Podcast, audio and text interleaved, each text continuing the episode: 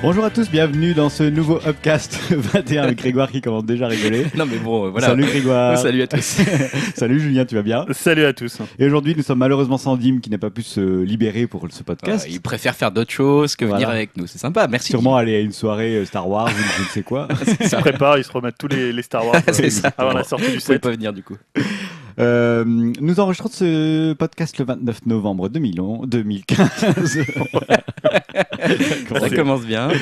On va parler de divertissement, d'art ludique, donc ciné, séries, jeux vidéo, évidemment un peu de techno. On terminera par une promotion canapé, c'est-à-dire des conseils de ce qui nous occupe en ce moment au niveau jeux vidéo, ciné ou séries. Exactement. Euh, et puis voilà, ça fait déjà un joli petit programme. On va revenir rapidement sur les commentaires qu'ont laissé certains auditeurs po- podcast, non pod, euh, poditeurs, Poditeurs. voilà, poditeurs sur le. Webcaster, je sais pas si on dit ça. On pourrait le C'est- dire, on pourrait le on pourrait breveter. C'est sympa. Oui, Ouais, le breveter. Ouais, bah, ça, ça- ça commence à dater un peu, parce que c'était il y, a- il y a quand même un mois, mais je voulais mois. juste. euh, bah, on avait parlé de. C'était Dim qui avait parlé de Jojo Bizarre Adventure, et on s'était demandé si le nom de. de- D'où venait en fait le nom de Joe Star. Donc on s'était dit, bon, ça peut pas être Joe Star de NTM, puisque euh, le manga est antérieur à la, à la publication des premiers albums de, de NTM, et puis on pensait qu'un japonais aurait peut-être eu du mal à connaître, euh, à connaître NTM. Et en fait, c'est euh, donc euh, l'excellent Samizo Kouei qui nous a apporté euh, la précision euh, que le nom de Joe Star en fait est une référence à la chanson des Beatles Get Back, euh, où il y a une ligne qui dit euh, Jojo was a man who thought he was a loner, et euh, peut-être aussi avec la contraction de Ringo Starr. Donc Jojo, Joe Star, Joe, Joe Star, Jojo plus euh, Ringo Starr, puisque en fait euh, Dim nous avait dit que la plupart des, euh, des personnages étaient inspirés euh, de personnalités de la musique. Moi je pense Donc- que ça vient de Joe Star du groupe NTM. Je reste sur ma position. c'est pas possible. Je reste- oui, je m'en techniquement, fous. c'est pas Je- possible. Il va avoir je- 10 ans au Si, moment. si, de- bah écoute, il est... déjà on sentait du potentiel, tu vois. Voilà, après, donc c'était je- juste cette, pro- précision, voilà, qui est une ouais. précision intéressante, puisque ça, ça va totalement dans le sens de ce que disait Dim par rapport à toutes les personnalités mu- musicales qu'on retrouve dans les noms des, des personnages de, de Jojo. Ok, super. Merci pour vos commentaires. Voilà, il y a d'autres choses, hein, vous pouvez aller voir. Il y a, plein, d'autres euh, choses. il y a plein de commentaires très intéressants. Merci. On est toujours touché que vous nous fassiez des commentaires Voilà. sur upcast.fr. Je précisais aussi que le morceau qu'avait choisi euh, Greg de, des Libertines euh, n'était pas celui de l'album. C'était moi. Ah, c'était C'est- toi, c'est d'accord. Culpa. mea Mais culpa. je ne connaissais pas cette version d'ailleurs qui est très bien. Mais voilà. Mais voilà, pour ceux qui, vous- qui Oui, l'auraient c'est- écouté. C'est euh, pas la version single ou album. euh, Non, non, c'est une version. euh, je sais pas si c'est un live ou un truc en studio ou une version alternative. Voilà. Voilà, c'était tout. On va commencer tout de suite par la partie divertissement.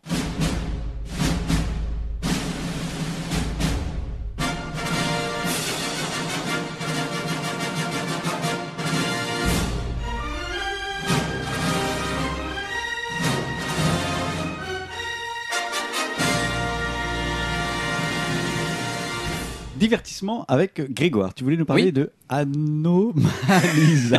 Je voulais vous parler d'un truc étrange. Effectivement, Anomalisa, pour ceux qui connaissent pas, bah, je vous incite à le connaître. Allez voir ce que c'est. Merci. C'est un Alors. des films. Voilà, suivante. Alors, c'est non, c'est juste un des films les plus attendus, en tout cas euh, pour moi, et puis par la presse, vous allez le voir du premier trimestre 2016. Anomalisa, donc de Charlie Kaufman, pour ceux qui, qui connaissent, euh, qui est Grand Prix euh, du dernier festival de Venise. C'est le deuxième film de Charlie Kaufman, qui s'est d'abord fait connaître comme scénariste, notamment pour Eternal Sunshine of the Spotless Mind Ah, qui lui a valu un Oscar, hein, partagé avec Michel Gondry et Pierre Bismuth. Euh, là, il s'est associé avec l'animateur Duke Johnson pour un film en stop motion, donc animation image par image.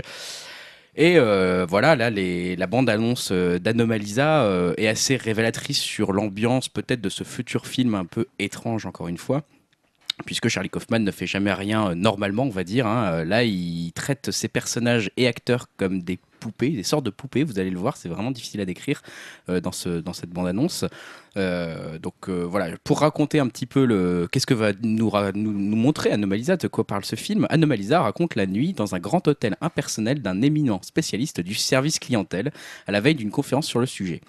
Comme un personnage de Michel Houellebecq, il est dépressif, submergé par le dégoût de lui-même et du modèle capitaliste dont il est le chantre. Il se sent terriblement seul dans sa chambre et dans son lit. Après des retrouvailles catastrophiques au bar de l'hôtel avec une ancienne conquête appelée à la rescousse, il rencontre deux femmes venues assister à sa conférence et tue l'une d'elles dans sa chambre. Donc voilà, allez voir parce que le stop motion est vraiment très très particulier sur cette bande-annonce. Et euh, tout est un peu étrange, les démarches sont mécaniques, les voix sont asexuées, les visages se ressemblent un peu tous. Mais alors, du coup, c'est un film qui fait peur ou? C'est alors justement l'accueil est dithyrambique, ça a l'air d'être un peu bi- bizarre, mais en fait l'accueil est vraiment dithyrambique. On est entre les gens le décrivent, enfin les critiques en tout cas le décrivent comme un film tragicomique, merveilleux et étrange. Euh, c'est déjà décrit par exemple par le magazine américain Esquire comme le film le plus humain de l'année, et euh, sur Metacritic sa note à l'heure actuelle est de 98 sur 100. Donc c'est juste un record absolu pour un film. Bon, je me, mettrai, je Donc, me un euh, peu de métacritique, mais. Ouais, quand même, pas pas. mal. En Ah, général, euh, c'est un peu comme buzz, IMDb. dire, ouais, ouais. c'est un peu qui... Ouais. ouais, mais bon, Charlie Kaufman n'est pas vraiment un Moi, homme je de garde en buzz. souvenir que vois. Interview avait eu 100%. Hein. Sur Oui, mais- Metacritic. Ah bon? Oui, et côté au moment du. Au moment Sony. de piratage Sony, ouais, mais bon, ça, on on sait pourquoi. Euh, Mais le, le pitch fait très Charlie Kaufman parce qu'il Ah, il a aussi ouais. bossé, je crois, avec, euh, en- avec euh, Spike Jones, avec sur adaptation. Adaptation, Ouais, ouais, sur adaptation, effectivement. Et ouais. c'est souvent des personnages un peu dépressifs. euh, C'est ça. euh, et puis il y a souvent une dimension méta. Ouais. Alors euh, le film dans le film, ou alors là peut-être qu'il va y avoir autre chose euh, qui va se révéler à travers ces personnages qui sont un peu des sortes de poupées. Je ne sais pas ce qu'il faut en attendre. Bon, en tout cas, c'est ce extrêmement qui est important, c'est de voir la que tu donc. Anomalisa, allez voir ça et puis on va surveiller ça. Alors j'ai pas la date de, de sortie, mais c'est en gros premier trimestre 2016 euh, pour sa sortie Ah, au cinéma. c'est bien, on commence à remplir Ouais. nos carnets ciné de l'année prochaine. Ah, Très bien. ouais. Ah bon, il y a pas mal de trucs. Déjà, tu Ouais. verras le Star Wars euh, l'année d'après. donc. tu pourras pas le voir là. Donc, oui. Euh, Julien, tu voulais nous parler? Alors, je lis ton titre, je comprends pas ce que ça veut dire. Les gros font du chiffre. Ouais, voilà, c'était pour, Tu- pour vu maintenir une certaine. L'ai pas vu, non. Non, mais j'ai Benoît Bricefer qui est disponible euh, à Canal Plus à la demande. Prends-le, achète-le. Mais on attend que tu le vois, que tu nous fasses un retour. Bah, je vais peut-être le regarder quand même. Pourquoi? Non mais achète le DVD, prends pas en VOD. Investi, carrément. investi, investi dans un objet. Et il n'y a pas encore Bouboule, je l'ai- je l'ai pas vu. euh, voilà. Donc non, non, je vais vous parler un peu chiffres, puisque je vais parler de deux films qui cartonnent. Euh, un qui vient de sortir et un autre qui arrive dans trois semaines. Mais qu'est-ce que ça peut être qui arrive dans trois semaines Je ne sais pas, Je je ne ne sais vois pas. pas. dont Dim, on aurait ne déjà parlé. Voilà. On a muselé Dim pour pas qu'il euh, il- il perturbe cette news. Donc d'abord, c'est Spectre, hein, le dernier James Bond, qui est le second James Bond de Sam Mendes après Skyfall. Ouais. Et peut-être le dernier avec Daniel Craig, d'ailleurs, ça, on ne Ouais. sait pas s'il va en refaire Oh, un autre. quel dommage. c'est Il va quasiment arrêter. sûr. Et en fait, le film cartonne au box-office français avec tout simplement le meilleur démarrage de tous les temps au premier jour d'exploitation, puisqu'il a fait 857 297 spectateurs. Euh, donc c'était le mercredi 11 Ah ouais, novembre. car- carrément, quasiment le million, quoi. Ouais. C'est fou. Et donc en fait c'est le meilleur Incroyable. départ, même pour un film, c'est le précédent record a été détenu par Spider-Man 3 avec 804 000 entrées en, en jour 1, Oh, cool, D'accord, en oui. day one. pas la même référence. Euh, mais- donc c'était le 11 novembre, déjà c'est un jour férié, c'était avant les attentats, donc ça je pense que ça joue aussi après, les, les gens sont peut-être moins sortis dans, dans les salles de cinéma, il faut avoir les, les- les chiffres de- des films sortis. Je me rappelle pas s'il y avait des très gros films, après Spectre ça restait quand même un gros James Bond, donc une, Ah, une un des gros grosse films de machine. fin d'année, ouais. Et ça représente en fait une moyenne de 943 spectateurs par écran, Oh la pour ceux vache. qui aiment les chiffres détaillés. Voilà. Voilà, donc, euh, C'est énorme. C'est- C'est-à-dire qu'il est diffusé notamment dans des très très grandes salles, donc euh, sûr que tu Qui sont blindés en plus. C'est très agréable.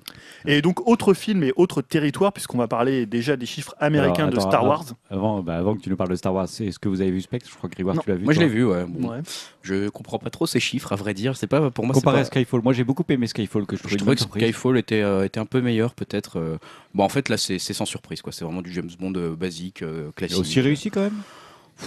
Oui, bon, ouais. D'accord. Vraiment moyen, mais bon, après, moi, je suis pas un grand fan de James Bond, donc je suis pas, je suis pas. Alors, je sais pas, moi, quelqu'un m'a dit, ce qui m'a surpris, c'est qu'il m'a dit que c'était genre que de l'action. Il y a beaucoup d'actions. Alors ouais, que Skyfall vrai. était un film qui, qui commençait par une grosse séquence d'action et qui après, qui était un peu, voilà, un peu crépusculaire, moi je trouve, un peu euh, masturbation intellectuelle de Sam Mendes pour un James Bond. C'est pas faux. Mais Oui, euh, là, ça là, il a, ouais, mais là, il a fait quoi? Il a fait un truc complètement action ou il y a beaucoup d'action, il y a des- un truc un peu plus d'ambiance? Est-ce que la scène d'intro vaut vraiment le prix qu'elle a coûté? Elle est, elle est assez impressionnante pour le coup. C'est peut-être effectivement la scène la plus réussie et je dirais celle où il y a le plus d'âme, on va dire, peut-être dans le, à la fois dans les décors, dans ce qui se passe, etc. Enfin voilà, c'est une scène où tu es vraiment accroché et ça c'est très très réussi. Mais alors après, le reste du James Bond, moi je l'ai trouvé tellement classique que j'ai pas compris euh, les, ces bons chiffres. Effectivement, les critiques sont pas excellentes non plus. Oui, hein, mais un, ce- un James. Bond réussi, c'est du classique, les gens C'est veulent pas un mauvais James. Bond, ouais. Voilà. Mais après, bon, moi je les trouve tous plus, plutôt moyens globalement. Ok, bon. Il n'y en a pas vraiment des excellents quand même des James Bond. Enfin, c'est mon avis. Bah, Venez me tuer dans les commentaires si euh, vous voulez. qui est plus fan des James Bond, je Ouais, sais je pas en sais fait. pas s'il est fan des James Je Bond. sais pas. Ouais, enfin, je sais plus. Mais le celui qui avait vraiment relancé la, la série, comme il s'appelait déjà Casino Casino Royale. Était très bien. Celui-là était pas mal. C'était Ouais. peut-être un de mes Ah ouais On l'avait préférés, vu ensemble, Grégoire. Moi j'ai préféré Skyfall à Casino Royale. Ah ouais, exemple. non, moi, je préfère nettement. Il y a euh, toujours un Casino truc où il y a des moments où je déconnecte dans les James Bond, je comprends plus rien, je comprends plus qui est Casino Royale, quel est si, tu l'enjeu. joues, si tu joues pas au poker, Casino Royale, il y a une partie de poker qui dure 35 Voilà. minutes. Donc ça, c'est à partir de ce moment-là, c'est moyen. Bon, Bon. bref. Bref, excuse-moi, Julien, je t'ai coupé. Tu Non, avais pas parlé du d'un autre petit Voilà, obscur autre petit film. film, euh, voilà. Euh, et là, d'un autre territoire, puisqu'on va parler des, des chiffres américains de Star Wars épisode 7, qui a rapporté à Disney 50 millions de dollars en prévente de billets selon euh, Variety. Et on parle d'un chiffre de prévente qui pourrait atteindre les 100 millions de dollars. Donc déjà, c'est un chiffre que beaucoup de films n'atteignent pas euh, dans leur exploitation euh, Juste en en salle. prévente. Je sais pas combien a coûté le film d'ailleurs. Non. C'est bon. vrai, mais il est Oui, sûrement il déjà, déjà- rentabilisé. Enfin, il va forcément, il va être Oui. rentabilisé entre Oui, ça, je produits pas, dérivés. je Entre... suis pas très inquiet. Et euh, en fait, le premier record que Star Wars euh, épisode 7 va pouvoir battre lors de sa sortie, c'est le record du meilleur démarrage lors du premier week-end d'exploitation que détient Jurassic World avec 208 millions de dollars. Donc, sachant qu'il est déjà à 100 millions de préventes, euh, bah, il est déjà à pratiquement à la moitié. C'est quasiment sûr qu'il va le battre, ouais, Donc, je effectivement. sais pas quelles étaient les préventes de Jurassic World, mais quand on avait fait la, la Oh, news sur les préventes, on avait vu qu'il avait déjà euh, explosé toutes les pas préventes des autant, films. il n'y avait euh. pas de prévente à ce point-là pour euh, Jurassic World. Enfin, là, pour le coup, on parle de plus d'un mois avant, les préventes étaient déjà mises en place et euh, atteignaient déjà des records, euh, comme tu les avais signalés dans le podcast précédent, Julien. Ouais. quoi. Non, mais c'est des chiffres. J'ai déjà vu, les, j'ai vu qu'il y avait une station, je crois que c'est euh, Place d'Italie, qui était décorée euh, entièrement euh, aux couleurs de Star Wars avec toutes les affiches. Putain. ah, va pas y couper, quoi. Il va être impossible à voir en 2015, ce film. Bon, moi j'adore Star Wars. Je sais pas si je suis autant euh, T'es pas autant fan que Dim, mais bon. EP, EP par le- l'événement, mais bon. Ah, je commence à être bien hypé, mais je pense que je le verrai pas cette année. Moi je commence déjà à en avoir trop, hein, je trouve. Bon. Donc, euh, ça, va- ça commence mal. En plus, comme chaque semaine, on fait pas deux news dessus. oui, voilà, déjà. c'est un peu ça. Grégoire, tu, on va parler complètement autre chose. Oui. Ah, quoique, The- euh, bah, toujours avec Daniel Craig un peu. effectivement, on parle de Daniel Craig toujours avec The Girl with the Dragon Tattoo, euh, puisque bah, vous avez euh, peut-être vu ce, ce fameux film avec justement notre interprète préféré, comment il s'appelle déjà, euh, bah, Daniel Craig qui interprétait. Euh, je ne sais plus son nom, je vous le retrouverai après. Bref, De- en tout cas, de qui tu cherches? Bah, le nom du personnage qu'il interprétait Ah dans, oui, je sais dans plus. The Girls euh, with the Dragon Tattoo. En tout cas, bon voilà, là on savait que ça n'avait pas eu un succès énorme. On se demandait un petit peu si euh, ce film de David Fincher aurait ou non une suite, puisque pour un David Fincher, moi je trouvé que c'était plutôt un très très bon film. bon film hein. Et on n'avait plus trop Ah, attends, de c'est le nouvelles. Millennium Ouais, c'est ça. Ah, d'accord. Il s'appelle The Girl. The Girl euh, with the Dragon Tattoo, ouais. Parce Ah, que. Millennium, c'est le nom du film. C'est le nom de la euh, trilogie, enfin de la. euh, européen, enfin, je sais plus de quel Il pays. il y c'est en a eu qu'un, c'est celui avec Rooney Mara. c'est ça, oui. à la base c'était censé être une trilogie puisque c'est Ah, sur trois livres. Ah, c'était pas mal, c'était pas mal. C'était ouais. bien, On n'a pas eu trop de nouvelles des deux autres, hein, euh, concrètement, et on se demandait si c'était annulé. Il y avait eu des rumeurs qui disaient que c'était annulé, même qui étaient presque plus ou moins confirmées. Finalement, on a appris là, dans le mois qui s'est écoulé, alors c'est un- c'est une news qui s'est tirée un peu sur tout le mois, que Sony n'avait pas jeté l'éponge sur la franchise cinématographique américaine, donc inspirée de cette saga littéraire qui s'appelle, effectivement, tu l'as dit, Stan, Millennium. Et euh, malgré, puisque c'était quand même un échec, hein, The Girl with the Dragon Tattoo en termes de chiffres, hein, n'avait pas très bien marché. Et c'est vrai qu'en plus, les gens se demandaient quelle était l'utilité de faire ce film, même si c'était Fincher qui l'avait plutôt bien réalisé, puisque la trilogie avait déjà euh, été mise en scène avec euh, notamment Naomi- Noomi Rapace dans le rôle de Lisbeth Salander. Et que du coup, le remake américain n'apportait pas forcément déjà des choses, puisque déjà cette trilogie avait très bien marché, avait plutôt un bon succès critique en plus. Donc, euh, au lieu de s'intéresser toujours aux trois volets de cette trilogie qui ont déjà du coup été adaptés en film, Sony s'intéresserait au quatrième volet de la saga, intitulé The Girl in the Spider-Web. Euh, ce dernier n'ayant pas étant écrit par l'auteur original Stieg Larsson, qui est depuis décédé, mais euh, par David Lagerkrantz. Donc, il s'est posé des questions dans, dans le courant du mois, voilà, si ce serait pas Alicia Vikander, que je ne connais pas, mais voilà, qui serait a priori en tête de liste pour remplacer Rooney Mara dans le rôle principal. Euh, donc de, de Lisbeth Salander. Parce que Rooney veut pas. À cette époque-là, en tout cas, on savait pas trop. On, disait aussi que Daniel Craig, et c'était quasiment affirmatif, ne serait pas de la partie, euh, Oh. tout comme euh, David Fincher, qui a priori euh, Bon, ne bah, serait pas non plus sur ce Toutes projet-là. les Et- bonnes cartes tombent, quoi. mais tout ça, c'était il y a deux semaines, parce que là, ça a un petit peu Ah. changé dans les 3-4 derniers jours, juste avant le podcast. Donc, c'est le site Entertainment Weekly qui annonce que selon des sources proches du projet, les choses ne seraient peut-être pas si définitives que ça et que quelques acteurs pourraient être de retour pour le nouveau film, et notamment Rooney Mara, hein, puisque elle-même, elle avait été très investie en fait dans, la, dans son film. euh, Ouais, sur euh, The Girl with the Dragon Tattoo. hein. Elle avait proposé carrément une, oh, une pétition aux fans, enfin de lancer une, une pétition avec les fans pour qu'elle reprenne son rôle dans la, de la hackeuse Lisbeth Salander. Et euh, là, elle a récemment déclaré une interview. À ce que je sache, je joue toujours dans le prochain film de cette trilogie, jusqu'à ce que quelqu'un me dise le contraire. Donc euh, elle, elle se sent pas exclue pour l'instant du casting.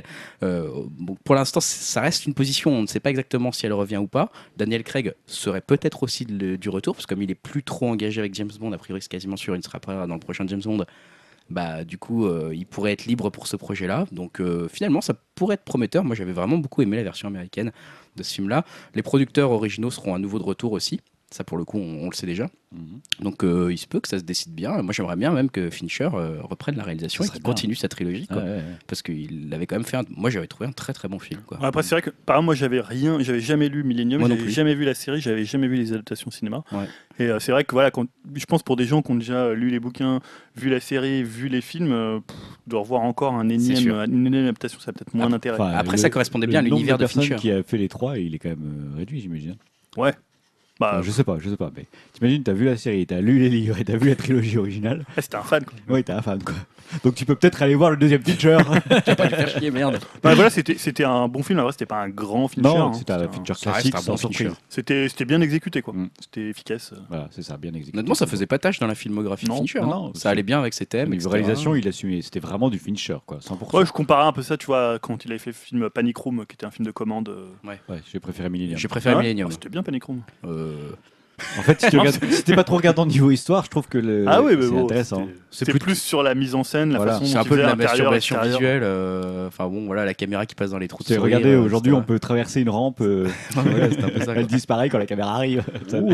un peu Bah, ça. moi, je trouvais qu'il y avait un peu la même efficacité, c'est-à-dire ce côté un peu thriller, un peu euh, voilà, bien, bien foutu, qui te, Ouais. qui, voilà, qui te scotche pas à ton siège, j'ai pas jusque là, mais qui te, qui te maintient euh, suffisamment éveillé pour que. Faudrait que je revoie. Faudrait que je revoie. En effet. Julien, tu gardes la parole Tu voulais nous parler de Stallone? Ouais, puisque pour Hollywood, hein, les reboots, c'est un peu la vie maintenant, Euh, et on se dit, euh, bah, forcément qu'un jour il y aura un reboot de Rambo. hein, euh, ça me paraît pas impossible de, de penser que euh, bientôt euh, on en fera, on en fera un quand Stallone pourra plus en faire, parce que je crois qu'ils ont annoncé un, il a annoncé un nouvel épisode d'ailleurs. De euh, Rambo? Ouais, il va en faire un. Ouais. Mais euh, c'est-à-dire, parce qu'il a quand même 80 ans là maintenant. Faut Ah ouais, mais arrêter. Je sais pas comment il va faire. Oui, je sais pas s'il a 80 ans, mais Non, oui, mais il est bon, pas loin. vois ce que je veux dire. Mais voilà, quand il arrêtera, quand il fera, euh, ça doit être Rambo 5 maintenant, je crois, il y a le prochain qui doit sortir. Rambo 18, ouais. Quand on va- Mais voilà, quand ils feront un reboot, on peut se poser la question qui pour incarner euh, John Rambo et pour succéder à Sylvester Stallone? Et en fait, c'est euh, Sly lui-même qui a répondu à cette question en choisissant surprise Ryan Gosling. Oh putain. Voilà. Oh, C'est un choix étonnant en fait qui a été rapporté à Ryan Gosling lui-même, qui a déclaré ému. Il a dit c'est quand il est ému, il hésite un peu comme ça, il dit deux fois les, les mots. C'est- incroyable. Euh, Stallone est un de mes acteurs préférés. Le fait qu'il sache qui je suis me touche. Ça, ça m'a un peu surpris, tu vois. Je pense quand même, il sait qui est Ryan Gosling, quoi, le mec. Je me serais plutôt demandé est-ce que maintenant euh, Ryan Gosling sait encore qui est euh, Sylvester Stallone, je sais pas. C'est vraiment le meilleur. Je suis véritablement touché qu'il ait dit ça. Et donc pour le moment, il n'y a pas de reboot annoncé, hein, puisque comme je vous disais, il y aura un Rambo 5 normalement avec Stallone. hein. Bah, sinon, ce sera peut-être la passation de pouvoir. Bah ouais, pourquoi pas. Peut-être qu'il y aura un peu comme dans Indiana Jones 4 où il y avait un. Non. Mais Euh, tu voulais le placer, ça, voilà. forcément. Mais justement, vous, vous- je sais pas, moi je trouve que c'est un, un choix un peu surprenant parce que Ryan Gosling, il a un côté. euh, alors c'est vrai que dans Drive, il avait un côté, mais un côté un peu assez angélique et en même temps. Il est trop propre. froid, moi, je voilà, un peu trop propre pour, euh, pour aller dans une guerre. Alors, on se doute que ce sera pas une guerre du Vietnam, mais ça peut être la guerre, je sais pas, en Irak, ça peut être une guerre en Afghanistan. Du ça coup, il est derrière un, il est derrière un écran, il pilote un drone et du coup, ça va quoi. Tranquille, il a des petites lunettes. tu vois. C'est ça. C'est la guerre propre, les gars. un colonel qui lui parle dans l'oreillette. mais voilà, qui, qui vous auriez vu pour incarner euh, John Rambo s'il y avait un Ah, C'est une bonne reboot question, euh, tiens. plutôt que Ryan Gosling? Ah, euh, Bah, le mec qui... dont tout le monde parle en ce moment, qui a joué dans... Hein? Oh, le gars qui a joué dans le dernier Terminator là. Non, je pensais pas à lui, mais Tu sais, est celui qui mal, lui. énerve profondément Dimitri, donc là je sais qu'il il nous écoute et qu'il doit être en train d'hurler. je ne sais plus, Jay, Jay quelque chose, euh, voilà, qui, est, euh, qui a joué dans le dernier Terminator de Genesis, qui est, qui est un peu le mec tout baraque, etc. Ah, Euh, Pourquoi pas lui, mais. bon, Channing moi, je- Tatum, non C'est longtemps que je pas oh là là. Il est un peu vieux aussi, je trouve, maintenant, Oui. presque pour un Rambo. Il faut un mec assez jeune quand même. hein. Ah Il y, a non, un, il y a un film d'espionnage anglais qui a fait beaucoup parler de lui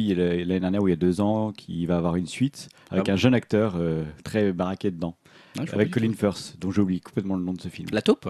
Non, ah, euh, moi, je vois ça un film de- plutôt de gros délire. hein. Ah d'accord. Ah oui oui oui d'accord ok ok euh, euh, merde ah t'es Taylorman là enfin les mecs euh, avec les tailleurs euh, Ah, Kingsman Kingsman, Kingsman, voilà, merci. merci Le jeune petit de jeune, là. Kingsman. ah oui Ah en ouais, moment, tout le monde se. Taylorman que raconte-moi On a retrouvé cette principale. Taylor Mais Swift en tout cas, tout le monde se l'arrache. Il veut faire Kingsman 2, mais en, en même temps, il est sur un autre projet et je trouve qu'il il irait bien dans Rambo. bah ouais ouais, euh, peut-être un mec, tu vois, Matthew McConaughey pour donner un côté un peu plus Non, inquiétant à attends, John Rambo. il, va être, il va être les- d'une table, il va boire une bière, il va être déprimé, il va juste pas aller à la guerre. Et Enfin non, il Mathieu, est un peu- Mathieu Il McConaughey. à être un peu vieux, Mathieu McConaughey. Bon, ah, il peut maquiller ou un Michael Fassbender? Ah, j'adore Mais Michael attends, Fassbender. mais- Non, mais lui, il est Rambo Assassin's Creed. Non, mais Rambo, c'est pas non jeune. plus qu'un film euh, crétin sur euh, un mec qui Non, tout c'est pas un film crétin. Non, mais à la un base, mec Rambo, jeune, c'est c'est pas un un film crétin. C'est Non, bah oui, c'est un carrément. film contre la guerre et tout ça. Ouais, C'est un film plutôt assez intelligent. intéressant. C'est après les... ce que c'est devenu qui est. Oui, pas c'est moins ça, voilà. intéressant. Mais pour un reboot, Non, ils peuvent- Fassbender, je le vois pas. Et puis il est pris par Ridley Scott, Fassbender, avec les Aliens euh, Ça va, 4 et 5. mais ça peut être euh, réalisé par Ridley Scott. Peut-être Stallone à l'arrière, tu vois. On s'emballe, les gars, là. Le truc est en train de devenir un- Rambo, Rambo. Avec Ryan Gosling, Matthew McConaughey, réalisé par Ridley Scott. Non, mais Ryan Gosling, je trouve que c'est un choix quand même. euh, C'est étonnant. un chose. C'est surprenant, mais moi, ça me plairait pas. Enfin, il faudrait voir. C'est moi. Ah, En tout ouais. cas, Universal, si vous nous écoutez, Voilà. on a des idées. hein. Allez-y, pro- piochez, piochez parce que c'est Allez. du bon. Dans un Kev Adams complète- Pardon Kev Adams Ah, Kev Adams. Ah ouais. Franchement, tiens, l'idole des franchement, il y a, ouais, ça marcherait bien. Greg, tu voulais nous parler de news dessin animé. Ouais, moi en peu. enfance un peu. On, entend, on parle pas trop souvent de dessins animés. Bah oui, c'est Noël, reparlons de dessin animé. Bah ouais, notamment parce qu'on a vu le nouveau trailer de Kung Fu Panda 3. Voilà, un trailer qui met en avant le méchant du film et qui promet un, euh, voilà, qui promet un long métrage assez divertissant. hein. Moi, personnellement, j'ai beaucoup aimé les deux précédents, surtout le premier. Euh, voilà, c'est vrai que c'est peut-être une des meilleures franchises de DreamWorks à l'heure actuelle, donc on espère quand même que le, le troisième volet sera, sera à la hauteur. Donc concrètement, bah, ça va nous parler de Po qui retrouve son père hein, et qui va faire équipe avec lui pour entraîner, euh, comment dire, une, ville secrète de pandas. Hein, On croyait que les pandas étaient disparus, bah non, ils sont tous regroupés dans une ville un peu cachée et ils veulent tous essayer, en tout cas avec l'entraînement de Po, de vaincre le super vilain qui s'appelle Kai ou Kei, je ne sais pas comment ça se prononce. Euh, au niveau du casting, il y a Jack Black toujours hein, dans le rôle du panda et cette fois-ci ce sera Brian Cranston euh, qui sera le rôle du méchant. Euh, c'est réalisé par Jennifer Yu et ça sort le 30 mars 2016. Toujours dans les dessins animés, euh, six mois après les événements du monde de Nemo, vous savez peut-être, mais il y a le, euh, le, le monde de Dory hein, qui va s'apprêter à, à prendre place donc six mois après l'histoire du monde de Nemo, puisque Dory commence à se souvenir de, de son ancienne vie à Oh. partir de cela. Donc c'est ce qu'on voit en tout cas dans le premier teaser du prochain Pixar, donc qui s'appelle Le monde de Dory et qui sera euh, réalisé par Andrew Stanton. Donc ça c'est en production et ça sortirait chez nous le 29 juin 2016. Toujours un peu avec les mêmes voix, en tout cas en VO. Je ne sais pas si euh, les gens en VF, je ne sais pas qui d'ailleurs était dans ce film en VF. La en VO, c'était double Julia de Roberts. Julia Roberts. Voilà, bah, c'était Ah, bah Julia voilà. Roberts en VO, donc. Bon. euh, là c'est Hélène DeGeneres qui reprend le, Ouais. le rôle de Et pour Dory. Kung Fu Panda, c'était Manu Payet. Manu Payet? Ouais. Ah ouais, ok. Et euh, on a eu un petit peu, juste une toute petite news qui le, va très Stéphane, vite. le Stéphane Plaza du cinéma. c'est vrai qu'ils se ressemblent, t'as Moi, je trouve, hein, il est pareil. T'es con. Stéphane Ah Plaza, d'accord, Manu je crois qu'il me disait qu'il ressemblait physiquement à Stéphane Non, Plaza. c'est dans le jeu. J'ai vu un film avec Manu Payet qui était complètement nul cette semaine, Les Gorilles, et je trouvais que c'était Stéphane Ah, Plaza. ouais. J'avais l'impression de voir Stéphane Plaza. Si moi j'ai vu Situation amoureuse, c'était compliqué. Et avec Manu Payet Ah, c'était pas si pas que reconnu Stéphane Plaza c'est réalisé par Manu Payet, je crois même. Ouais, c'est réalisé par Manu Payet. Comme quoi, on, va loin en France. Et euh, donc, Toy Story 4, euh, on a eu une petite news très Ah rapide pour savoir qu'a priori, il y aurait Patricia Arquette dans le cast, hein, puisque euh, ça va être a priori une histoire d'amour entre Woody et un nouveau personnage, peut-être donc interprété par Patricia Arquette. On a eu aussi euh, des nouvelles, alors indirectement, euh, de nos héros peut-être préférés pour certains d'entre nous, Sid Manny et Diego de l'âge de glace. Alors moi, je suis pas un grand grand fan, mais je sais que c'est assez populaire. Mm. Euh, parce que là, en fait, on a eu un court métrage avec Scrat, que je sais pas Oh, si vous ouais. l'avez vu Tout le monde est fan de qui a Scrat. été mis en ligne. Ouais, bah là ça va loin, hein, ça va loin. Scrat se retrouve malgré lui propulsé dans l'espace, voilà, dans un vaisseau qu'il peut pas contrôler. euh, et bon, bien sûr, euh, voilà, il se passe plein de trucs. euh, Ah, il est aussi relou que les mignons, je trouve. Bah ouais, moi il me faisait rire dans le 1 et le 2, mais là c'est vrai que ça commence à être euh, Oui, une ficelle pas mal épuisée. Et Toy Story 4, on, on sait déjà un peu la- l'intrigue ou euh, Bah, je t'ai dit, on sait juste que ça va être une, euh, une love story. donc, Mais on euh, sait si ça va être avec la, la petite qui récupère les jouets à la fin de Toy Story. A priori, ça se, passe, ça se passe dans la suite. euh, Mais en fait, Ça sert plus à rien de voir Toy Story 3 désolé. maintenant. Bah, ça se passe dans la C'est un suite. très bon film, Toy Story. normalement, dans la suite directe de Toy Story Bon, 3, La mais trilogie est c'est sensationnelle. Ah ouais, ouais, ouais. La trilogie est exceptionnelle. Moi j'ai peur du 4 du coup. Et ouais, mais pour, non, pour- en justement, plus, ils vont pas c'est faire quand, la même même, logique. c'est quand même une trilogie qui va, à mon avis, crescendo. C'est-à-dire que le 1, le 2 est meilleur que le 1 et Mm. le 3, à mon avis, est meilleur que le 2. Ouais, Même s'il pourrait y avoir débat entre le 2 Non, Non, non, la je suis 3 d'accord du avec 3 toi. déjà, mais tout le monde d'accord, elle est absolument magnifique. Donc, Mais euh, le final du 3 est et le final du 3 est.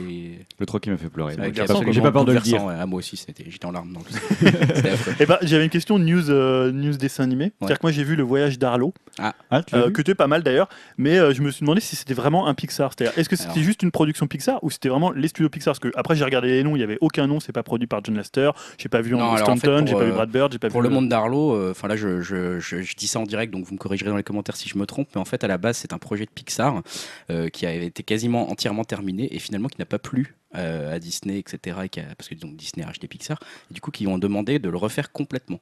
Donc, ils ont refait complètement tout, ils ont repris tout à la base, ils ont rechangé le scénario, ils ont tout rechangé, et ils l'ont sorti. Normalement, les Pixar sortent en été, non pas en décembre. hein. Ouais. Le décembre, c'est pour les films de Disney, et du coup, Disney, euh, n'ayant pas prévu euh, forcément, euh, ils avaient rien pour mettre ça en. Enfin, voilà, ils savaient pas où le mettre ce film-là, du coup, comme il avait été décalé de pas mal de mois, et bah, du coup, ils l'ont sorti carrément. Ils ont dit, bah, ça sera le Disney de Noël, ça sera un Pixar, d'où l'influence de Disney qui a été beaucoup plus forte.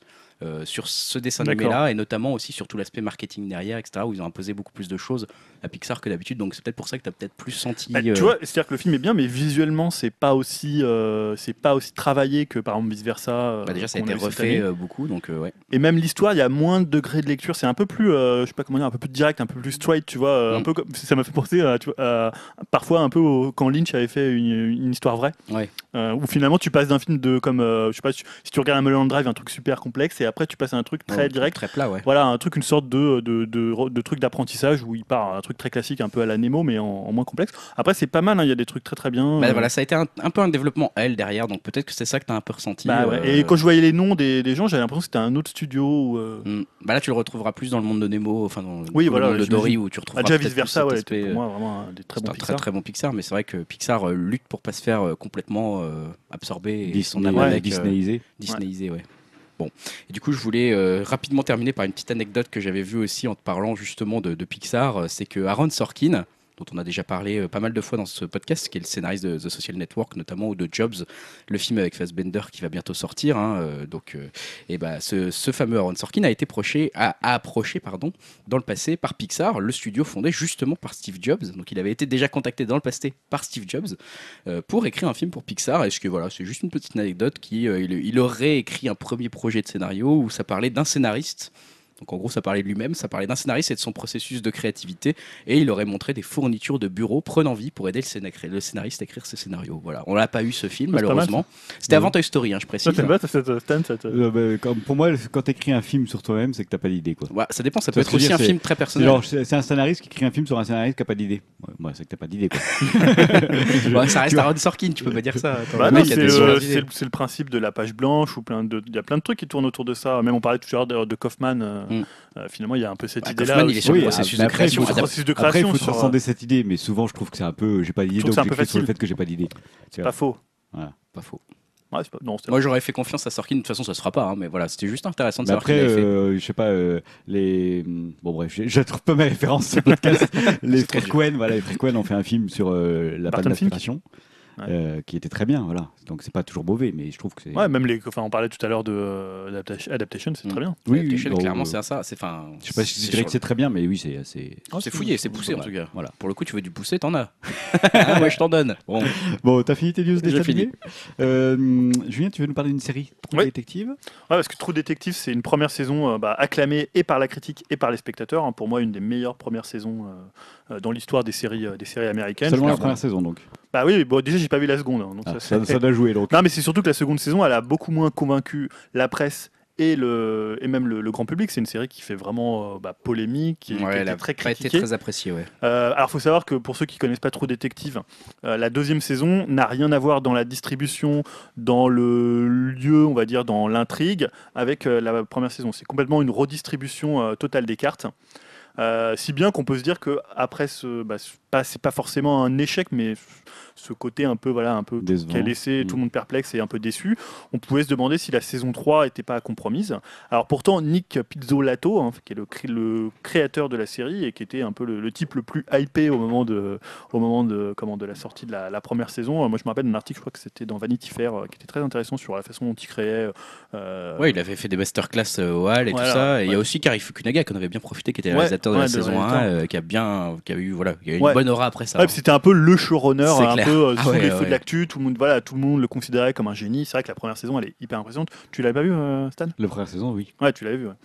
Et euh, donc voilà, on, on a vu là que euh, finalement il avait prolongé le contrat qui le lie à la chaîne euh, HB HBO jusqu'en 2018, sans qu'on sache en fait si c'est pour écrire une nouvelle saison de True Detective ou pour d'autres projets, parce qu'il pourrait finalement euh, relancer une autre, une autre série. Euh, selon Variety, euh, HBO, en, en fait, après l'accueil mitigé de la saison 2, aurait proposé à Nick Pizzolatto plusieurs options pour une saison 3. Donc, soit ils, vont, ils veulent le faire travailler avec une équipe de scénaristes, soit ils engagent un autre showrunner, euh, ou alors, euh, troisième possibilité, le remettre à nouveau euh, seul en scène euh, à l'écriture, tout en lui assurant d'être producteur exécutif dans les trois cas.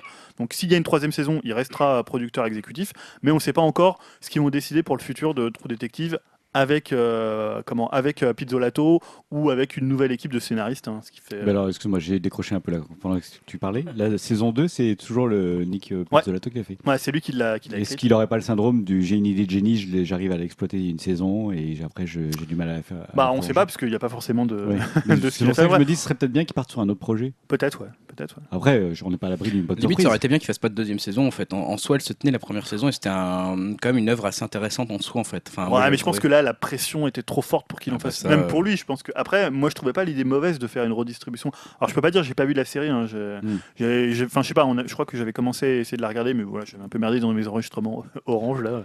Et donc finalement, après, j'ai lâché l'affaire. Et euh, mais moi, je trouvais ça plutôt une bonne idée de pas repartir sur la même chose en fait. Ouais, l'idée est intéressante, c'est vrai. Oui, mais Voilà. c'est. Oui, plutôt oui. courageux plutôt que de se dire tiens, on va reprendre Matthew McConaughey, on va reprendre. Moi, c'est le euh, genre de principe qui fait décrocher une série, hein, personnellement.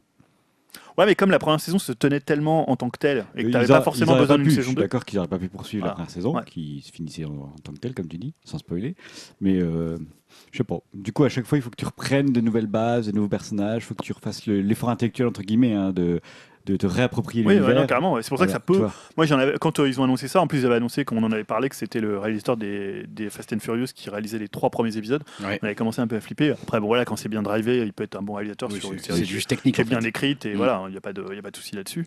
Euh, mais, euh, mais voilà, bon, voilà, la première, si vous l'avez pas vue, moi, je vous la conseille. En plus, c'est peut-être, on en parlait euh, il y a- il y a très, très, dans un très vieux podcast de Lovecraft, et c'est une série pour moi très Lovecraftienne dans les Pas faux. thèmes, dans les thématiques Pas et faux. surtout le final qui est complètement Ouais. Lovecraftien. Ouais, les Ouais. deux derniers épisodes, c'est juste complètement C'est hallucinant, oui, c'est vrai que c'est une série qu'on peut recommander. hein. Ouais, voilà. Super. Grigor, tu... on est très bavard. On va essayer Oui. d'aller plus vite sur le, sur le reste, parce qu'on est bavard. Mais on prend le temps. oui, c'est bien. évidemment. je suis, hein, écoute. Tu veux nous parler d'un remake de Memento, ce qui me fait peur. ce titre? Ouais, ah là là, moi aussi il m'a fait peur, donc je me sens chanté obligé d'en parler. Euh, effectivement, Memento, le premier chef-d'œuvre peut-être hein, de Christopher Nolan, euh, en tout cas pour ceux qui ont aimé, va avoir droit à son Le seul. remake. Oh, ouais, il va y avoir un Bom, débat bom, dans un bom. prochain podcast. Le clash des phrases. En tout cas, voilà, il y a, Belle il y a Ambi À moitié. Pictures euh, qui, euh, qui a eu cette après avoir racheté le catalogue d'Exclusive Media Group, hein, donc qui détient aussi pour info les droits de Denis Darko et de Sex Intention. Donc peut-être préparez-vous à d'autres remakes bientôt. Donc voilà, euh, là, euh, les frères. on s'en fout, mais Les, bon. les frères Nolan ne seront pas impliqués dans ce, dans ce projet de remake. hein. Et euh, si vous avez vu l'original, euh, vous savez, bah, comme Julien, Stanislas et moi, enfin j'espère Julien, que vous savez que c'est un film absolument brillant, maîtrisé de bout en bout et qui euh, n'a absolument pas besoin qu'on fasse un remake de ce film en tout cas. Bah oui, moi, c'est mon avis. Qui veut pas du tout ou peut passer. hein. Bah, alors en plus c'est ce que j'allais ajouter c'est que euh, il faut non mais tu, tu as raison de le préciser c'est pas forcément désuet dans le sens où je reprécise quand même que de... Memento c'est sorti en l'an 2000 donc c'est pas comme si En fait, C'était sorti en euh, Spider-Man 1943. quand ils font des reboots Bah de oui, 10 ans, voilà. alors que. Donc, euh, ça c'est basé sur une, une nouvelle qui s'appelle Memento Mori qui a été écrite par Jonathan Nolan, hein, donc le, le frère de, de, bah, de Christopher Nolan, hein, tout simplement. Travaille en famille souvent, les Nolan. Ouais, il, il avait aussi écrit le, le- le- le scénario d'Inception. Ah, une season, d'accord. Ouais. Donc les, dedans, euh, pour ceux qui ne connaissent pas du tout Memento, c'est Guy Pierce qui joue un, un, un homme qui veut à tout prix retrouver l'assassin de sa femme. Le problème, c'est qu'il a une mémoire défaillante, qui ne tient pas plus d'une journée, voire un peu moins, qui s'efface régulièrement. Donc il Non. doit se tatouer au fur et à mesure les informations qu'il apprend. Pour ne tous les quarts d'heure, il est rebooté à zéro, quoi. Euh, ouais, enfin ça dépend le film. moment. C'est-à-dire qu'en fait, tu vois des tranches d'un quart d'heure. Ça peut hop, être un quart d'heure, mais ça peut être un peu plus. Enfin bon, bref, c'est pas très Oui. important. De toute façon, effectivement, c'est rebooté tout ça. Et euh, pour l'histoire, le film rapporta près de 40 millions de dollars au box-office, alors qu'il n'en avait coûté que 9. Donc peut-être que voilà, c'est ça aussi derrière la motivation pour faire un remake, que je ne comprends toujours pas. Donc voilà, bon, remake toujours un peu triste. hein. Tu parlais tout à l'heure de ton remake, euh, poten- potentiellement d'un remake de Rambo. Je ne sais pas si ça sera une suite ou un remake. Un Là, on reboot, parle d'un remake ou d'un Et dans reboot. Memento, il voit, il voit aussi Ryan Gosling. euh. Et il irait bien dedans. Ah, ça serait le- peut-être mieux que le dans Rambo. ouais, Oui, il pour le irait coup, pas mal dedans. Là, ça fait tilt. Encore une fois, Universal, si vous nous écoutez, Euh, là, on va prendre des parts à Universal et on va les faire écouter notre podcast.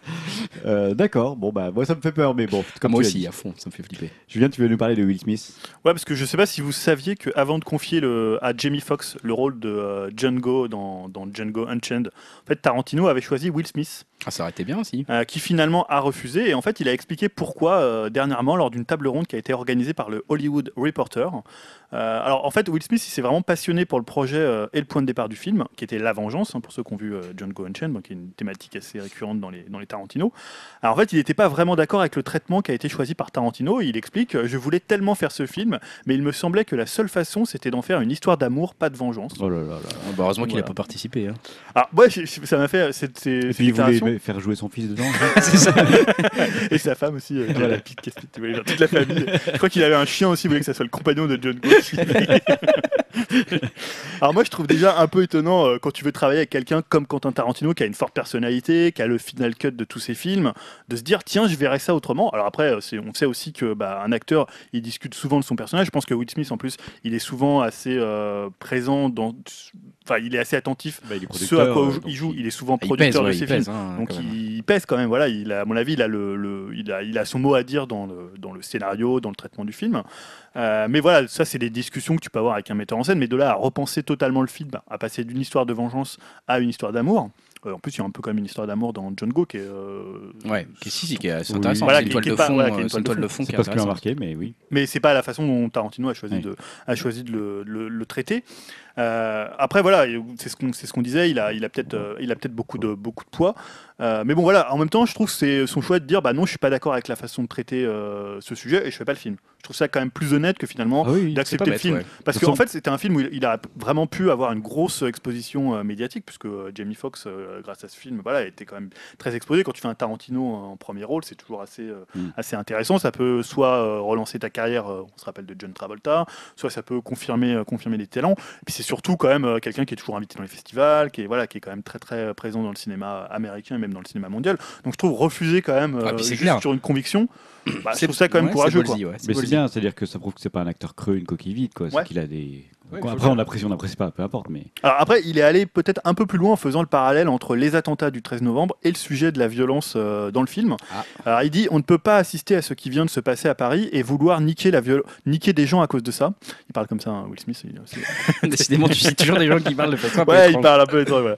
La violence entraîne la violence. euh, je ne pouvais pas me connecter au film si la violence était la réponse. L'amour devait être, devrait être la réponse. Je crains pour le prochain film de Will Smith. Ouais, ça refait un peu américain là quand même. hein. Voilà, tu Vivienne Il pourrait Sear. faire Rambo aussi, Will Smith.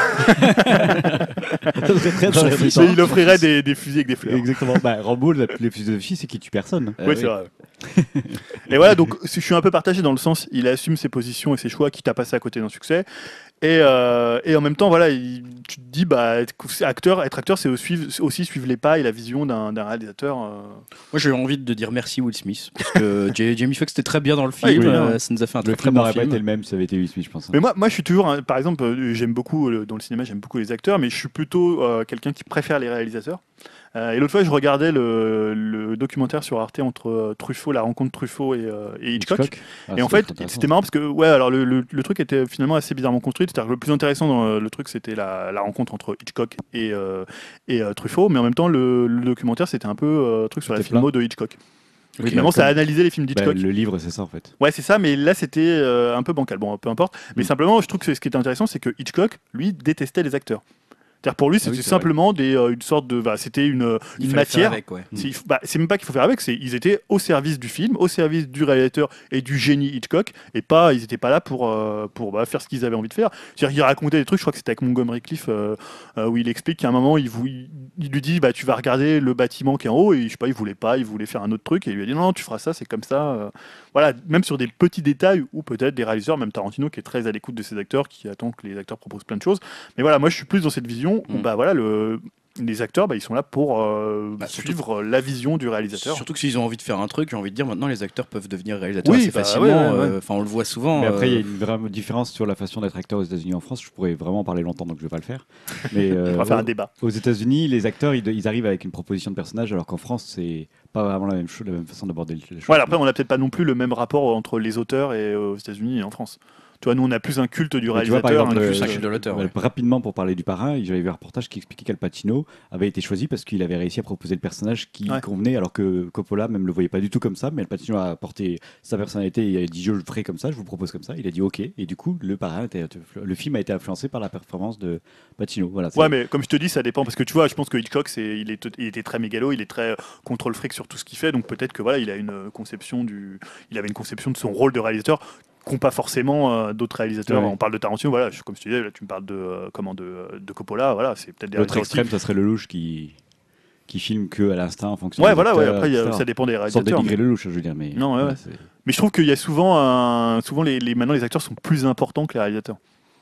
Sont tu fais la en promo, avant, voilà, ouais. tu fais la promo sur à part quelques je parle tu vois peut-être Woody Allen, peut-être euh, Tarantino, quelques Mm. réalisateurs comme ça, mais euh, sinon c'est toujours les acteurs qui sont en, en affiche. Des fois tu vois même pas le nom des réalisateurs. ça, Moi je suis pas, c'est- obligé de regarder un tout petit pour savoir qui a l'influence du réalisé. cinéma américain qui fait que on base tout sur les personnalités des acteurs Oui, visibles oui, et que le réalisateur c'est un produit, euh, enfin c'est un mec payé par les producteurs pour faire un film quoi. Ouais, puis c'est plus vendeur, euh, je veux dire Brad Pitt c'est plus vendeur que que un mec voilà qui va parler de son film. euh. Oui. Bon, on pourrait faire un vaste débat Voilà, là-dessus. ouais, donc Will Smith, non, il voilà. pas été dans, dans Django. Euh, Grégoire, tu veux nous parler de Dark Tower? Ouais, avec Dark Tower, avec une question euh, qui se pose au- autour de ce film, de ce projet. Euh, c'est euh, est-ce que Matthew McConaughey, dont on parlait tout à l'heure, euh, serait ou pas dans The Dark Tower Euh, C'est The euh, qui, qui estime qu'on aurait proposé à l'acteur deux rôles dans ce, dans ce film, dans ce futur film, celui de Roland Deschamps ou celui de sa némésis Walter Odim. Et en l'occurrence, euh, il serait plutôt, selon les rumeurs, prêt à jouer euh, les méchants. Qu'est-ce que c'est Dark Tower? J'ai été prendre le résumé sur Wikipédia parce que je ne connaissais pas du tout, même si on en avait déjà parlé dans un podcast précédent. euh, C'est Roland, donc euh, est le dernier pistolero encore vivant de la contrée de Gilead, aujourd'hui disparu. Son monde, semblable à la Terre par certaines similarités culturelles ou certains vestiges technologiques, est proche du Far West américain du 19e siècle, mais la magie y est également présente. Au départ, à la poursuite d'un mystérieux homme en noir, Roland va par la suite partir en quête de la Tour Sombre, un endroit fabuleux censé être le pivot de tous les mondes possibles. Trouver cette tour dans le but de guérir son monde à l'agonie va tourner à l'obsession pour le pistolero qui va également devoir trouver des compagnons de route pour l'épauler durant ce long périple à travers différents mondes. Sachant que tout ça c'est écrit euh, par King. Euh, donc voilà, est-ce que c'est pour Par ce King projet Stephen King. Ah, pardon. Est-ce que pardon, j'ai pas- Candy Crush, euh, les, les mecs de Candy Crush. ouais, alors en fait, il casse des briques pour, euh, de- pour tout le film. Euh, est-ce que, est-ce que voilà, est-ce que c'est pour Dark Tower que, bah, que Matthew McConaughey a refusé un, de jouer dans les Gardiens of Galaxy? On avait parlé de son, son refus dans ce rôle dans le dernier podcast. On ne sait pas, mais en tout cas, voilà, on, on- on se souvient que Matthew McConaughey avait été attaché au rôle de vilain dans une autre adaptation de Stephen King, Le Fléau. Donc là, le deal n'est pas encore signé, euh, mais euh, tout s'apprête à sembler très très bon pour ce film qui euh, euh, s'annonce comme, pour ceux qui ne le savent pas, comme un projet ultra ambitieux. hein, The Dark Tower, ça pourrait être un des plus gros blockbusters qui n'ait jamais été réalisé avec des budgets complètement faramineux. Voilà, on, en saura plus. Janvier 2017, le monde extrêmement, l'univers de The Dark Tower est extrêmement intrigant. Matthew McConaughey, j'aime plutôt bien en ce moment, il est plutôt dans un, dans un bon moment. Ah ouais, Stephen King, euh, j'aime beaucoup aussi en général. Réponse en janvier, janvier 2017. Et oui, on est très en avance On a le temps de vous en reparler d'ici. Ouais, je pense qu'on va beaucoup en parler de ce film. Ok, merci Grégoire. Le temple du cinéma en ligne. Ouais, je vais vous parler en fait d'une nouvelle plateforme euh, qui vient d'ouvrir ses portes euh, numériques, on va dire, parce qu'elle a été lancée le 5 novembre dernier, donc ça date un peu, mais je, trouvais quand même que c'était une news intéressante de, à, relayer, et sur laquelle, alors malheureusement pour Dim, hein, on aura peu de chance de retrouver le dernier chasseur de sorcières avec euh, Vin Diesel, non pas en raison de la qualité du film, bien sûr, mais parce que la Cinétech, donc c'est le nom de cette euh, plateforme VOD, euh, est consacrée aux grands films du XXe siècle. Voilà. Le Ah, dernier merde. chasseur de sorcières est donc sorti 16 ans trop tard pour intégrer cette prestigieuse collection de chefs-d'œuvre. Ah, du coup, il y a plein de films qui sont dans le domaine public euh, que tu peux voir euh, Ouais. supposément gratuitement. Bah oui, je pense, oui. Ça peut être Parce que c'est ça le principe, c'est Ouais, alors, des films gratos. alors, en l'ori- l'origine du projet, on trouve trois réalisateurs, donc Pascal Ferrand, Cédric Lapiche et Laurent Cantet, et le président d'Universiné qui est Alain Roca, et en fait qui veulent permettre aux internautes de, je cite, voir ou revoir les films les plus importants de l'histoire du cinéma. Donc la Cinétech, c'est un catalogue de plus de 2000 films hein, qui sont déjà disponibles ou en cours d'acquisi- d'acquisition. Donc ça va de Jean-Luc Godard à James Cameron, à Spielberg, à Jean Eusta- Eustache. Donc c'est euh, super varié sur euh, tous les, les films du XXe siècle. Mais surtout, ce qui est intéressant, c'est que chaque réalisateur qui rejoint la Cinétech dresse une liste de ces 50 films incontournables qui vont permettre d'accompagner les utilisateurs du site dans leur quête de voir le meilleur du cinéma du XXe siècle. Ah, c'est. Mmh. ça. Donc ça, pas c'est plutôt sympa. Donc euh, voilà, selon l'adage qu'on n'est jamais mieux conseillé que par les meilleurs. Euh, Pas faux. Voilà, pour le moment, 20 réalisateurs ont déjà dressé leur liste. Et en fait, les utilisateurs du site sont également mis à contribution puisqu'ils sont en fait invités à participer à l'enrichissement du catalogue en, je cite encore, fournissant des renseignements sur les droits de certains films introuvables ou en signalant l'existence de bonus dits d'archives qu'ils pourraient euh, connaître, ou qu'ils pourraient connaître ou souhaiteraient voir sur leur site. Donc c'est à la fois un site euh, participatif et un site de, bah, ça peut te faire des conseils quand tu vois une liste. euh, C'est bien ça. C'est une sorte de cinémathèque euh, virtuelle. Quoi. Ouais, c'est une sorte de cinémathèque virtuelle des, des chefs-d'œuvre. C'est payant comme truc? Enfin, c'est Euh, un je sais pas du tout. D'accord. Si c'est de la VOD. C'est de la VOD, hein, donc ça- je pense que ça doit avoir comme une, une- une- c'est de la location. C'est euh, super film. intéressant quoi. Si Oui. tu veux voir les 50 meilleurs films de tel réalisateur, Ouais. de Lynch ou enfin j'en sais rien, voilà. Bien, super bien. intéressant. Ah, bon plan. Bon plan. Donc là, il y a 20 réalisateurs. Moi, j'essaierai d'aller voir, voir un peu les, les listes que- qu'on fait, les- justement les 20 premiers réalisateurs. euh. C'est que des films inconnus en noir et blanc de 1943. euh. Bon. tu vas être genre bon, ok. Non, mais quand tu vois la liste, tu vois, on parle à la fois de Spielberg, de, Spielberg, de James Cameron, euh, de Godard. euh, Voilà, c'est bon, oui, après, ça a l'air d'être du classique. dans le- Spielberg, je sais. ah, je sais plus. Ah, j'ai un trou de mémoire Ouais, dans mes non, non, références. euh, pas, oui, voilà. C'est pas, c'est pas le bon podcast. Je- C'est pas le bon podcast. Je sais, l'heure. je sais quelques-uns de ses meilleurs films, ses films préférés, mais j'ai oublié les Tu seras titres. dans la partie techno, tu te dis ah en fait. Oui, en fait, Spielberg, il adore tel film. on en parle aussi justement, t'as Tarantino qui fait souvent ses listes de, Bah lui, de ouais. ses films préférés c'est un par grand année. cinéphile. Oui. Bon. Grégoire, ce n'est pas le chiffre de la bête, ce n'est pas le- la réponse à la question de la vie, au sens de la vie, Non, pas encore. mais c'est ce 11, 22, 63, qu'est-ce que c'est? Qu'est-ce que c'est? C'est le titre d'une d'une série euh, qui vient d'être dévo- dont on vient de voir le premier trailer, trailer pardon, de, de, de la série euh, donc 11 22 63 qui a été dévoilé par la plateforme Hulu Hulu Hulu, pardon, Ulule. Non, Hulu, H-U-L-U. Ah, pardon. Parce que Ulule, c'est le truc- c'est le truc français, Ulule. Non, mais là c'est pas Je français. pense que ça n'a c'est rien à voir. Cette série, euh, cette série événement 11 22 63 avec James Franco dans le rôle principal, c'était une vidéo de 30 secondes qu'on a vue euh, dans laquelle on voit euh, juste euh, un des dialogues qui sert en fait à pitcher la série. On entend une voix dire à James Franco "J'ai besoin que tu évites l'assassinat de John F Kennedy." Oh, pas mal. voilà. ça. S'en suivent une succession de vignettes montées très rapidement. hein, je vous laisse aller voir ça, qui donne un aperçu quand même de l'ambiance un peu rétro et anxiogène de cette série adaptée du roman de Stephen King, à nouveau, 11-22-63. Euh, donc c'est un roman qui est sorti en 2011 et qui est centré sur le prof d'anglais Jack Epping, chargé par un ami mourant de remonter dans le temps pour éviter l'assassinat de JFK. Euh, une faille temporelle va permettre d'envoyer le professeur en 1958 et il a donc jusqu'au 22 novembre 1963 pour trouver un moyen de changer le cours de l'histoire et empêcher Harvey Oswald d'arriver à ses fins. On retrouve l'acteur James Franco qui, retrouvera, qui donnera aussi la réplique à Josh Duhamel et à Chris Cooper dans cette, série. Et également en termes de producteur, c'est assez intéressant parce que le producteur exécutif c'est J.J. Abrams, hein, euh, avec euh, sa compagnie Bad Robot, Stephen King directement en producteur exécutif aussi. Donc euh, voilà, les deux premiers épisodes ont été réalisés par Kevin MacDonald qui a réalisé le dernier roi d'Écosse, s'il vous plaît. Compte à rebours lancé, c'est ça, ça sort le 15 février sur Hulu. Donc euh, moi je suis assez hypé par cette série. Ouais, Il y a pas mal de, pas mal, ouais, une sorte d'Uchronie. Je ne sais pas s'il va réussir. Ça Oui, Il échoue comme une merde, en fait, c'est pas du tout du Crony, c'est juste une triste histoire. Mais en tout cas, euh, ouais, il y a des beaux noms quand même. DJ Abrams, moi dans les séries, euh, voilà, hein, on le sait tous, Lost, meilleure série du monde. Donc, Ouais, il a tendance à pas forcément aller au bout de ses concepts. Mais... comment ça? Non, mais je pense à Alias par exemple. Oui, alias, c'est un peu, ouais, c'est pas faux. En tout cas, moi je suis, je suis assez intéressé par 11 22 63. À nouveau un autre projet pour lequel je suis hypé en 2016. C'est bien. Il va y avoir du boulot en 2016. Oh là là, oui. Mais ça va sortir en France ou Bah, à mon avis, ça sera téléchargeable. Enfin, ton oncle américain pourra te la prêter ou quelque chose comme ça. Parce qu'il veut devoir l'appeler, ça va devoir s'appeler 22 11 63. Oui. Ça, il faut, faut changer le nom. Faut changer, C'est vrai qu'on comprend pas que c'est une date en fait. que- Bah oui, Ah, c'est bah ouais. ouais, pour nous, oui. Euh, un petit détour par euh, un divertissement musical. Ouais, on va parler un petit peu de musique puisque je vais vous parler de David Bowie. Alors personnellement, moi j'adore David Bowie. Je sais pas si comme vous, euh, comme moi, vous aimez, euh, vous aimez mal, David ouais, Bowie. Sauf voilà, pour être assez honnête, euh, moi je connais que jusqu'à Let's Dance. Et euh, on va dire que les albums des années 90-2000. Ah oui, en effet. Non mais voilà, bah, tu en même temps ça en fait déjà pas mal. hein, oui, entre, oui, euh, oui, ça bon, en fait une c'est- bonne petite C'est dizaine. Bowie d'une euh, certaine époque que tu aimes. Ouais, fait. bah, c'est surtout le Bowie des années 70 et, euh, et, début, et début 80. Euh, donc voilà, je connais très mal 90-2000. Donc forcément, à la sortie d'un nouveau disque du Sin White Duke, comme on l'appelle, ça m'intéresse que moyennement, sauf qu'en fait, ce qu'on sait sur Black Star, hein, qui c'est le nom de son nouvel album, qui est simplement symbolisé par une étoile noire, pense qu'il a- Voilà. s'est dit, tiens, Il a essayé creuser là. Comment on pourrait représenter une Ah, étoile noire alors, il fait le coup de Star Wars, de Love Symbol. Wars. Il fait, Love Symbol quoi. Non, mais là, c'est pour le nom de l'album. Il y a toujours écrit euh, David Bowie dessus. Et qui sortira le 8 janvier 2016. Euh, bah, en fait, il m'intrigue un peu plus que d'habitude. Alors, en fait, l'album, il sera toujours produit par Tony Visconti, hein, qui est un compagnon de longue euh, date de, de David Bowie, et qui déclare qu'ils ont cherché en fait à sortir du rock avec un modèle pour le moins surprenant. Alors, en fait, c'est lui qui parle, euh, Tony Visconti, donc euh, producteur mythique.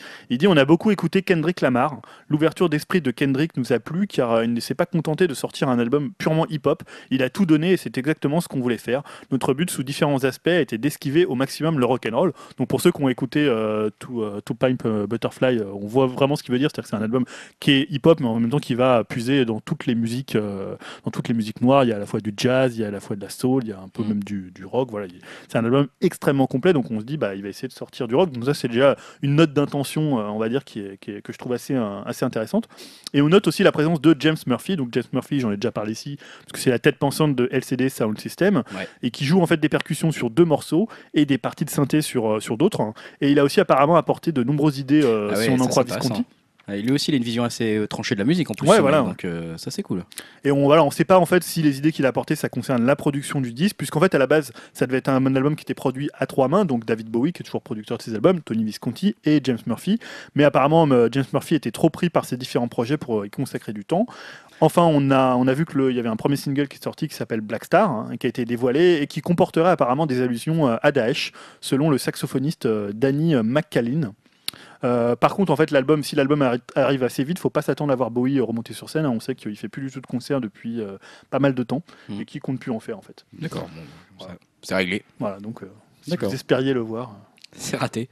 Acheter un live en, en DVD. achetez un live. Bon, tu nous tiendras au courant quand tu auras écouté l'album. Ouais, voilà, ça quand, euh, ouais, quand euh, je l'aurai écouté. Mais je pense que je l'écouterai là plus par curiosité que par euh, amour pour euh, les productions Bowie. récentes de, de Bowie, que je n'ai pas trop, trop suivi. euh. Ce qu'il a fait récemment. Non. Ok. Grégoire, tu voulais revenir sur quelques projets douteux.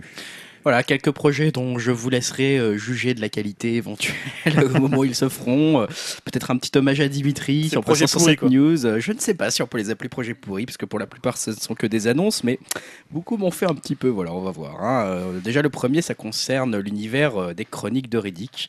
Enfin voilà, donc euh, l'univers de C'est déjà pourri en partie.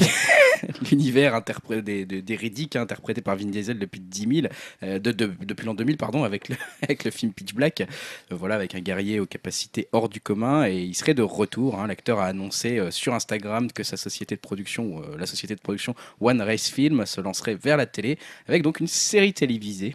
Euh, sur l'univers euh, riddickien, on va dire, hein, qui va s'appeler Merc City et qui s'intéresserait aux mercenaires aux autres chasseurs de primes de l'univers de Riddick.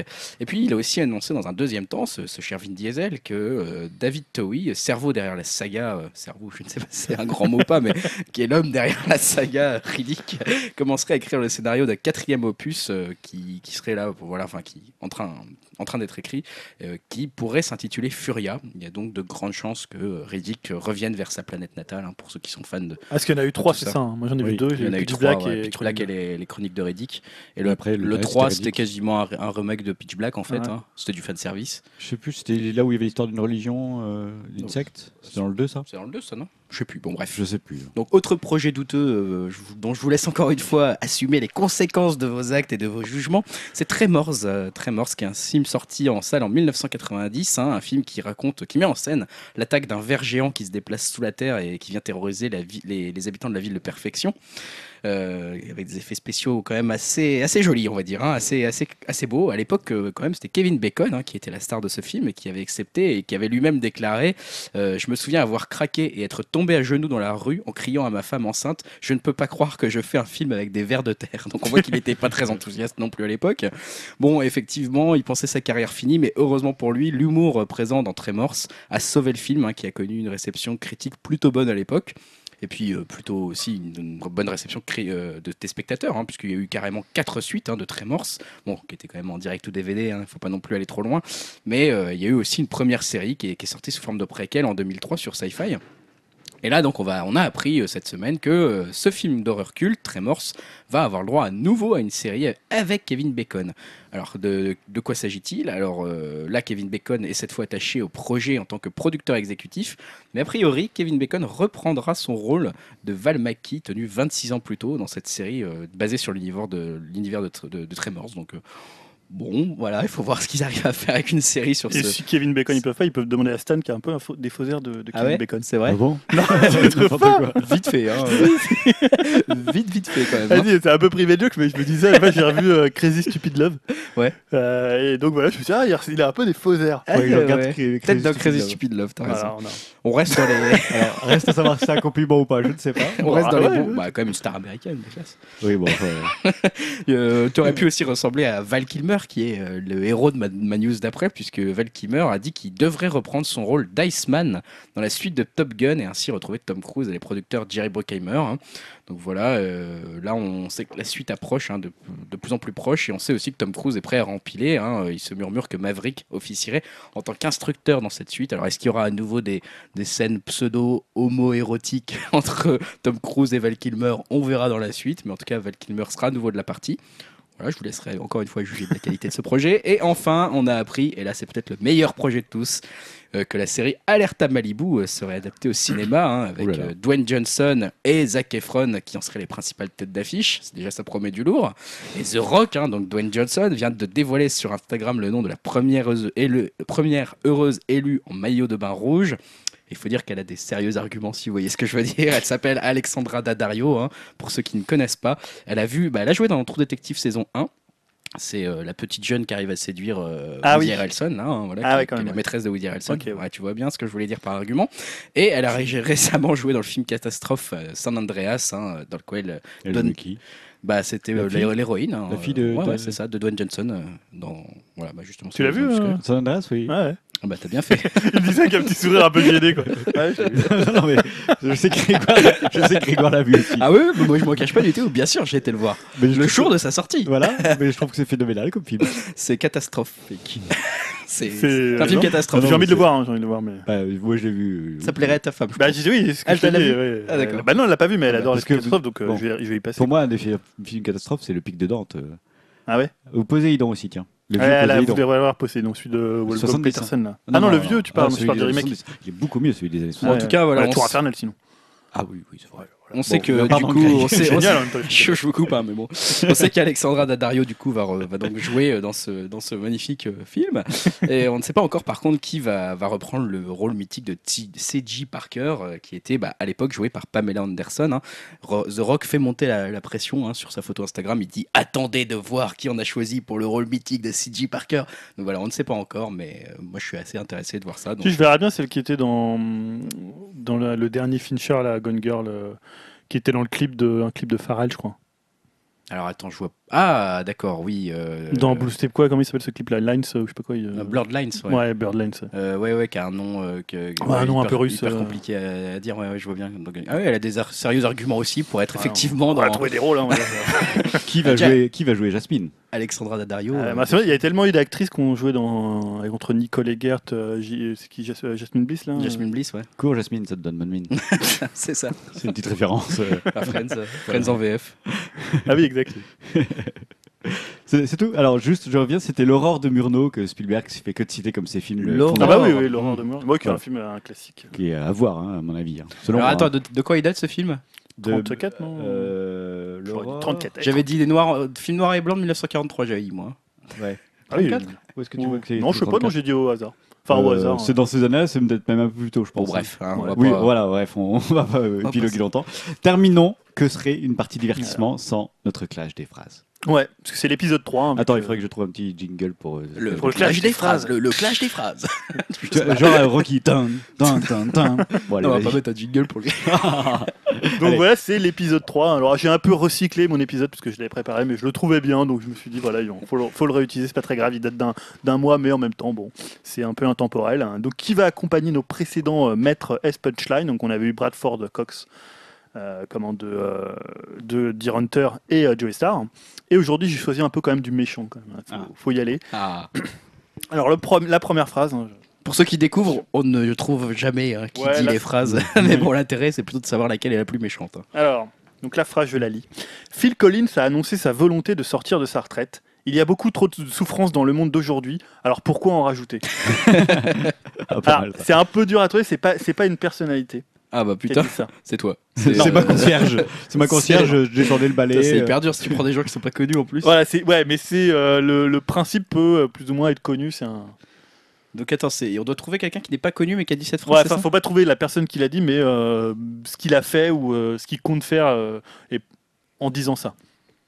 Il y a, y trop de souffrance dans le monde, c'est pas la peine d'en rajouter, c'est ça qu'il a dit Ouais, il a dit Phil Collins a annoncé sa volonté de sortir de sa retraite. Il y a beaucoup trop de souffrance dans le monde d'aujourd'hui.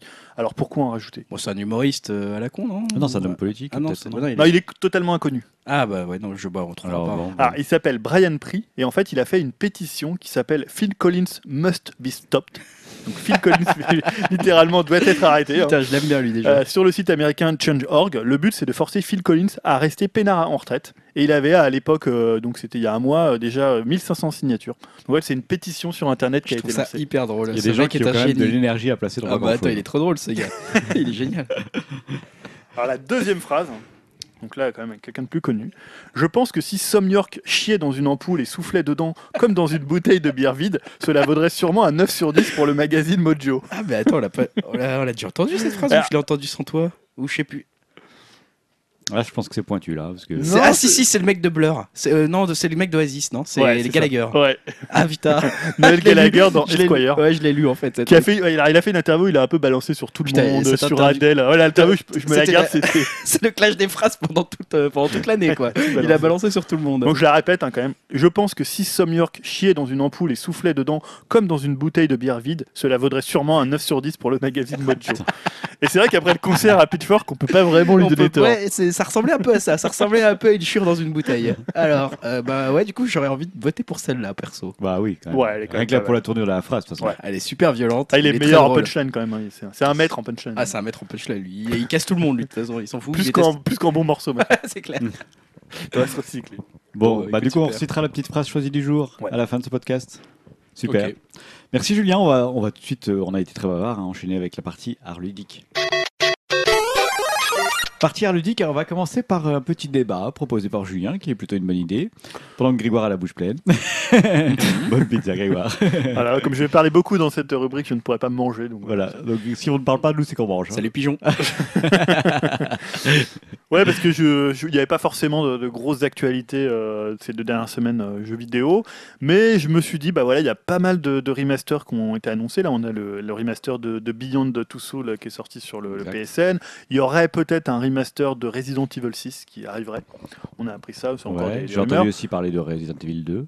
Ouais, alors Il ça va c'est un arriver. remake. Il y a un C'est un remake. remake, ouais. Ah, On est-ce que tu on va définis parler. ça alors Est-ce que tu peux On va- définir Je la- vais définir. D'accord. Et juste, je termine où il y a peut-être un remake de Demon's Souls, donc euh, le premier de la série des Souls qui était sorti uniquement sur PS3, qui aurait été teasé Alors, ouais. par euh, From Il Software. va falloir que tu définisses parce qu'effectivement, moi, Resident Evil 6, pour moi, c'est un genre, genre moderne. Je me dis, c'est le 6, c'est moderne, c'est récent.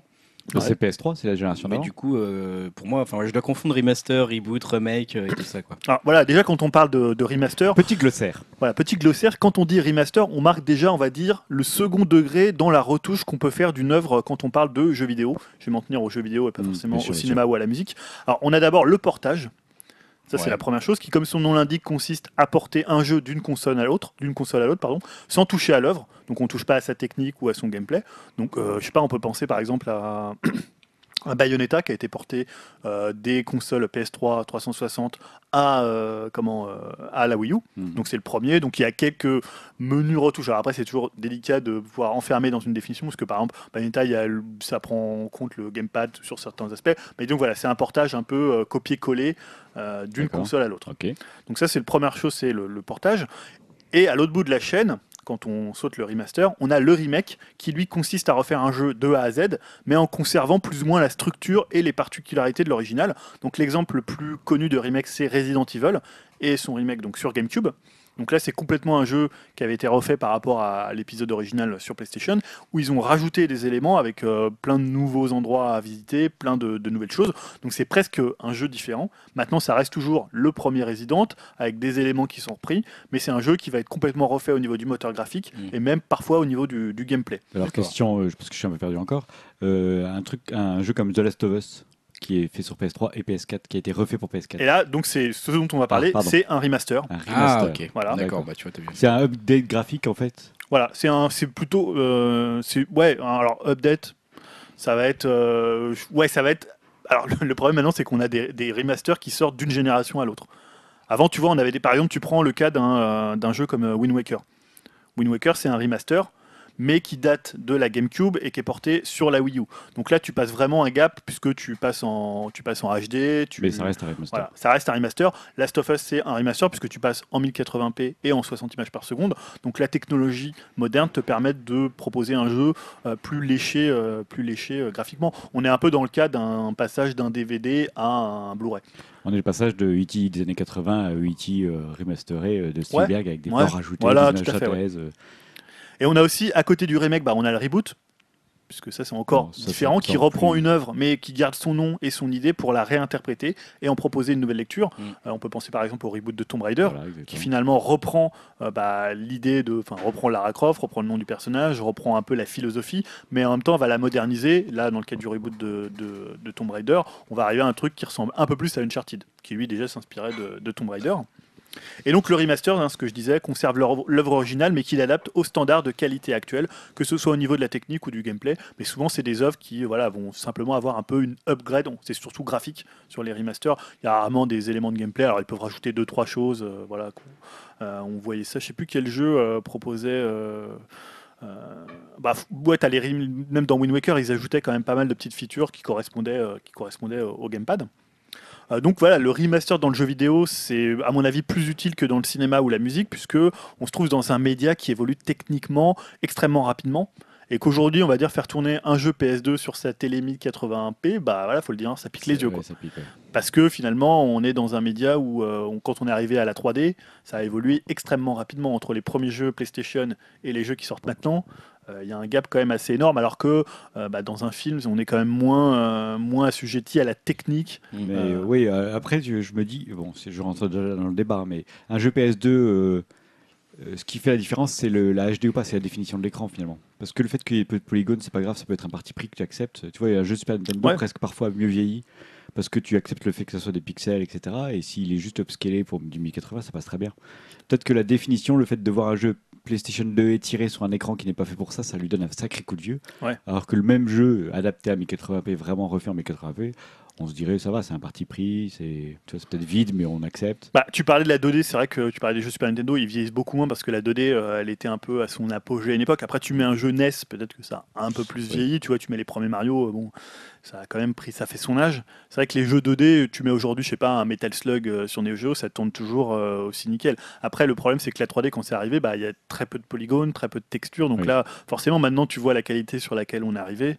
Euh, mais c'est vrai que quand c'est sorti à l'époque, tu te dis jamais euh, ah mais c'est genre c'est moche ou tu vois, tu vis toujours avec la technologie de ton temps. Donc euh, c'est vrai que voilà, on va on va en parler parce que finalement aujourd'hui cette huitième génération de consoles, beaucoup l'appellent bah, la, la comment la génération remaster.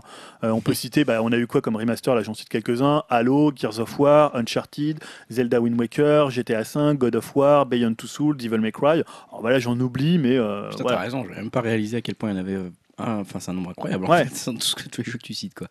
Alors là, et finalement, est-ce que quel point de vue vous, vous avez sur les remasters? Est-ce que vous trouvez qu'il y a trop de remasters euh, sur cette génération de consoles qui a maintenant euh, deux ans, presque, enfin trois ans? Bah, alors, moi, je répondrais quand même assez franchement oui, en fait. Enfin, oui et non, c'est une question compliquée parce que dans le sens où tu achètes ta PS4, tu veux jouer à ton GTA 5 avec euh, l'expérience maximale, surtout si tu l'as pas fait, enfin, tu vois, tu l'as attendu, etc. euh, voilà, tu, tu l'avais pas acheté exprès sur ta PS euh, d'avant, enfin, sur ta console d'avant, sur ta PS3 ou sur PC, tu t'es retenu, tu t'es dit, je vais le faire sur ma PS4. Du coup, tu veux l'avoir sur ta PS4, donc c'est normal quelque part qu'ils proposent une version PS4 Ouais. qui répond aux performances techniques de la PS4. Maintenant, euh, quelque part, moi j'ai toujours l'impression, mais je me trompe peut-être parce que j'ai une plus grande distance avec les jeux vidéo que vous deux, mais j'ai l'impression que du coup il y a moins de jeux euh, autres que les remasters à jouer sur ces consoles-là. J'ai l'impression que maintenant, si tu achètes une PS4, tu vas peut-être l'acheter pour GTA V, tu vas peut-être l'acheter pour euh, les remakes euh, que tu as cités, les remasters pardon, que tu as cités. Mais euh, du coup, est-ce qu'il y a d'autres jeux qui sortent du lot? Je- J'ai pas vraiment l'impression d'avoir des noms comme ça tout de suite en me disant Ah bah tiens, ce gros jeu-là, ce jeu-là, il, est, il- voilà, il est que pour la PS4, il vient de sortir, il est fait pour ça, pour cette console-là, et je vais l'acheter pour ça. Alors que en fait, c'est quasiment tous les jeux que tu as cités, tu peux y jouer sur d'autres consoles ou des consoles que j'aurais gardées. Du coup, Ouais. ça c'est intéressant de pouvoir les avoir, mais en même temps, ça pousse pas forcément à aller vers la console. Du coup, parce que si tu as déjà une PS3 et que tu pouvais les avoir dessus, bah tu vas pas la- tu vas pas acheter la PS4 pour Bah, ça quoi. Moi, d'un autre côté, je trouve que c'est. Moi, ça me gêne absolument pas qu'il y ait des remasters et. Et je vois ça plutôt d'un bon oeil parce que euh, déjà je vis en décalé vis-à-vis des jeux de vidéo. Il y a des fois je n'achète pas volontairement un jeu vidéo, je laisse passer une année pour qu'ils soient Mm. patchés, etc. et d'avoir de bonnes conditions et en plus moins cher. Et, et d'une, et de deux, du coup que le, le- le passage à la PS3 vers la PS4, je me suis retenu d'acheter des jeux sur PS3 pour les avoir en meilleure Ouais. qualité sur PS4. Je pense à Last of Us que je n'ai toujours pas fait Mhm. ou au premier reboot de Tomb Raider que je n'ai toujours pas fait parce que je le voulais sur PS4. Je viens de terminer euh, Assassin's Creed Black Flag, je l'ai joué sur PS4 et pour moi j'ai bien fait parce que j'ai vraiment le confort de la PS4 et je me dis je l'aurais joué sur PS3, il y aurait eu les chutes de framerate, j'aurais eu mal au Ouais. crâne en jouant Il y comme, avait de l'aliasing et tout. comme tous les autres Assassin's Creed et c'est le premier Assassin's Creed où je me dis c'est fluide, c'est beau, il n'y a jamais de chute de framerate, c'est agréable. Ouais. Et je regrette pas du tout qu'ils aient fait un remaster.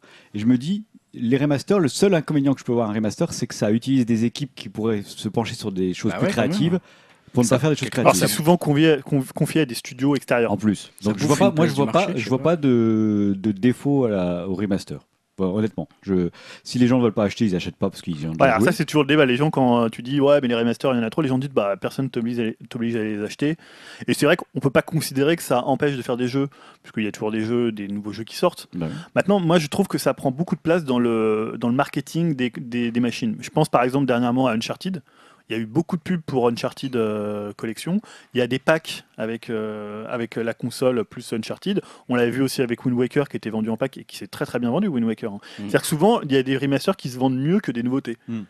Et je pense que ça envoie pas forcément un bon signal à l'industrie, aux actionnaires, où ils se disent bah finalement, bah, si, finalement on va faire de la thune facilement, on va lancer notre que petit ouais, remaster. je suis assez d'accord. Je trouve que là, en termes de créativité, ça, ça, quelque part, moi, je vois ça quand même comme un truc qui bloque quelque part un peu la créativité parce que c'est Oui la non. solution de facilité. Oui, alors j'entends ce que vous dites, mais en même temps, euh, si tu parles créativité, par Assassin's Creed et qui ne se renouvelle pas depuis des, des années et des années. Non, Je mais ils vont peut-être encore moins se renouveler s'ils font deux fois le même épisode.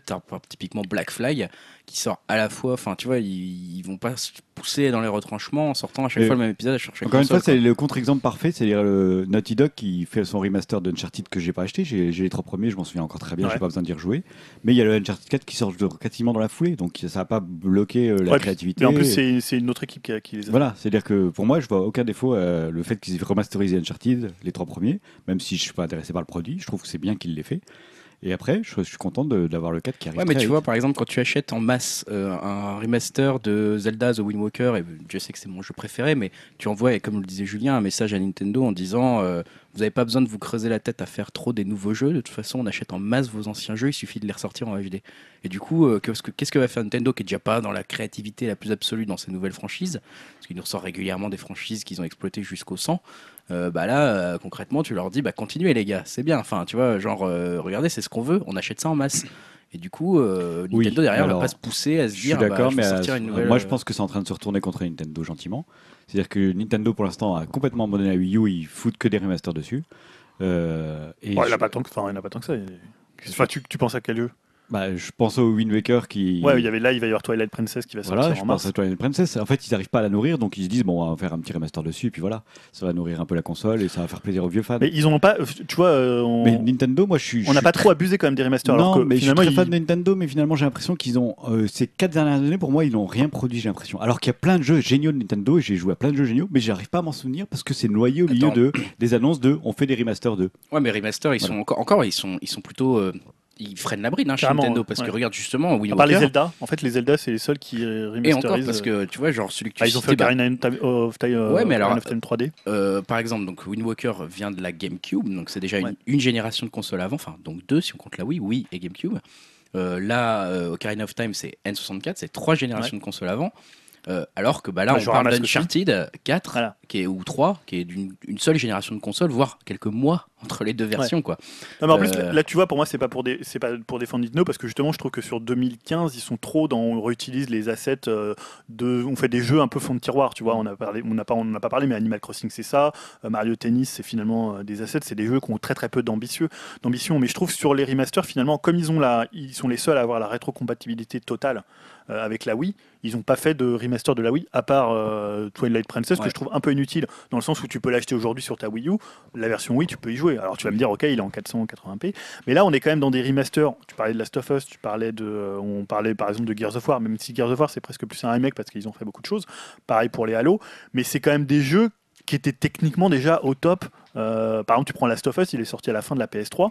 Est-ce que tu as besoin d'avoir un remaster euh, un an plus tard? Alors que le jeu, je veux bien sur des jeux. Moi, je suis pas. En plus, je suis pas contre le remaster parce que je pense que c'est important de faire vivre le patrimoine du jeu vidéo. Tu vois, quand on remasterise un Okami, quand on remasterise un, un Jet Set Radio qui- ou même un Shenmue qui viendrait de la Dreamcast, là, ça a une utilité quand c'est faire carrément. découvrir des jeux auxquels tu peux plus jouer. Que tu... Aujourd'hui, Last of Us, je peux aller l'acheter sur PS3 avec une PS3 en magasin. Alors après, tu vas me dire, ouais, c'est bien pour les gens qui n'ont pas eu de PS3, qui n'ont pas acheté le jeu. Ça, je suis tout à fait d'accord avec toi.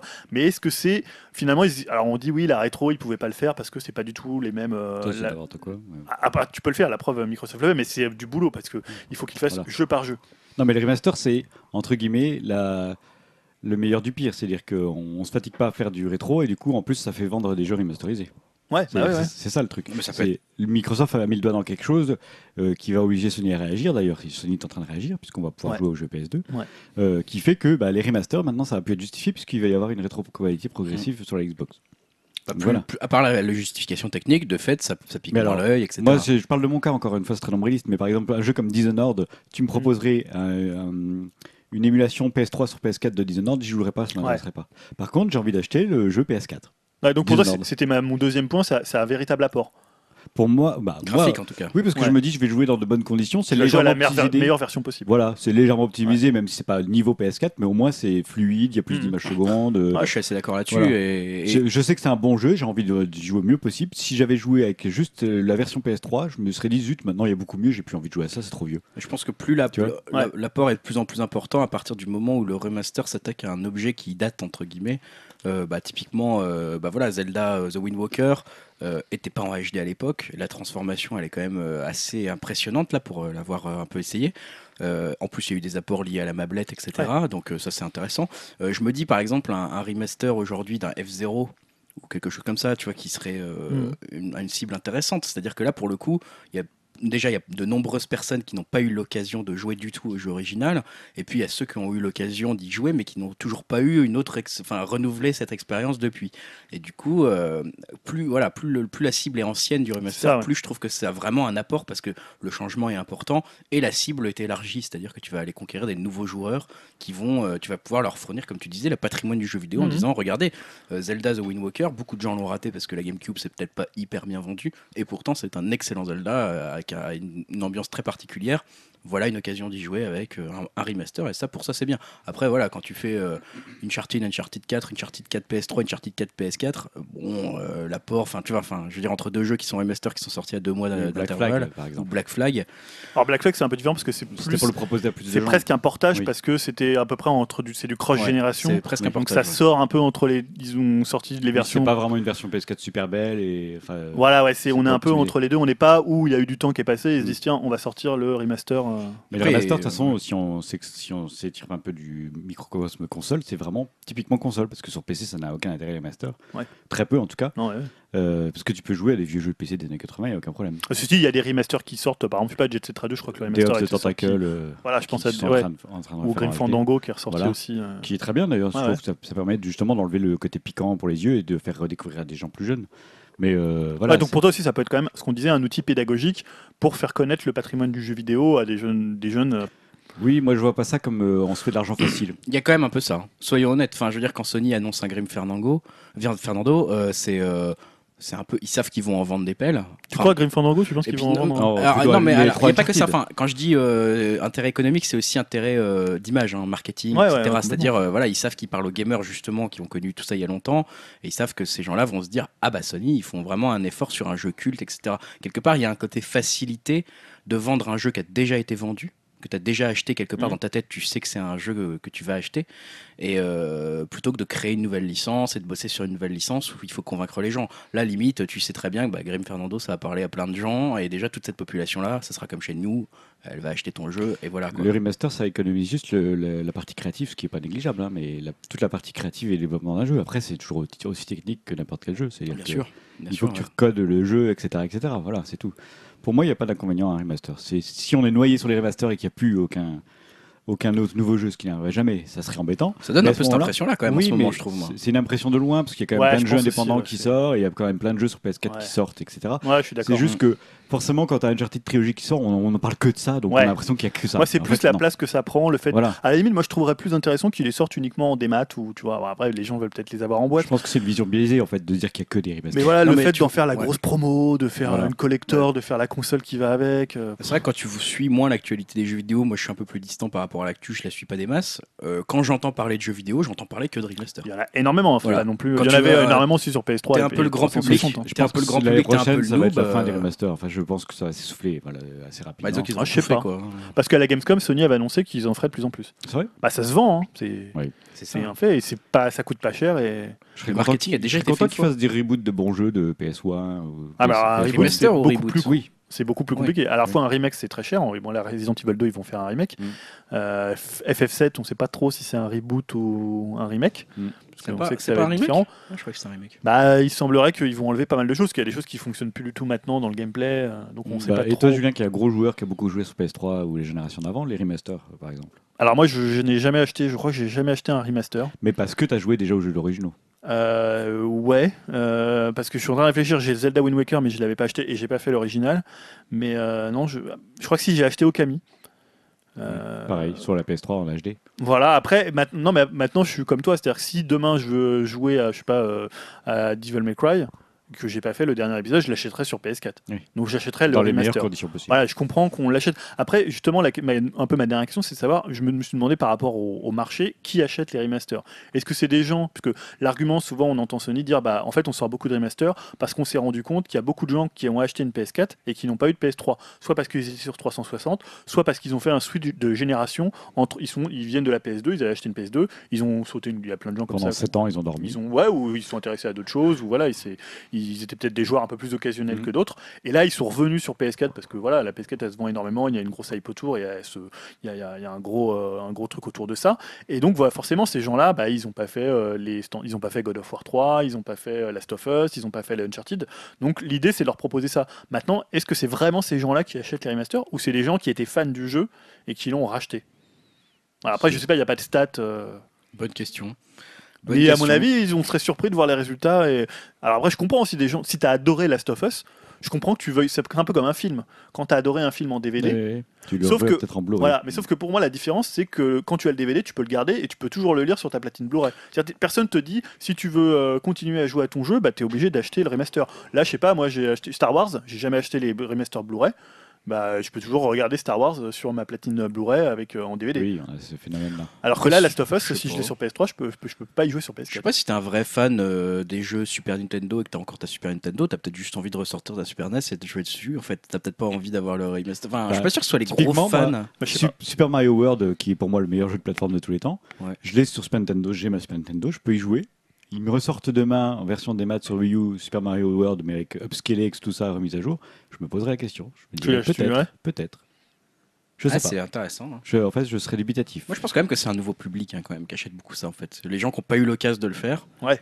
Et qui l'achètent en masse parce que Bah, forcément, moi, en vu tout cas, les c'est nombres comme de ça que ventes, je, euh, je fais pour les portages, les remasters PS4. Ouais, mais ça, je, PS3. com- ouais, je comprends tout à fait. Après, c'est ce qu'on disait tout à l'heure avec Greg, c'est que la place que ça prend euh, dans la dans l'actualité jeu vidéo. Donne l'impression d'occulter tout le Bah, reste. surtout ouais, quand t'es un peu un noob ou que t'es le grand public, à mon avis, le grand public entend parler plus d'Uncharted et de sa remasterisation PS4 Mm. que des jeux indépendants que vous, vous connaissez en tant que, on va dire, plus spécialiste Mais du jeu vidéo. Le quoi. phénomène Uncharted, pour moi, c'est intéressant parce que ça montre bien que c'est une sorte d'appel d'air. C'est-à-dire qu'ils créent. Euh, ils disent re- redécouvrez-le ou découvrez-le sur la trilogie, puis comme ça, vous achèterez Uncharted 4. Tu vois, pour moi, c'est. Ah bah moi ça me donne envie, tu vois. Typiquement, moi j'ai pas eu, j'ai pas fait la PS3, j'ai pas fait les Uncharted. Là, je vois PS4 Tu vois, avec euh, le truc, je me dis, hmm, Shenmue, je pense Ouais. qu'ils ils vont forcément passer par cette case-là parce que s'ils sortent le 3 Ah sans oui, avoir Oui, le 1 c'est et le 2, moi, j'achèterai jamais le 3, je m'y intéresse il- pas. Après, c'est plus compliqué parce que c'est Sega qui a les droits, donc. euh, Voilà, Sega a fait une sortie là-dessus. Là, Ouais, ils ont dit a priori, qu'ils- ça va se faire. hein. Pour moi, s'ils sortent pas le 1 et le 2, c'est un four euh, Shenmue 3. Enfin, il y a que les grands fans euh, qui vont l'acheter. oui, en termes de nombre de ventes de Oui. copies, ça sera pas énorme, c'est clair. C'est pour ça. Donc, euh, Donc là, le remaster aurait aussi un avantage à la fois euh, effectivement pédagogique et économique pour le Mm. coup. hein. C'est-à-dire à la fois tu montres aux gens ce que c'est que Shenmue, pourquoi c'est aussi culte, etc. Et en même temps, du coup, tu peux peut- peut-être te permettre d'en vendre un peu plus du futur, quoi. Mais tu vois, moi, ce que je trouve dommage dans leur démarche, je la comprends, c'est une démarche commerciale, mais dans leur démarche éditoriale, en fait, ils ressortent les jeux qui ont déjà très bien marché euh, sur PS. Par exemple, là, on, prend, on parle pour Sony, mais même pour Microsoft, qui fait pour Halo, pour Gears, qui fait un semi-remake.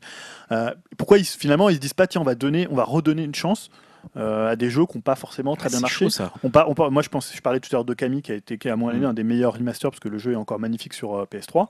Je trouve ça bien de voir ce jeu qui avait bidé sur, euh, sur PS2 et même après sur Wii, ressortir dans une belle version, donc de lui redonner une nouvelle chance. Là, tu vois ressortir un God of War 3 qui s'est bien vendu, un Last of Us qui s'est très bien vendu. Je Ouais, comprends la démarche économique et même le, le fait de dire, bah, il y a des nouveaux joueurs qui vont arriver qui l'ont pas forcément fait. Euh, mais voilà, pourquoi finalement il n'y aurait pas une manière de dire, bah tiens, on va essayer de donner. euh, à la limite, ce qu'ils font avec Beyond, c'est peut-être plus intéressant, parce que Beyond, c'est un jeu qui n'a pas tellement marché euh, par rapport à, à Heavy Rain. Donc finalement, lui redonner une autre exposition, ça peut être intéressant. C'est intéressant, ouais, mais est-ce qu'ils vont le faire? Enfin, je veux dire, Camille, est-ce qu'il s'est replanté en fait Enfin, tu vois, le Ouais, il est remaster, sorti en démat, hein, donc après, il passe par les soldes, il a, il a une nouvelle vie par les soldes de Steam, voilà, il a une ça, nouvelle vie par bon. les, soldes, les soldes du, du PSN. Euh, C'est pas pour ça que ça sera un PC, grand mais- succès du jeu vidéo après. Enfin, tu vois, ça, je suis pas sûr qu'un remaster d'un jeu qui a échoué lui donne vraiment l'occasion de devenir un vrai succès. Non, mais fait. tu vois, par exemple, dans le cinéma, on voit des belles éditions avec euh, des remasters pour certains films, Ouais. euh, en se disant, bah voilà, on essaie de- d'apporter, tu pourrais, je sais pas, même, euh, d'ailleurs, c'est ce qu'on disait tout à l'heure, on parlait, euh, on parlait en off qu'il n'y a pas de IMDB pour le jeu vidéo où tu Mm. pourrais suivre les auteurs, et là, ça pourrait être une manière de, de travailler sur une politique d'auteur au niveau du Mais jeu vidéo. Tu Peut-être qu'il faut se dire que dans le jeu vidéo, il est en train d'émerger comme dans le cinéma. Euh, Il y a le, le remaster Blu-ray de je sais pas quel film grand public euh, Mm. américain, et tu as les maisons d'édition, euh, genre bah, ce qui n'existe plus, René Château ou je sais pas quoi, tu sais, qui, Mm. qui Ouais. vraiment prenaient des vieux films des années 20, essayaient de les mettre, plus, les rendre plus propres et plus regardables pour les, les formats d'aujourd'hui. Ouais. Voilà, il, il peut y avoir ça dans le jeu vidéo aussi, c'est-à-dire que Ça va peut-être y venir, hein, le grand effectivement. public et à la fois les, les passionnés qui, qui font en sorte que des vieux jeux ressortent avec des formats actuels. Ah, tu vois, en vrai, Grim Fandango, c'est un bon exemple d'un jeu qui est culte Mm. et qui, voilà, qui ressort, qui a une exposition, qui est montré à l'E3. Mais alors, est-ce que, ouais, après, voilà, c'est plus, est-ce que c'est une question d'image, est-ce que c'est une question d'en vendre des copies ou juste de faire montrer une certaine image de Sony aux joueurs?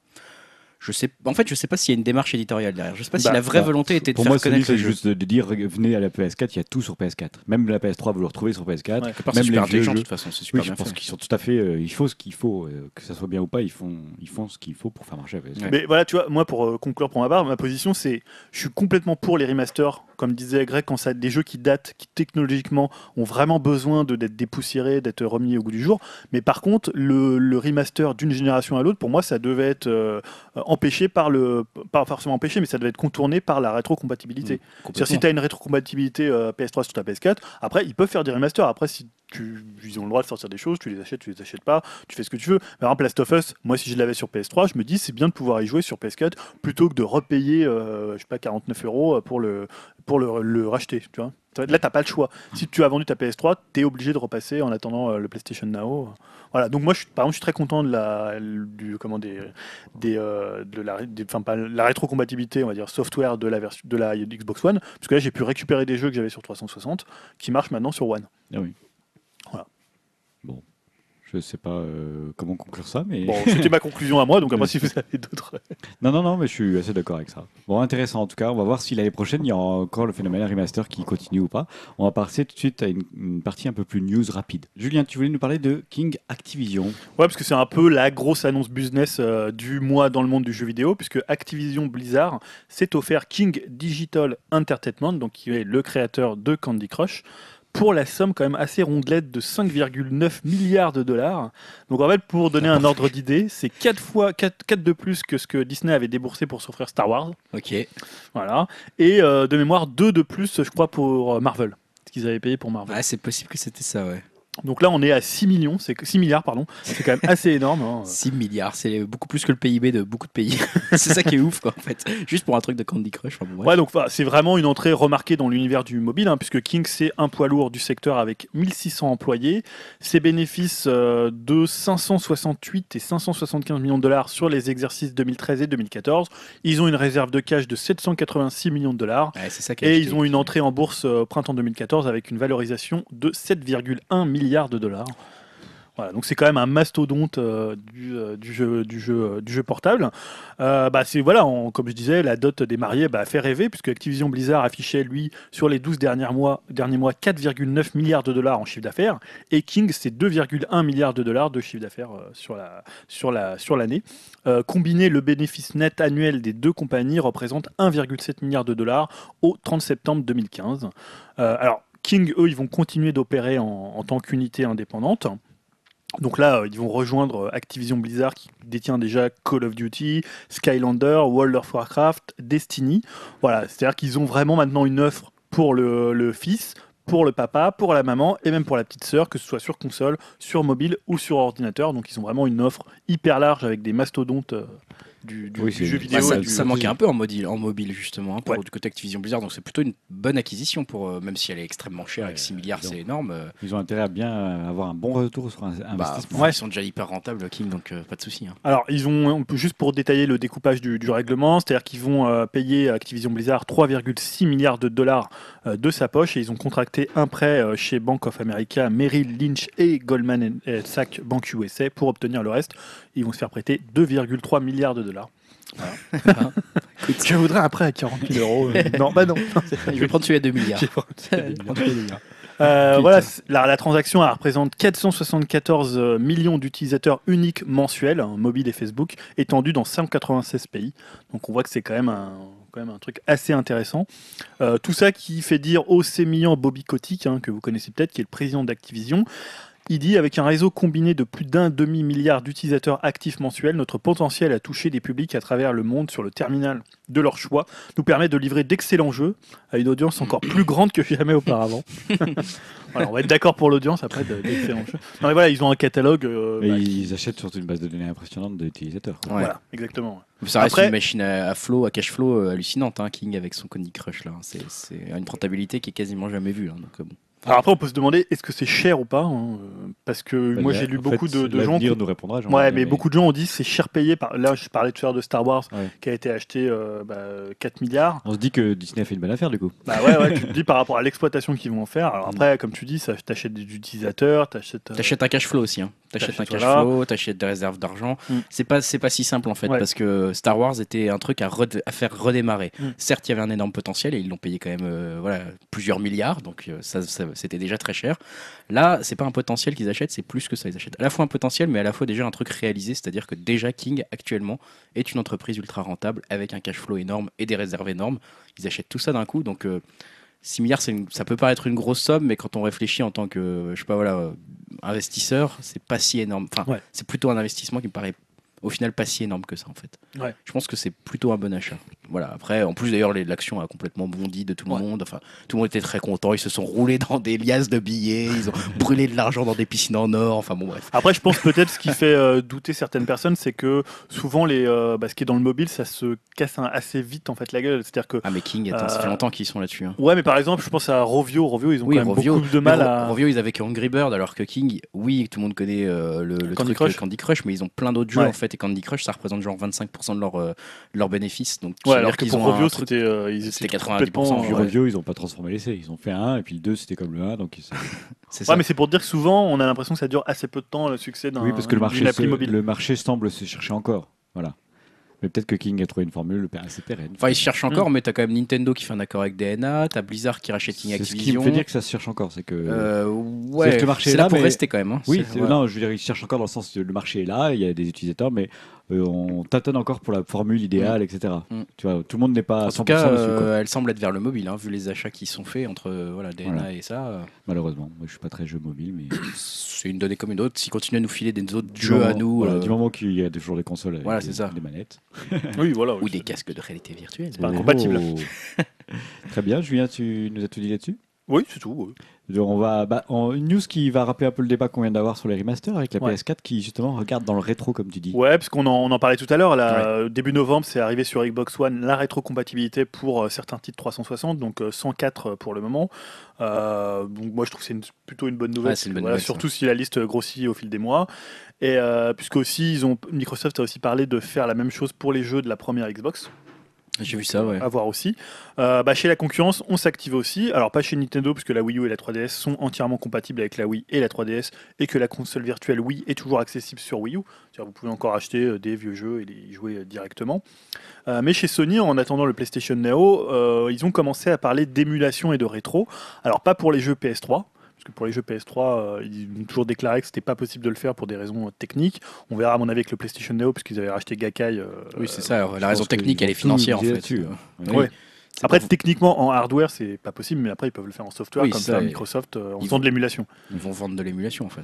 Alors, en fait, comment on a eu cette info euh, des jeux PS2 C'est Digital Foundry, donc un site euh, qui est indépendant, je crois, d'Eurogamer, qui est assez connu pour tous ses comparatifs, euh, pour ceux qui veulent voir quelle est la meilleure version au pixel près de, de, entre la version Xbox One, la version PS4 et la version PC. Donc, c'est toujours assez, assez intéressant, quand- surtout quand on a toutes les consoles ou pour faire de la guéguerre des consoles. hein. Ça, ça marche, ça marche aussi. Donc, en fait, ils ont analysé les trois jeux Star Wars PS2 qui ont été offerts avec la PS4 Star Wars Battlefront.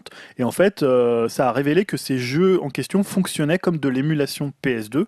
Alors pour être plus précis, Digital Foundry a révélé des preuves évidentes. Donc on voit le logo PS2 quand on lance le jeu, la gestion des sauvegardes via une carte mémoire PS2 virtuelle, tout comme les, les classiques PS2 émulés sur PS3, ou encore l'interface des jeux qui correspond au bouton de la manette PS2 et non de la DualShock 4. Donc ça montre bien que c'est vraiment euh, bah, un principe d'émulation. Euh, pour autant, même si c'est de l'émulation, euh, Digital Foundry a noté des améliorations notables. C'est-à-dire qu'il y a un upscaling en 1292 x 896 natifs, donc ça améliore vraiment la résolution du jeu. Il y a un système d'anti-aliasing, on a du 60 images par seconde pour certains jeux, un framerate donc meilleur que celui de la version originale et une compatibilité avec les trophées. Donc on voit que c'est pas juste du Enfin, c'est vraiment de l'émulation, mais avec un travail derrière qui prouverait quand même qu'il compte l'utiliser à terme et pas seulement euh, sur ces trois jeux. Et dans le même temps, et seulement à quelques jours du PlayStation Experience de San Francisco qui se tiendra, je crois, c'est la semaine prochaine. On fera peut-être un, un rapide retour euh, Au s'il y a PlayStation des, Experience, ouais. des- des grosses annonces. C'est pas prévu, hein. je rappelle qu'on a un numéro spécial. Hein, normalement. Ah, c'est vrai. bon, ok. Je me- Sauf si une grosse le news, hein. brise-joie. Oui, sauf a une- grosse news. On en peut-être. Non. non. c'est peut-être si on fait par exemple, tu sais, une ouverture vers 2016. Ah oui, voilà. c'est ça. Et donc, en fait, Sony a confirmé euh, au site Riot que l'émulation des jeux PS2 sur la génération actuelle faisait bien partie de ses plans. Donc, on a des preuves et des affirmations, mais en fait, on ne sait pas encore comment ça va fonctionner concrètement cette compatibilité. Est-ce qu'on pourra utiliser ces DVD PS2 sur sa PS4 Est-ce que ce sera des jeux PS2 démat sur le PSN Donc, Pour l'instant, on ne sait pas. Moi, ça m'étonnerait qu'on puisse utiliser ces vieux Oui, jeux. Je pense PS2. plutôt pour la deuxième solution, Oui, moi ouais, aussi. ouais, concrètement. Ouais, dans ce cas-là, ça voudrait dire que ça sera payant. Bah oui, bien sûr. C'est-à-dire, tu rachètes les jeux, c'est pas moi. j'ai- Et moi, pourquoi ils j'ai- les incluraient pas dans le, PS, dans le PlayStation Now?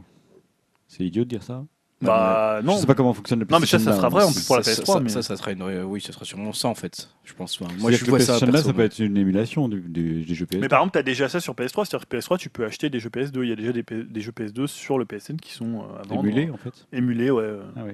Ah oui, donc c'est peut-être le même principe. Là, ils avaient moins de soucis à le faire, puisqu'à la base, la PS3 était, était rétro-compatible avec la PS2 Voilà, ils sur les premiers modèles. S'ils peuvent te les faire racheter sur le principe, ils le feront, de toute façon. Enfin, Je veux dire, il n'y a pas d'intérêt à te les donner, quoi. Si tu les repayes, euh, autant te les faire racheter. Ah, par exemple, Nintendo, ils faisaient ça, c'est-à-dire que tu sur les jeux que tu avais achetés en console virtuelle, tu, tu, tu devais repayer si tu voulais y jouer sur le gamepad, par exemple. Putain, non, c'est les certains jeux Wii que tu avais acheté en démat pour les avoir en démat Wii U, il fallait que tu Ouais, payes un euro. Un je crois. euro. ouais. C'était symbolique. Moi, ça me Ouais. choquait pas. c'est- Un euro, c'est le, Ça a justifié ça par le travail qu'il y avait eu Bah pour oui. les mettre. le Par contre, tu peux toujours réutiliser, si tu as acheté des jeux sur Wii, tu peux toujours y jouer avec ta Wiimote si tu as toujours une Wiimote sur ta Wii U. Oui, mais, si aller- tu veux euh, la version qui intègre le gamepad, les Mm. fonctionnalités miverses, il faut que tu payes euh, 1 euro ou 1,50 euro, un truc dans le genre. D'accord. Ouais, C'est vrai que les fonctionnalités miverses valent quand même ce coup-là. Facile. Un bon Je euro. sens Ah, c'est surtout pour- troll. Moi, je trouve ça pas mal pour y jouer sur le gamepad. Oui, voilà, Oui, c'est Parce ça. que comme Ouais. c'est des résolutions, souvent, si tu joues à un vieux jeu, ça passe un peu mieux Oui. sur le gamepad que Comme le, comme le gamepad a un écran dégueulasse, ça gêne moins en Ah, fait. c'est ça, ouais. Ah, bah, en plus. Comme c'est pas un écran HD. euh, Ah non, c'est pas un écran tu HD. vois, moi, quand je, je, je jouais à F0, je jouais dessus, quoi. Ouais, remarque, ouais. non, après, pourquoi pas. Puis ça laisse la télé libre. Ouais, ouais. bien. Euh, Voilà, Julien, c'était tout pour les Ouais, on verra ce super. qu'il ce qu'il en sera. Une dernière petite news. Tu veux patch- patcher la NX déjà? Ouais, pas bah ouais, si vous suivez l'actualité du jeu vidéo, vous connaissez forcément son analyste, son analyste le plus célèbre et le plus critiqué, c'est l'américain Michael Pachter. Donc c'est le grand Manitou des prédictions, c'est un croisement entre Madame Irma et Paco Rabanne. Patcher ou Patcher Patcher ou Pachter? Hein? Patcher. Ah, c'est Pachter, ok. Je Ah, croyais que c'était Patcher. là- Moi des fois je dis Patcher, mais bon. Oui, voilà, t'as écrit Patcher là. Ah j'ai dit Patcher, ouais, Oui, c'est pour ça que- Sur le conducteur du- de l'émission. Bon, on va l'appeler Michael. Michael. Michael, Alors, Michael. Michael Qu'est-ce qu'il nous dit Donc voilà, oui, c'est, euh, il- bah, voilà, il a, un- si vous voulez, il a un propre podcast à lui, euh, Pachter ou Patcher, on vérifiera, mais je crois que c'est Pachter, qui s'appelle le podcast euh, Pachter Factor. Ok. Donc voilà, je trouve ça quand même cool, le mec, il a un podcast à son nom. On pourrait l'appeler comme ça aussi. Julien, Julien, Julien Factor. Julien Factor. Cast. Julien Cast. Julien Cast. Ouais, bof, en fait. Ouais, c'est pas terrible en fait. Et en fait, il a donné son avis sur la NX de Nintendo, dont on sait pas encore de quel type de machine il s'agit. Donc ouais, il a quand même déjà lui des, un Il a- avis. il a euh, son avis. un avis Elle est bien- nulle. on lui- a pas demandé, mais il le donne. Il Ah. l'a pas vu, mais il a un avis. honnêtement, j'ai trouvé ça plutôt intéressant Alors, pour une fois. Euh, On il- troll. Alors déjà, il a conditionné le succès de la future machine de Nintendo à la présence ou non des éditeurs tiers. Bon, c'est Donc, logique, hein, j'ai Ok, envie de dire. merci Patcher. Je ne sais pas si c'est logique, on pourra en débattre, mais D'accord. alors, il a dit si Nintendo a le même niveau de soutien entre guillemets des éditeurs tiers sur la NX qu'il a eu sur la Wii U, la NX est condamnée avant son lancement. Ah ouais, c'est ouais. bien c'est bien plus important que le prix de vente. S'ils obtiennent le soutien des éditeurs tiers, s'ils font en sorte que tout le monde peut euh, apporter tous les jeux et que le coût supplémentaire pour sortir un jeu à la fois sur Xbox One, PS4 et NX est d'environ 1 ou 2 millions de dollars, alors tous les jeux sortiront dessus. Donc voilà, ça c'est une manière de conseiller à Nintendo d'oublier ses hardware maison et de faire une machine finalement qui soit proche dans son architecture d'une PS4, d'une One, donc d'un PC. Bah, ce qui se tient du point de vue des, des tiers, hein. pour le coup, Pachter, il ajoute si la console utilise un tout autre langage, nécessite un tout autre schéma de programmation ou nécessite des choses liées au gamepad avec une manette fonctionnant différemment, comme c'est le cas sur Wii U, alors la NX est condamnée, personne ne la soutiendra. Ouais, bah, il a pas Bon. tort. hein. D'après les premières rumeurs, de toute façon, on a cru comprendre que Nintendo se dirigeait plutôt vers une solution mainstream, ça sera proche d'un PC. Ouais, Je sais pas. On sait. Non, mais je- non, mais on, Non, par- parce on que- parle aussi déjà de, voilà. de soutien de pas mal des. Ils ont dit qu'ils allaient faire Capcom peut-être appel à un chipset AMD. Ouais, mais pour le coup, c'est pas forcé qu'ils n'utilisent pas une manette, euh, enfin, un- qui ait une feature Ah, originale. Je dis pas qu'il n'y a pas de feature originale. Je dis que le processeur va être un processeur euh, équivalent à Il n'y a pas PC. Capcom qui a dit qu'il soutenait déjà plus ou moins euh, la NX ou Là, il y a, bah, non, sont- y eu Square Enix avec euh, Dragon Quest. Il y a eu Level 5. Ouais, donc déjà il y a quelques éditeurs qui. Ah c'est- peut-être que eux déjà savent que en fait ça tourne sur un système où ils peuvent programmer facilement quoi. Alors, moi, voilà ce qui, ce qui veut dire finalement, et pour le coup, c'est même pas lire entre les lignes, puisque là, euh, Pachter, il est très clair, c'est que Nintendo doit renoncer à sa singularité s'il veut renouer avec le succès sur le marché des consoles de salon.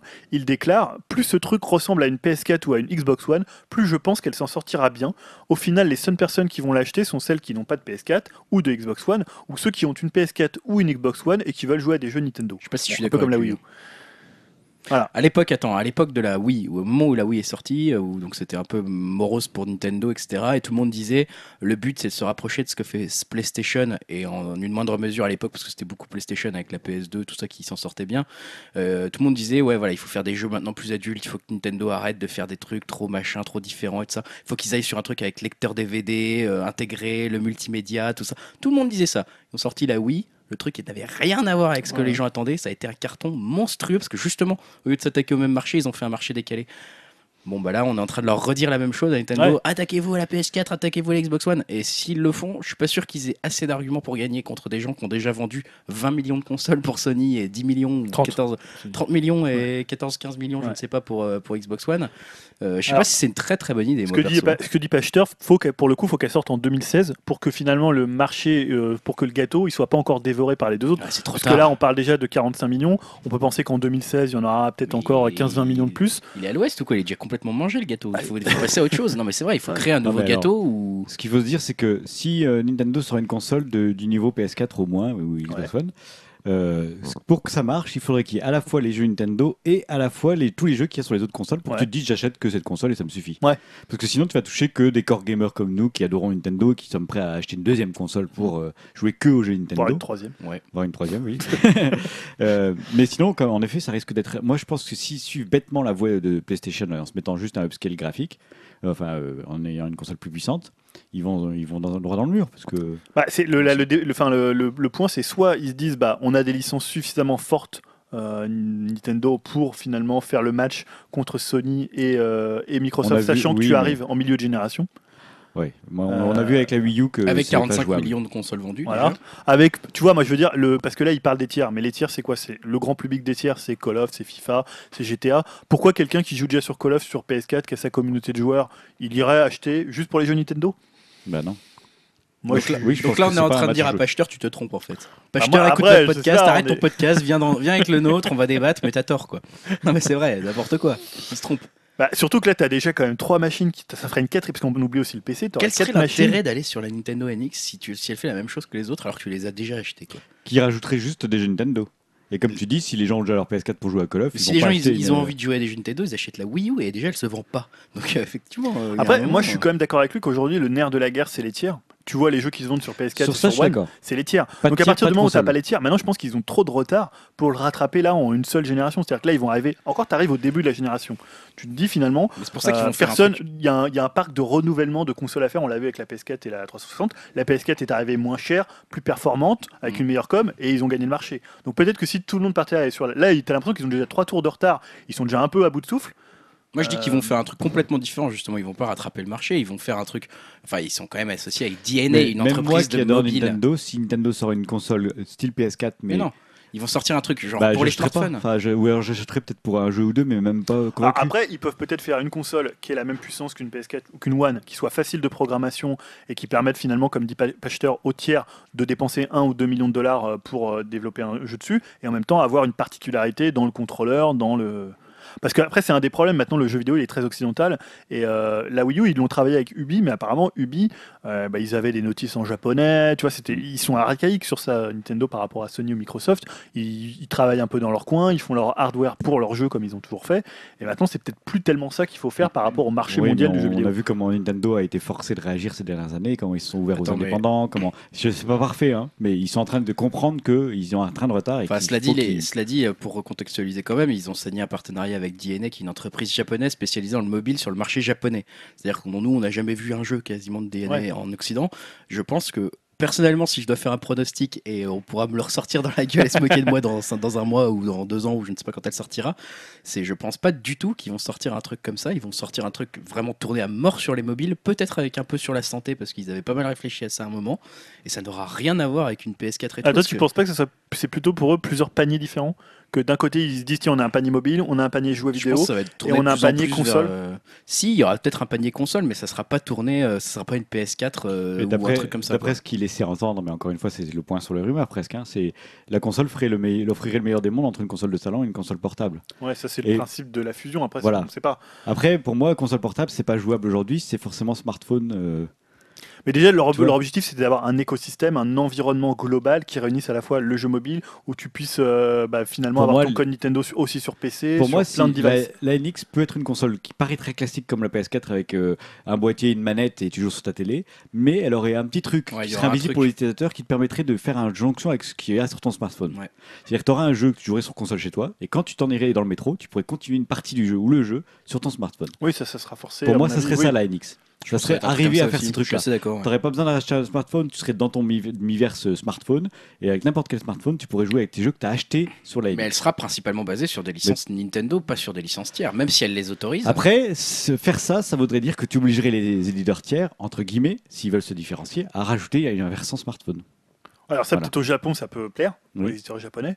Presque en Occident, enfin Ouais, en Europe, aux États-Unis. Au euh, niveau financier, il faut les motiver. Ou inversement, c'est sur ta NX, tu que des jeux de salon, mais tous les jeux que tu achètes sur ton smartphone, tu aurais une composante en plus pour ta NX quand tu es à la maison. Ah bah voilà. Tous les jeux de DNA, par Mm. exemple, qui sont typiquement des jeux de smartphone, tu arrives chez toi et bah, tu as quelque chose en plus grâce au miiverse de ta console. Candy Crush sur ta télé, enfin Bah non, mais voilà, ça c'est l'exemple. le Mais tu, exemple, tu vois, moi par exemple, Voilà. je souhaite vraiment l'idée de la fusion. Au début, j'étais pas du tout pour parce que je me suis dit, bah, si par exemple ils se plantent avec cette console, bah, c'est mort parce qu'ils ont, ils ont aucune autre console pour euh, sauver. Mais je me dis, l'intérêt, ça serait qu'ils pourraient sortir beaucoup plus de jeux pour une seule plateforme. Clairement. Finalement, si tu fais la totalité des jeux Wii U plus 3DS, et si finalement les deux consoles ont la même puissance, et l'équivalent peut-être d'une PS4 ou un peu moins, ou dans ces eaux-là, à la fois pour une portable et à la fois pour une console de salon, alors après, il faut voir le prix, mais je trouve que ça serait intéressant en te disant, bah voilà, ils peuvent sortir énormément de jeux.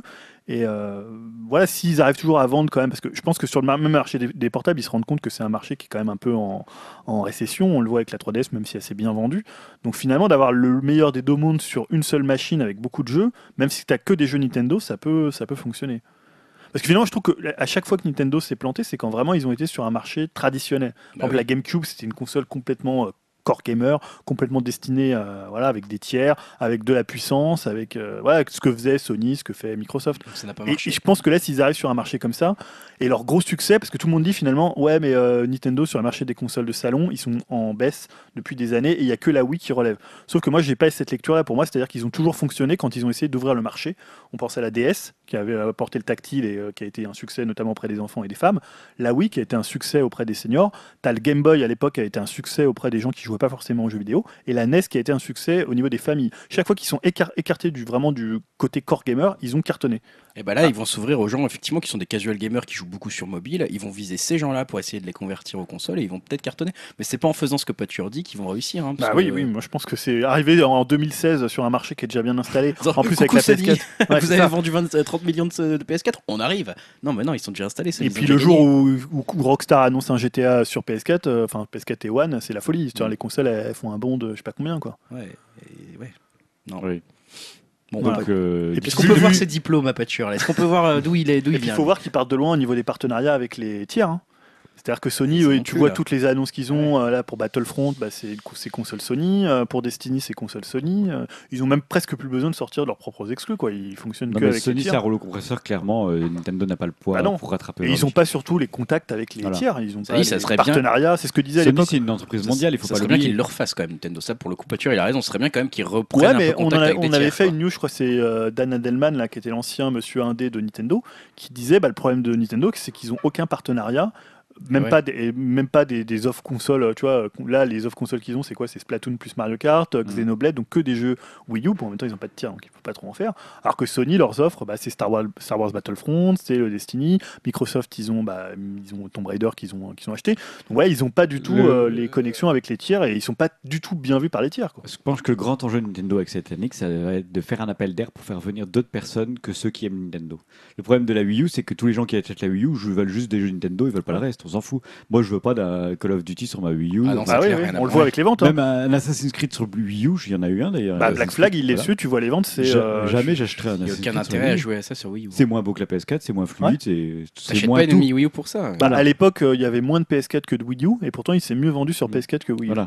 Donc euh, c'est de dire. hein, Donc ça veut dire que la PS4 en- envoie l'idée de puissance, vous aurez vos jeux puissants qui marcheront bien dessus. Il faut que la Wii U envoie un autre message et en plus, enfin la, pardon, NX. la NX, et qu'en plus ça fasse un appel d'air sur tous les gens qui sont plutôt casual smartphone. Eh ben, à mon avis, Bon ils ont- courage, pour- mais- bah, ils ont pris le bon, ils ont pris le bon partenaire. Voilà. Bah, Ils ont pris le bon partenaire. après, Après, euh, ça va peut-être décevoir beaucoup de gens. Moi, je suis Ouais. très pressé, très curieux de voir ce que c'est la, Ah oui, oui. Je pense Je, que suis le très content qu'il n'arrive pas, à- qu'il n'y ait pas encore de, de leak. Je- J'espère vraiment sais, le, le- le fait que la- la- l'action plonge là quand on a su que le premier jeu n'était pas révélé finalement, etc., c'était aussi ça parce que les gens sont très impatients de savoir pour pouvoir se Mais prononcer sur est-ce que ça va être Je viable. pense que si, si, si Nintendo arrive à être euh, droit dans ses bottes et à, à bien planifier les choses, je pense qu'ils vont, on va passer par des phases de déception, mais qui en fait vont reposer le marché pour Nintendo, comme le, le Mi- c'est ça Ouais, Mitomo. Miitomo, qui a été très décevant pour tout le monde, mais en fait qui est un choix logique de Ouais. on pose notre écosystème. Ouais, ouais. c'est pas un jeu, Ouais, on pose notre ouais. écosystème. On arrive tranquillement, on arrive. Ouais, Peut-être ça fera plus sens euh, au moment où, Voilà. en mars, Quand on aura euh, vu le truc final, Sinon, ils vont faire l'erreur de la Wii U, ils vont sortir une Wii U qui n'était pas prête, le Miiverse marchait, marchait pas bien, Ouais, il ouais. fallait mettre à jour le jour de la sortie, etc. Là, d'abord, on pose l'écosystème, Mm. vous mettez Ouais, tout, et après, tout va rentrer dedans, enfin s'imbriquer, ça va marcher. Faire confiance. De toute façon, on verra bien. hein, maintenant, c'est début 2016. Pour moi, euh, c'est vraiment une dernière chance presque. Ouais, parce que- ah, ils ont encore beaucoup de liquidités. hein, Ils peuvent encore se planter Oui, mais. Mais arriver avec des gros bras comme euh, semble le vouloir euh, Pachter ou pense Pachter, à mon avis, c'est pas la bonne solution Non, quand on pas Microsoft. Quoi. Et je pense que c'est même une méconnaissance de Nintendo et de sa culture de dire ça en fait. Enfin, quelque part, ça m'étonne qu'il soit analyste du jeu vidéo. Michael, Michael, Non mais vraiment, je suis très surpris par Bah, cette il, est, déclaration. non, mais il est très critiqué. hein. Ah bah là, je suis Oui. très très surpris. En même temps, je, trouvais, que- je trouvais ça intéressant parce qu'il il élaborait des pistes, c'est-à-dire que la position des tiers, le fait qu'il Non, faudra mais c'est- éteindre un tir, on est d'accord avec lui. Mais Finalement, il n'a pas tort de, il a pas tort de dire qu'aujourd'hui la console qui marche le plus, c'est- les consoles elles marchent parce que c'est- elles sont très proches PC, donc elles demandent moins de- d'investissement temps, euh, bah, finalement aux développeurs. Mm. Et tu peux finalement faire un portage assez facile Mais sur PS4. Nintendo pour sa NX depuis la première fois parle du fait qu'il y aura des composants de PC, enfin pas dans la console je veux dire. Euh, En le par exemple, euh, on pourra télécharger des Ouais. jeux sur le PC etc. Et ça fera que ça, voilà. Donc ils incluent le PC dans le, le circuit on va dire. Ouais, ouais, tout à fait. Donc un langage a priori commun à tous. euh, On se dit bon ils ouvrent quelque chose c'est intéressant. Ils ont peut-être compris quelque chose. c'est Il bien. n'y aura plus de Konami. C'est bien.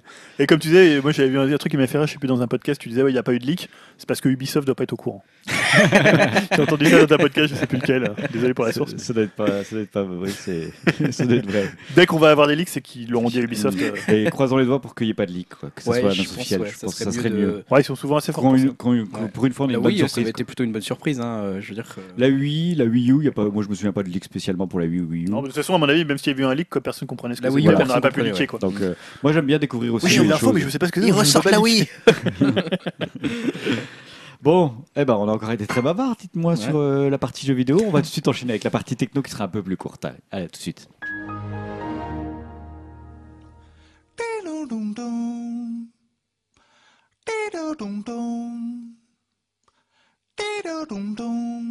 La partie techno tout de suite qu'on va commencer par encore avec Julien qui parle beaucoup décidément dans notre podcast. Ouais, Je fais que ça. ça hein. va, tu fatigues pas trop? Non, il y a du jus de pomme, donc ça va. Il y a du jus de pomme, il y a de la bonne pizza, tout est là. Euh, Julien, tu vas nous parler de Yahoo. Ouais, c'est une news dont on a pas mal parlé et dont l'intitulé, euh, j'ai trouvé assez cocasse, puisque c'est Yahoo qui expérimente le blocage des bloqueurs de pub. Ah, Voilà, donc euh, c'est un peu l'arroseur arrosé.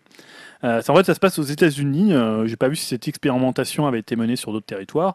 Et en fait, des utilisateurs de Yahoo Mail, donc qui est le service de, de messagerie de, de Yahoo, qui ont AdBlock d'installer euh, et qui voulaient se connecter à leur service de messagerie, sont arrivés sur une fenêtre vide avec pour message d'accueil un peu particulier ce message-ci. Donc, euh, nous ne pouvons pas afficher Yahoo Mail. S'il vous plaît, désactivez votre bloqueur de publicité pour continuer à utiliser Yahoo Mail.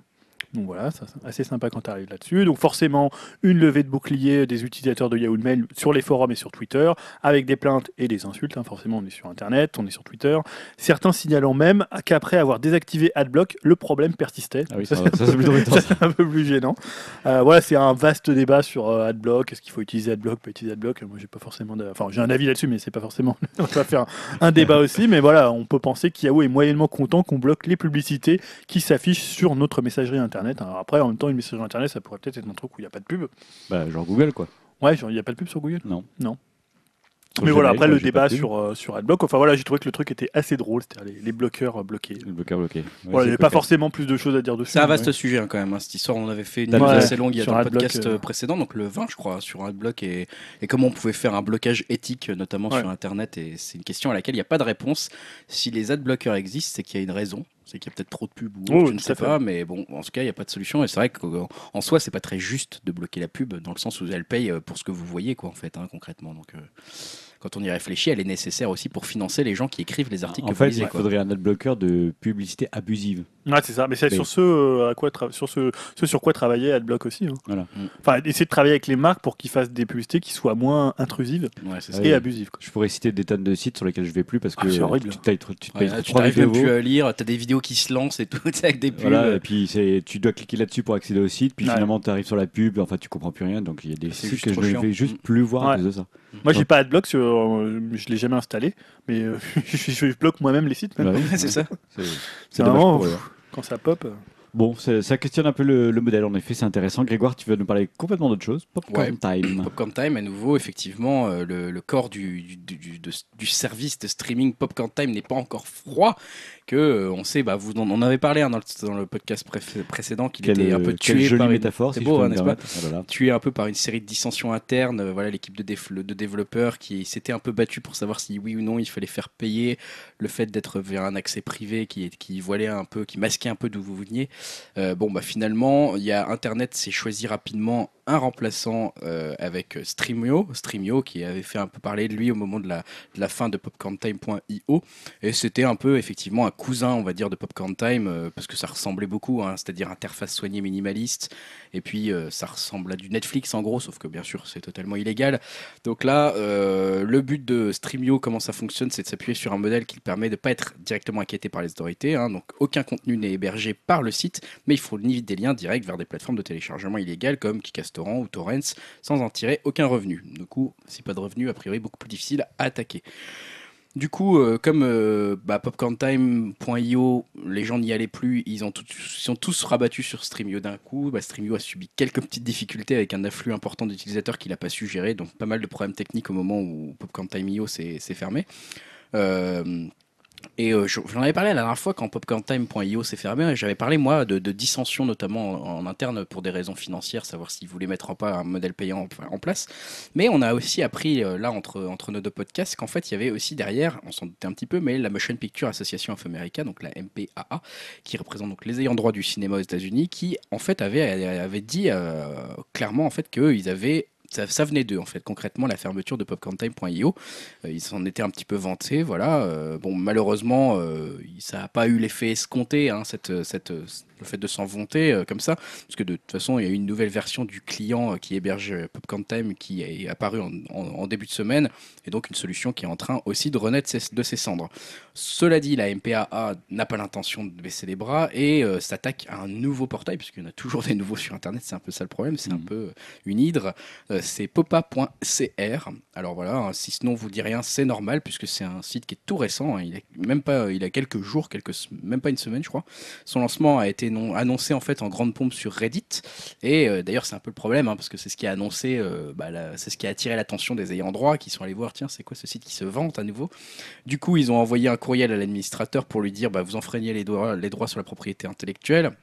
Donc vous êtes exposé à des lourdes sanctions, ça refroidit le mec, mais au lieu de juste fermer euh, son site, donc popa.cr, il l'a mis en vente, est pas bête le gars, il l'a remis en vente et en fait il y a un repreneur qui a racheté popa.cr et qui a réouvert ses portes au bout de quelques heures à peine, qui lui a peut-être moins peur des menaces américaines s'il est sur un autre territoire ou autre. Donc voilà, euh, ça me- suis dit que c'était aussi l'occasion peut-être, comme on parle un peu de piratage et de plateforme de piratage, euh, de parler peut-être un peu d'Adopi, de prendre quelques news d'Adopi. hein. Comment allez-vous Adopi? Euh, Le rapport sur les, voilà, sur, euh, sur les autorités indépendantes qu'il y a eu en France, qui a été commandité en France, n'est pas uniquement consacré à Adopi, mais on en a eu, on a eu un peu quel- quelques news d'Adopi vis-à-vis de ce rapport, et les, les nouvelles sont pas bonnes. hein. Concrètement, euh, c'est Jacques Mézard, donc le sénateur RDSE, qui avait euh, porté ce, rapport, et euh, qui dit que la, prolifération des, institutions est un problème institutionnel, donc déjà, termes de contexte, c'est pas très bon, il y a beaucoup trop d'institutions en France, et en plus, la haute autorité semble, euh, être directement visée par les sénateurs, hein, puisqu'ils en proposent carrément sa suppression pure et simple, en jugeant que, je cite, cette autorité n'a pas apporté la preuve de son efficacité en tant que gendarme de l'Internet et que les moyens de lutte contre le piratage à travers des, mécanismes, euh, excusez-moi, a un petit souci avec mes notes, euh, de la réponse graduée sont inopérants. Donc voilà, ils excluent pas non plus de retrouver d'autres euh, possibilités de reconversion pour la haute autorité, hein, euh, notamment une, reconversion, une réorientation de la mission de la lutte contre la contrefaçon culturelle et la protection du droit d'auteur. Donc bon, ça sent quand même pas très bon euh, chez Adopi. En plus, on sait qu'il y a régulièrement des, des problèmes dans la presse de comment dire de mésentente entre les différents membres de l'Adopi et notamment avec son ex-secrétaire général. Euh, et en plus, euh, ça a été un peu le couteau dans le, enfin le dernier clou dans le cercueil d'Adopi, peut-être. Je ne sais pas, je ne sais plus quelle métaphore utiliser là, qui affirme que parce qu'il y a une étude de l'Insee. Donc l'Insee, c'est un peu des études relativement sérieuses. hein. pour que ceux qui connaissent pas l'Insee, c'est voilà, l'organisme public justement chargé des études en France. Et globalement, c'est pas des mecs qui rigolent. Et là, ils ont affirmé que le cinéma américain profitait davantage de la loi Adopi et de sa riposte graduée que le cinéma français. Donc ça, ça passe pas très bien hein, en France, euh, puisque euh, donc c'est BFM Business qui résume un peu ce rapport en disant, euh, en citant par exemple, la riposte graduée aurait fait gagner au film américain de 15,4 à 20 millions d'entrées et en a fait perdre autant au film français. Donc selon l'INSEE, écrit un rapport par un polytechnicien.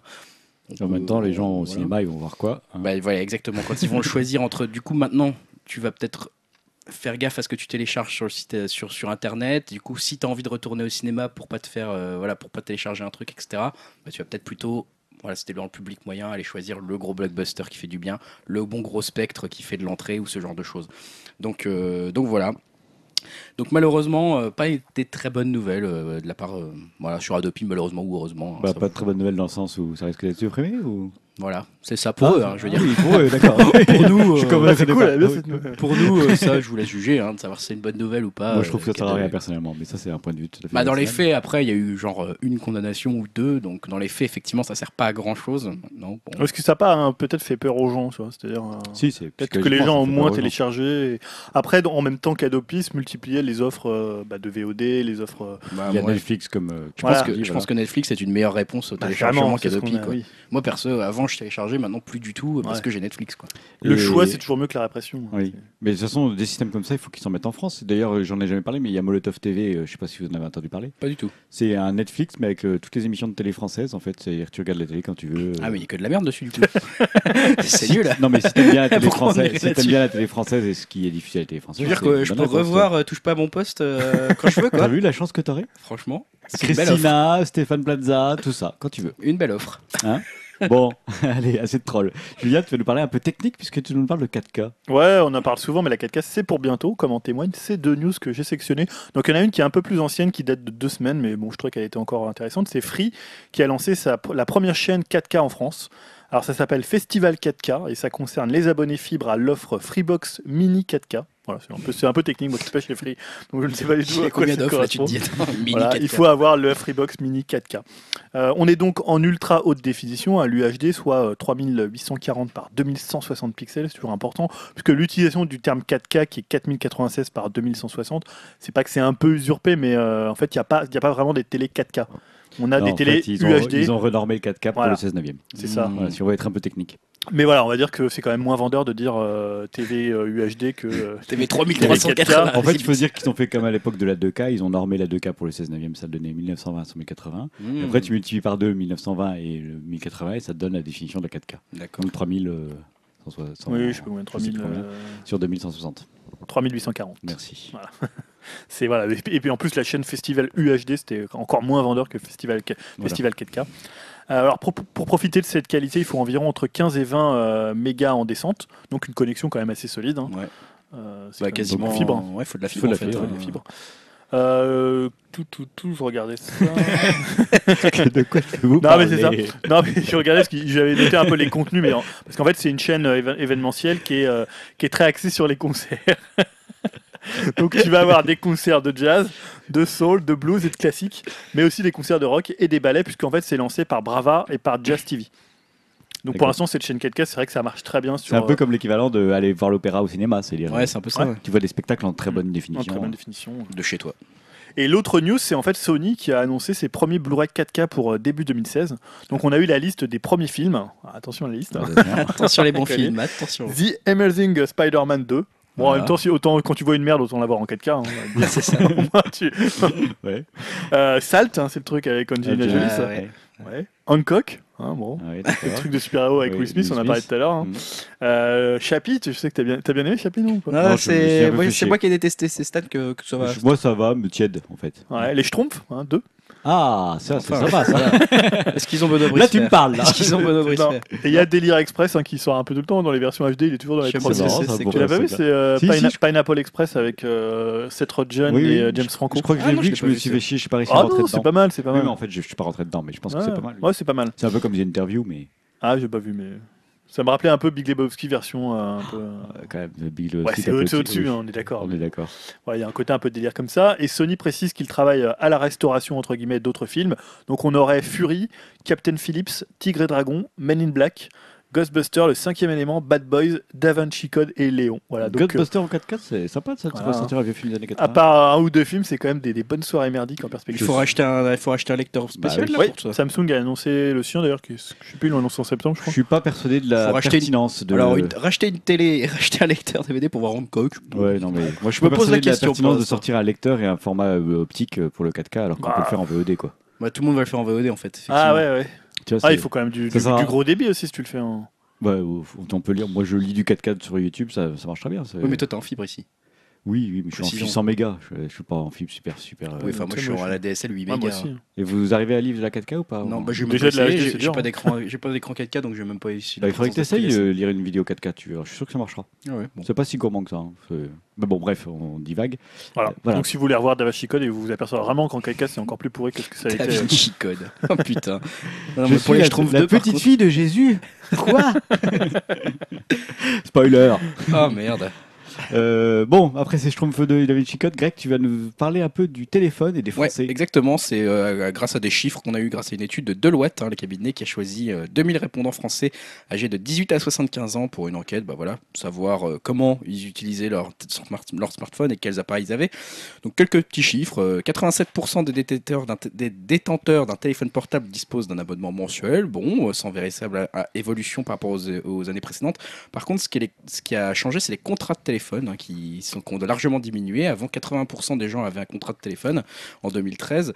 Ensuite, en 2014, c'était plus que 75%. Et en 2015, c'est plus que 48% des gens qui ont un contrat téléphonique. Alors, contrat téléphonique, c'est des avec engagement, sous-entendu Ouais, c'est ça. Alors maintenant, en fait, les gens prennent du Simon Lee hein, concrètement. C'est-à-dire que ça monte de plus en plus. Tu- tu t'as juste... Ah, on a peut-être le téléphone. Non, j'étais encore là, Julien? Non, je suis toujours. C'est bon, ok. Même- Le batterie même, mon micro. Les, bientôt. les packs prépayés n'ont plus trop la cote, hein, donc euh, il y a plus que 4% des gens qui ont un pack prépayé en, en- en 2015. Euh, voilà, les, les- les gens sont, sont pas très fidèles, finalement, de moins en moins fidèles à leur opérateur. 46% des détenteurs de, de téléphone ont déjà changé d'opérateur depuis 2012.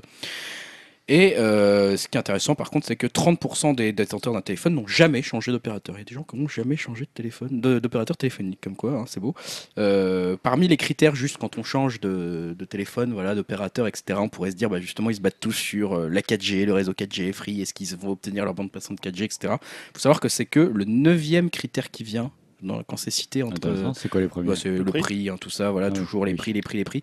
Mais c'est que le 9 quand on dit, ouais, est-ce que vous avoir la 4G ou pas sur votre nouveau smartphone, ça compte? Non, 9 enfin, 9 place, quoi. Bon, ok. Bah, ça dépend de l'utilisation que t'en fais. Si c'est Donc, euh, bon. pour téléphoner, bon. C'est pas énorme, hein, finalement, je m'attendais à beaucoup plus vu le Ouais, tapage euh, Je médiatique. pense que la ménagère de moins de 50 ans s'en fout de la 4G. quoi. Voilà. Donc en- sinon pour l'utilisation des petits chiffres marrants, euh, comme je le disais, donc 70% des Français disposent d'un smartphone et ils l'utilisent pour beaucoup dès le réveil. 16% des Français regardent leur smartphone dans les 5 minutes qui suivent leur réveil et chez les 18-24 ans, c'est même 35% euh, de leur téléphone euh, qui regardent leur téléphone dans leur lit directement.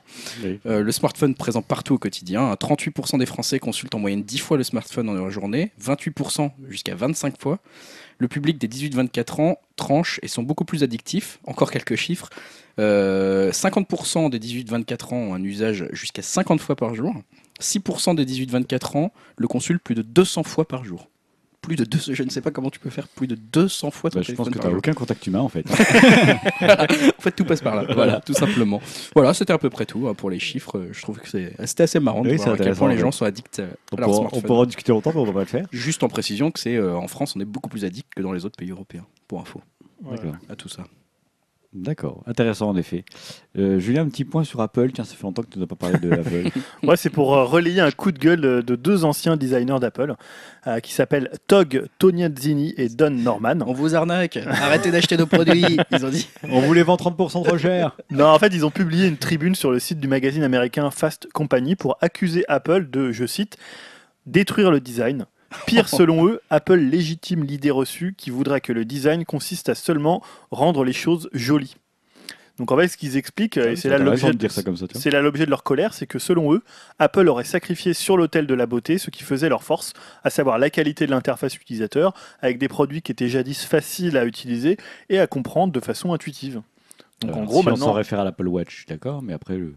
voilà, moi c'est aussi, je me demandais, je me demandais quels, euh, quels éléments ils. Oui, je vois pas trop d'où ça vient. parce que leur OS, il est quand même super, euh, super bien, quoi. Mais Bah, pas en fait, intuitif. hein, ce qu'ils disent, alors ils précisent que, Intuitif. quand même un petit peu, ils disent euh, dans sa quête de beauté, Apple a créé des polices qui sont si petites ou si minces, en plus d'un contraste si faible qu'elles sont difficiles, voire impossibles à lire pour de nombreuses personnes. Ça, ayant pourtant une vue normale. Il faut assimiler des gestes obscurs, difficiles à retenir, et même pour un développeur. Et la plupart des, gens ignorent l'existence de grandes fonctionnalités.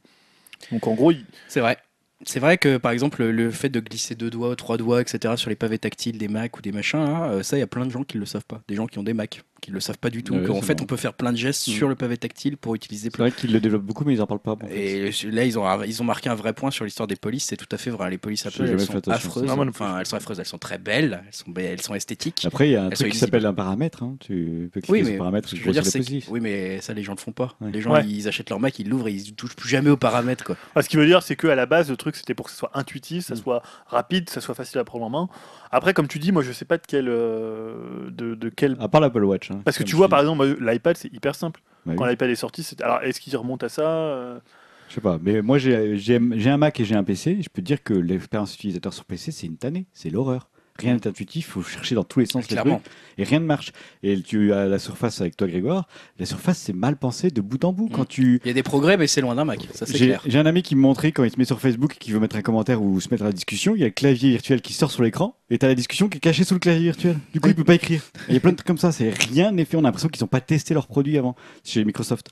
Donc je vois pas comme- en quoi Apple est pas bon en expérience utilisateur. Cela dit, c'est vrai que ce que tu soulignes avec l'histoire de l'Apple Watch, c'est tu... c'est un bon exemple. C'est le L'Apple contre-exemple, Watch, euh, l'Apple Watch où on comprend rien ce qu'il faut Personne faire. ne euh, comprend rien. Enfin, c'est- voilà. En plus, c'est vrai que maintenant, ils ont plus une communication base- basée sur la beauté de l'objet, sur l'esthétique de l'objet, que sur sa fonctionnalité. C'est peut-être biaisé cette façon de voir parce que l'Apple Watch ils essayaient de le vendre comme un bijou, ce qu'il faut. Ouais. C'est parce que l'objet voulait ça. Mais Après, c'est des designers aussi, hein, donc c'est-à-dire que Oui. eux, ils s'y connaissent vraiment. Quand, ils, quand tu changes un pixel dans une police, ils le voient, quoi. Ouais. alors que la plupart des gens. Ou alors, c'est peut-être juste des rageux qu'on a après Apple. Alors, ouais, Mais on n'a pas eu notre augmentation. mais je trouve très intéressant Ah, c'est deux anciens, ils sont plus. euh, Ouais, L'histoire ouais. de, l'histoire de dire, euh, on- ils nous ont fait oublier que le, le design n'était pas fait que pour montrer des jolies choses, faire les choses jolies. Comment ils Ouais. ont tourné ça, je sais plus. Et je trouve que C'est c'était vraiment intéressant comme euh, façon de dire. En fait, tu, du du coup, ça te t'oblige à Bah, poser une question. C'est vrai que ce n'est pas forcément le but du design. en Bah, fait. pour moi, le design, c'est rendre les choses jolies. pas forcément, non. Bah, ils voilà. disent, il, est, Apple légitime l'idée reçue qui voudrait que le design consiste seulement à rendre les choses jolies. Voilà. Pour moi, c'est Ce ah pas bon, forcément il- vrai. Le design peut rendre les choses moches? Enfin, tu vois, c'est Ça Voilà. peut être, un, ça peut être une rush. ça, appelle à la réflexion, c'est Mm. intéressant. Mm. Ça, c'est- En même temps, tu vois, je sais pas, un, un des grands designers français, c'est Stark, Mm. et il a toujours cherché à faire des choses qui étaient utiles et qui étaient euh, pas forcément jolies. oui, mais il cherche d'abord l'utile avant que- le joli. Ouais, mais je dirais pas que c'est moche. Au contraire, je trouve que c'est une certaine Non. beauté. bah après, Mais- voilà, il a, il a du talent, mais il y a, il y a beaucoup de designers qui cherchent d'abord l'utile avant le joli. hein. Ah, mais Regarde, euh, ils- ouais, ils disent pas Ikea, que c'était moche avant, tu vois. Ils disent pas que c'était moche avant. Ils disent que finalement, la priorité maintenant, ça a été de faire du joli et de l'utile. si on se base sur euh, l'architecture de Corbusier, par exemple, il a fait tout pour que ça soit utile, etc. Et je trouve ça affreux. Mais mais c'est affreux. très très moche. Voilà, mais c'est très froid. design pour le coup. Et c'est voilà. bah, pour le moi, le sens Corbusier, c'est l'homme qui a tué l'architecture, la beauté en architecture. Ça, ça, ça dépend. Je pense que tu ça, vas dans un. point de vue, hein. Voilà, oui, parce que tu vas dans des. À mon avis, tu vas dans des cours d'architecte. euh, Je pense qu'il est, il est plutôt euh, étudié comme un modèle Mais voilà, parfois. je pense que le, le point de vue de Corbusier, c'était de dire on, on essaie de tout placer l'expérience utilisateur au centre, pour, parler Ce qui était le, le truc d'Apple avant. Voilà. Plus trop. Je sais Selon pas ses designers. Voilà. hein, Ah ouais, je tout suis pas fait. tout à fait d'accord avec Et en fait, mais- ils- la dernière chose qu'ils ajoutent, c'est que finalement, le succès d'Apple incite d'autres sociétés à suivre cet exemple du joli au détriment de l'intuitif et du simple. Donc pour eux, ça a un autre, une autre conséquence. C'est finalement, ça fait effet de boule de neige, puisque les produits Apple se vendent. Quand on les copie, bah, on suit la même philosophie, à savoir, selon ces deux designers, de faire passer le joli avant euh, l'utile. je suis assez pour d'accord eux le principe, du- le principe même du design. et, euh, Je suis assez d'accord Je pour vais le coup. réfléchir. hein, mais- C'est vrai qu'il y a beaucoup de concurrents qui, Ouais, carrément. qui ils ont- pompent Apple juste sur le côté, genre on va faire un beau truc, mais ils pensent pas derrière au produit, à Bah, l'utilisation. tu vois, si on essaye de penser à l'utilisation, uti- à l'expérience utilisateur, au niveau des montres, je pense à Peeble, Ouais. qui là a compris les- l'expérience utilisateur, mais au niveau euh, Bah, objet, moins objet, beau. c'est moins beau. Voilà, c'est moins Par contre, tu as tout à fait raison avec la surface, où clairement la surface va essayer de copier ce que fait Apple avec un objet qui est beau. Mais par contre, en termes d'expérience utilisateur, qui est pas C'est réussi, une tannée, quoi. Microsoft n'y arrive toujours pas. C'est pas mieux qu'avant. C'est un peu mieux qu'avant, mais c'est quand même très très loin d'être facile. Il J'ai beau adorer Windows. Windows 10, hein, Ouais. je trouve à chaque fois que je veux changer le paramètre son, je, je mets une Ah demi-heure à mais trouver c'est une catastrophe. et Ils vont encore rien n'est Non, non, mais ils ont encore rien pensé. euh. Tu cliques sur l'icône son, t'as rien en fait. Tu- Non. Non, mais c'est catastrophique. Voilà. Il y a Bon. plein de trucs comme ça. Mais il faut, euh, voilà. Faut du temps. C'est un métier, quoi, hein, comme le rappelle ces deux designs. on, on part encore dans un débat. Allez, ainsi s'achève la partie techno. Vous êtes d'accord On a tout dit? Bah oui, Oui, hein, bah. On va passer à une partie conseil critique promotion canapé.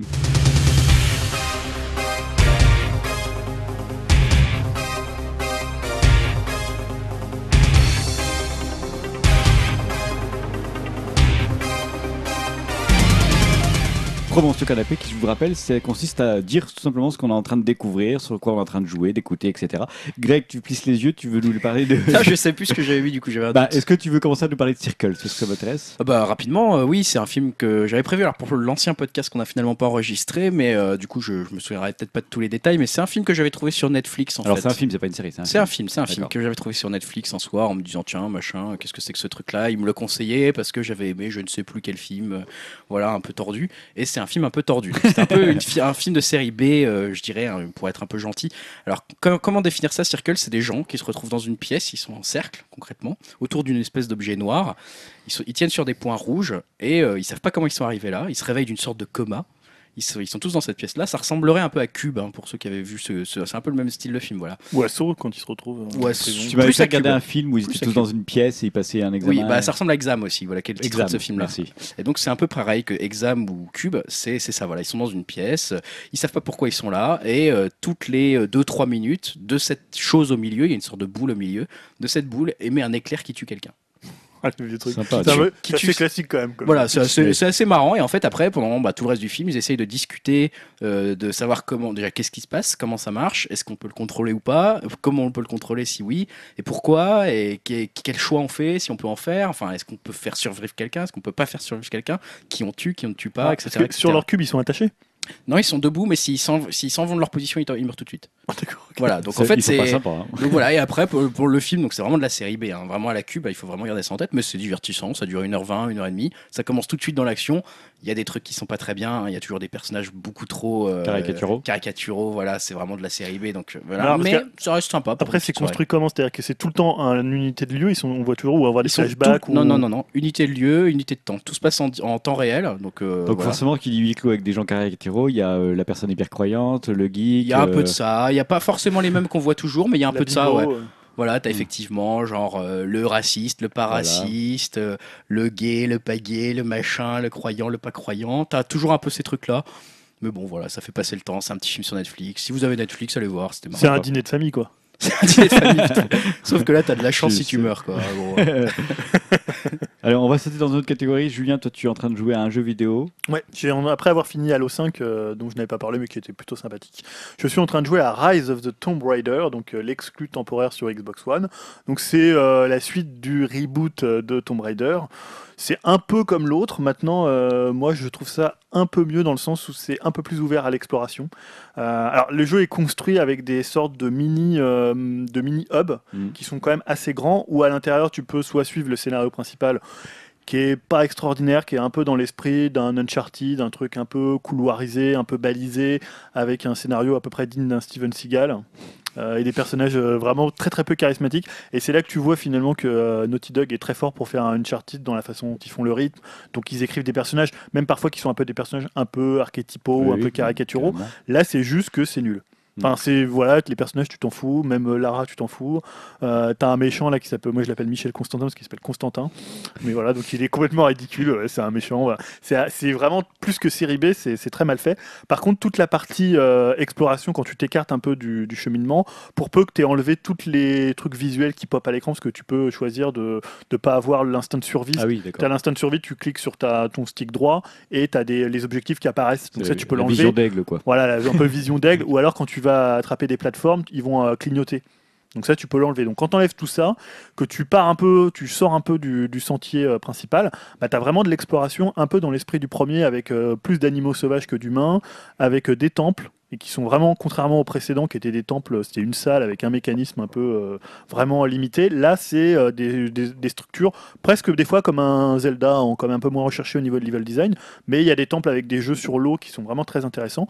Donc quand tu fais un peu tout ça, que tu arrives à, à panacher un peu ton, ton expérience et à pas rester que sur la quête principale qui est, qui est un peu moyenne, je trouve que c'est plutôt, plutôt réussi, c'est vraiment joli. Euh, moi j'ai vu des tests qui disaient que c'était techniquement inégal, euh, je vois pas tellement.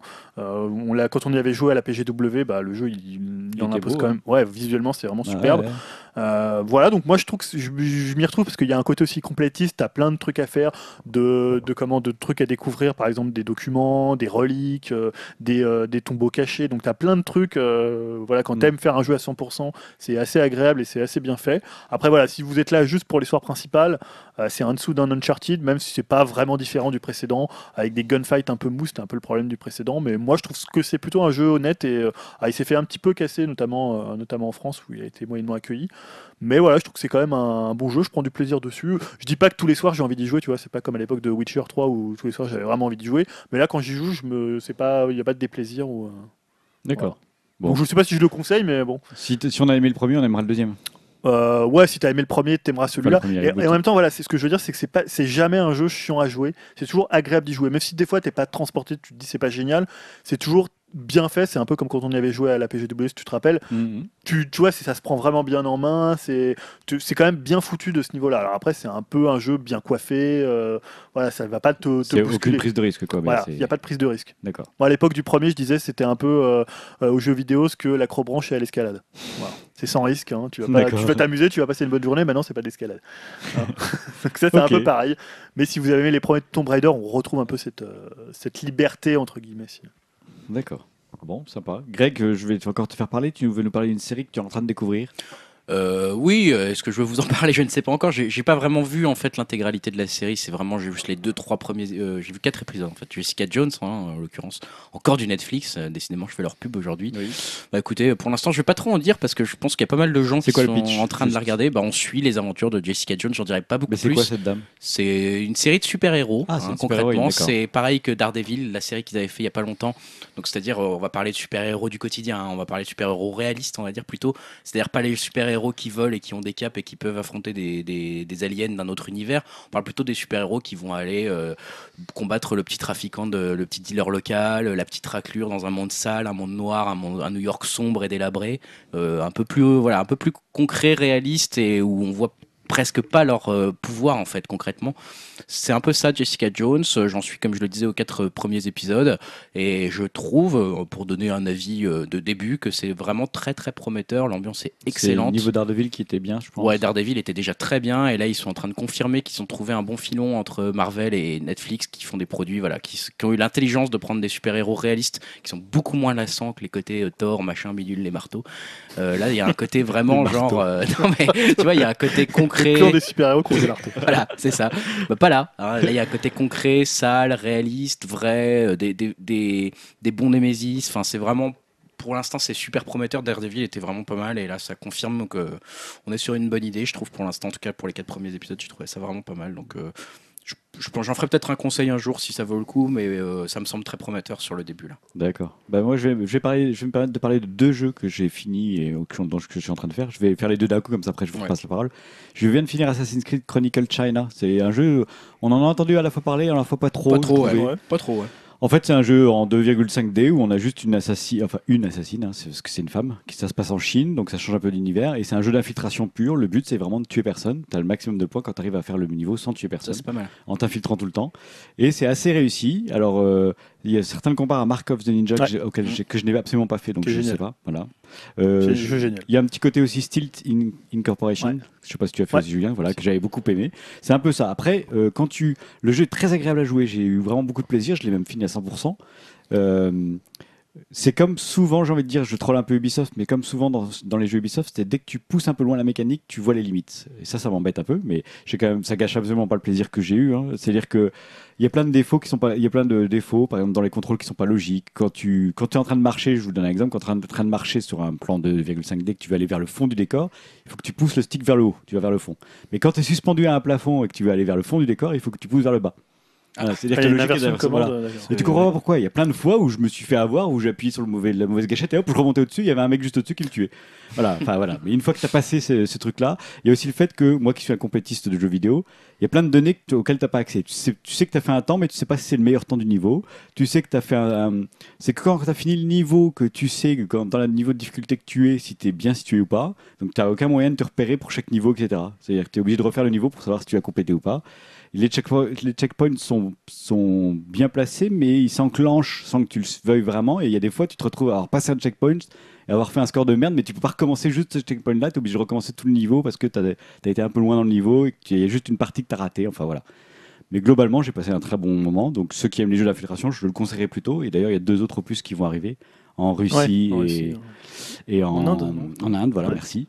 Je suis assez curieux qu'ils les sortent parce que j'ai vraiment apprécié celui-là. Il devait sortir en 2015. Et pour le coup, c'est lié à tout ce qui est à Assassin's Creed, à l'histoire. euh, Dans l'univers, oui, oui. voilà. Après l'histoire, j'ai vraiment, je m'en fous moi l'histoire Ouais. d'Assassin. la- tout ce qui est méta et tout ça, t'as un peu. Il n'y a pas de méta, hein. il n'y a, pas, du tout de méta. Il y a des ré- références à Animus, mais on n'est pas du tout projeté Ouais. dedans.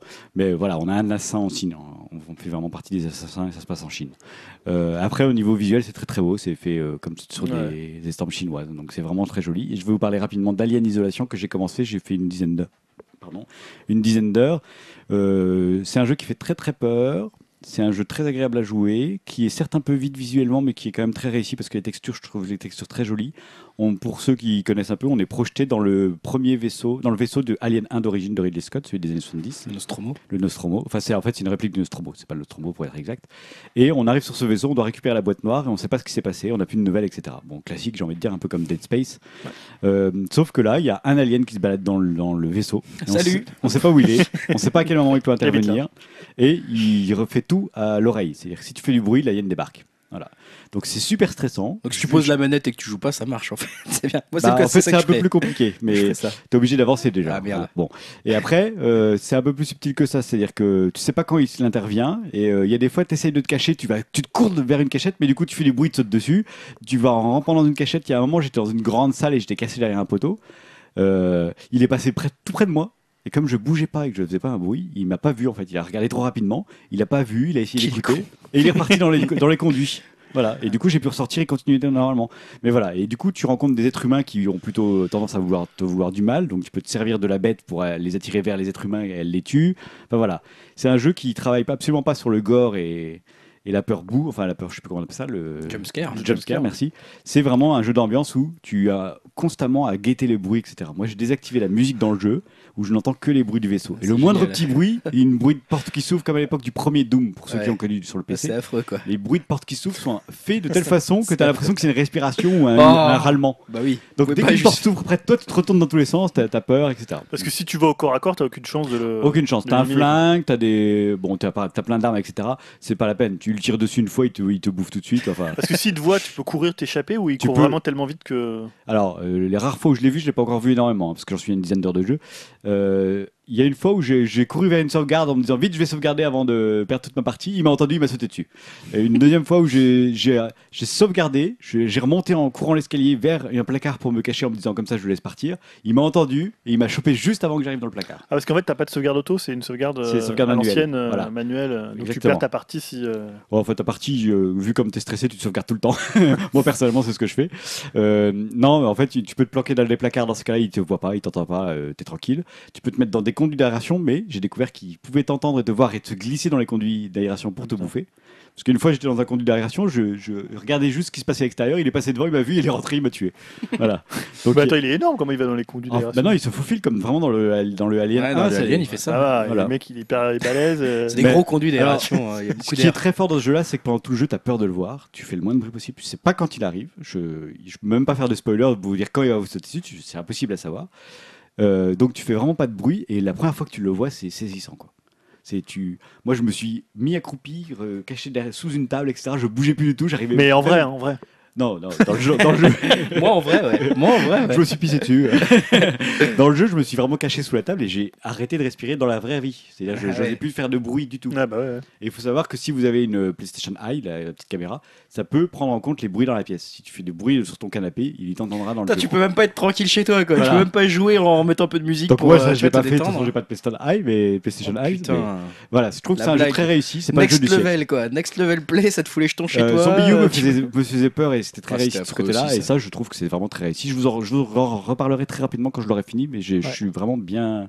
Je suis agréablement surpris. Voilà. Une bonne surprise. Allez, j'ai trop parlé. Euh, Julien, tu voulais nous parler pour changer un peu de podcast? Ouais, parce que moi j'ai découvert, donc c'est par Yao qui m'a conseillé euh, le, notamment deux podcasts, parce que c'est un- une série qui s'appelle No, donc il y a No Game, No Ciné et No Fun. Donc No Game, comme son nom l'indique, parle de jeux vidéo, No Ciné de cinéma et No Fun de musique. Et en fait, donc c'est une série de trois podcasts qui durent environ une demi-heure, comme quoi on peut faire des podcasts courts. Je savais pas que. rappelle le temps de dire bonjour et d'en revoir. Quoi. Putain, mais ouais, on a même pas commencé, nous. euh, on a- Alors moi je vais surtout vous parler de No Fun parce que c'est celui que je préfère parce que c'est je- le côté No Game j'aime un peu moins parce que euh, les podcasts de jeux vidéo j'en écoute déjà énormément et il y en a beaucoup. Tandis que des podcasts, musicaux je trouve qu'il y en a un peu moins. C'est voilà c'est d'ailleurs les, les auditeurs ont des podcasts musicaux euh, à me conseiller. Je suis preneur. À Ouais, une époque il y avait idée, euh, le ouais. Musicistan euh, de Libération mais je crois qu'ils ont arrêté.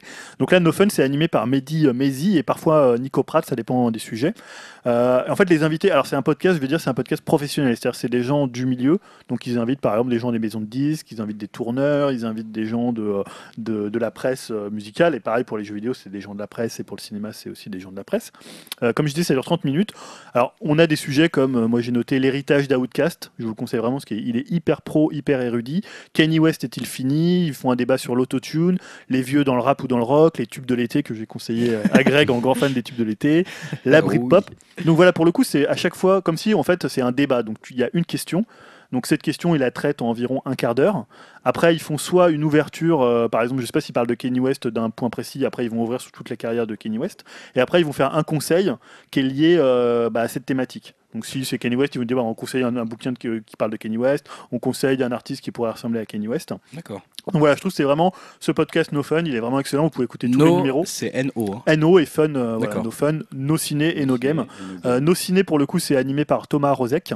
Là, pour le coup, c'est plus lié à l'actualité, euh, l'actualité du moment. Là, le dernier, c'est sur Crazy Amy. Il y a eu sur Spectre, il y a eu sur Seul sur Mars. Donc là, pour le coup, ils font aussi quelques thématiques. Il y avait euh, les Blues Brothers, De Palma, John Carpenter. Et euh, il y a toujours des super inserts films. Vous écouterez, euh, notamment, je crois qu'il y a un truc d'Orson Welles où il dit euh, Bonjour, c'est Orson Welles. Dans la vie, ce que j'aime pas les menteurs et les fils de pute. Et ils ont toujours. Alors, il faut écouter celui du, de la musique où ils ont des inserts musicaux, tu vois, je crois que c'était Michel Drucker qui parlait de, de Karen Cheryl, de- et c'était c'est un morceau qui s'appelle À l'endroit à l'envers, et il dit Ah oui, c'était Karen Cheryl avec le morceau Par devant, par derrière. Putain. et t'as entends un mec aussi, un mec qui parle de, je sais plus, il dit Oui, elle nous vient, de, elle nous vient à l'été à l'époque, elle jouait sur son piano quand on était dans sa ville d'Édimbourg euh, en Espagne. Euh, en Édimbourg, c'est en Espagne. euh. Il y a des inserts qui sont vraiment excellents. Euh, je vous les conseille, et puis voilà, No Game aussi, avec là, pour le coup, moi ça m'intéresse un peu moins parce que c'est sur le jeu vidéo, et c'est toujours un peu les mêmes qui sont dans tous les autres podcasts de jeux vidéo. Euh, No Game, c'est l'actualité, alors que No, Ciné... non, no Game, No Ciné, c'est lié à l'actualité. No Fun, c'est plus déconnecté. Ouais, il part quand même de l'actualité, mais c'est un peu moins lié à l'actualité. D'accord, et tous font 30 minutes. Tous, tous font 30 minutes, tous sont animés par des présentateurs différents. No Game, c'est souvent Jean Z qui l'anime. Et euh, voilà, mais là, pour le coup, de No Game, c'est souvent des, euh, des gens que tu retrouves dans d'autres podcasts, dans. Silence on joue, dans euh, même des gens de Game Cult. Il y a, y, a, y a Camille Robotics qui est aussi dans la partie No Ciné. Donc voilà, moi, l'idée, ce que j'aime bien, c'est entendre aussi des nouvelles voix, donc des nouveaux avis. Donc la partie No Ciné, la partie No Fun m'intéresse plus que. Mais pour quelqu'un qui écoute peu de podcasts jeux vidéo, ça peut être intéressant d'écouter No Game parce qu'il connaîtra, il connaîtra pas forcément les intervenants. Et c'est aussi de, d'une bonne qualité euh, ce- pour ceux que j'ai écoutés. Ok, c'est bien, c'est sympa comme petit conseil. Grégoire, tu vas nous finir par nous parler de deux jeux vidéo. Oui, Tu alors de- très rapidement, hein, parce que c'est pas vraiment des jeux vidéo. Enfin, je sais pas si on peut appeler ça des jeux vidéo. Donc, c'est Universe Sandbox 2 et Mini Metro que je mettrai euh, peut-être dans le même panier. mais En tout cas, j'y joue en ce moment aux deux. Alors, Universe, de- dans les deux jeux, en fait, c'est des jeux un peu bac à sable, concrètement. Surtout Universe Sandbox 2. Donc, concrètement, où vous vous retrouvez, bah, vous ouvrez le jeu, vous avez euh, la- le système solaire hein, qui est devant vous, avec les planètes qui tournent, le soleil, etc. Vous pouvez zoomer sur chaque planète. euh, vous pouvez regarder Oui, la lune, vous parler, pouvez regarder le soleil, vous pouvez aller faire ça. Et surtout, après, vous pouvez vous amuser à modifier des paramètres. Alors, il y a plein, plein de paramètres. hein. La masse, la vitesse de rotation, vous pouvez ajouter une terre, vous pouvez rajouter, vous pouvez faire une- vous pouvez créer une terre, ajouter 50 lunes si vous voulez voir ce qui se passe. Les effets de collision sont pris en compte, les effets de gravité sont pris en compte. Et vous pouvez, voilà, simuler une sorte de, de petit univers, hein, comme vous voulez. Euh, Donc, euh, univers sandbox numéro 2, sachant que, donc, il y a notre galaxie, euh, enfin, notre galaxie, euh, notre système solaire qui est disponible, mais également euh, d'autres systèmes avec d'autres étoiles qui sont disponibles. Donc si vous voulez découvrir d'autres étoiles, comment elles fonctionnent, voir un peu le système avec les planètes qui sont autour de celle-ci, vous pouvez le voir. Donc ça c'est assez marrant, mais c'est pas vraiment un jeu, il n'y a pas de but, hein, à, part, euh, à part essayer de jouer un peu avec la gravité de la Terre pour voir ce qui se passe sur la Lune, c'est ce genre de choses. Donc euh, voilà, il n'y a, pas- y a pas de but à atteindre. Mini Métro, là pour le coup, c'est un peu plus un jeu dans le sens où bah, vous êtes un gérant euh, d'une euh, de ligne de métro sur une ville. Donc vous avez un plan de ville, un peu comme une carte de métro de type euh, la RATP, vide au début avec des points. Et puis il faut les relier avec des lignes de métro, sachant qu'à côté de chacun de ces points, il y a un petit symbole qui va apparaître qui représente un voyageur. Par exemple, un voyageur en symbole triangle. Donc ça voudra dire que lui, il veut aller à un, à triangle. Donc vous allez devoir relier le point où il est à un, un triangle avec une ligne de métro. Et puis bah, au début c'est tout simple, hein, vous avez que deux points ou trois points, puis vous faites votre ligne de métro, puis toutes les quelques secondes, il y a un nouveau point qui va se rafficher, un nouveau point avec un une nouvelle forme, quelque chose. Après, euh, toutes les semaines, vous gagnez euh, par exemple une nouvelle locomotive ou une nouvelle ligne ou ce genre de choses. Puis rapidement, ça devient un, un écran où vous avez euh, je sais pas, 80 points, euh, 13 lignes de métro. euh, vous devez essayer de contenter tout le monde et vous avez perdu à partir du moment où il y a quelqu'un qui attend trop longtemps son tram, son métro. Donc c'est hyper dur si vous faites ce mode-là, sachant qu'il y a un mode où on peut pas perdre, on va dire, un mode, un mode où vous pouvez laisser attendre les gens tant que vous voulez et parfaire vraiment votre truc tant que vous voulez, ça. remettre vos locomotives où vous voulez. Vous pouvez à tout moment faire pause pour enlever toutes vos voies de métro et puis remettre un petit truc. Puis c'est un, un jeu qui a une ambiance assez particulière dans le sens où c'est pas stressant malgré euh, pourtant le sujet. Tout est blanc, tout est épuré, c'est très beau, c'est vraiment une carte de métro avec des belles petites couleurs et tout ça. Et euh, en fait, euh, il y a une petite musique de fond toute douce. Et à chaque fois qu'il y a un petit voyageur qui veut aller quelque part, ça fait une petite, euh, comme une petite notification toute douce. Mais c'est très sympa à entendre. Ça, presque ça détend, alors que pourtant ça pourrait être assez stressant. Mais non, c'est vraiment un petit jeu sans prise de tête. Donc voilà, c'est deux petits jeux sur Steam. Donc Universe Sandbox 2 et, Et Mini, Metro. Metro, C'est voilà. des jeux PC, hein. Bah, en tout cas, ouais, moi j'y joue sur Steam pour les deux. Je, je me suis même pas renseigné si c'était à côté, mais je crois pas. Honnêtement, je crois Des qu'ils sont que sur jeux PC. free-to-play payants. Non, c'est payant tout ça. hein. D'accord. Sandbox, ça doit être une vingtaine d'euros. Et Mini Metro, ça doit être une dizaine d'euros. Pour, euh, pour mémoire. euh, Universe voilà. Sandbox, ça me fait penser un peu au jeu que tu avais offert à une époque, tu sais, où tu devais construire tes catapultes. Oui, à et tout Bessiège. Bessiège. Voilà, Alors, c'est pas pareil, Bessiège, il y avait vraiment un jeu. hein. Il fallait construire un truc pour Oui, détruire un mais truc. là, tu dois Là, il y a- comprendre le principe d'un univers, tu vois. Oui, c'est c'est plus si t'as envie de le comprendre. En fait, c'est vraiment, t'as pas de but. hein. Tu peux laisser tourner l'univers et regarder, c'est tout. D'accord. Voilà, ça Sympa. peut être juste beau. Ok, bon, c'est des bons petits jeux pour se détendre un peu, quoi. Exactement. Super, merci. Au niveau promotion canapé, on a dit tout ce qu'on avait à dire. Bah ouais. oui. Bon, super. on va parler des sorties ciné. Qu'est-ce qui sort dans les prochaines semaines qui nous intéresse? Commençons par le 2 décembre, Julien. Ouais. Je vois que tu as mis. J'ai, j'ai- En fait, j'ai hésité à le mettre, mais je l'ai pas mis. Attends. non. Babysitting 2, j'ai mis. Julien. Qu'est-ce qui se passe? Mais à ce moment, il a envie de voir. Putain, il a euh, envie de nous troller surtout, quoi. Le troll de base, quoi. Babysitting. Qu'est-ce que tu nous 2. fais là? Non, non, parce que moi j'avais vu le premier. Euh, dans ma période où je regardais un peu tous les films français qui étaient sur euh, Canal Plus à la demande.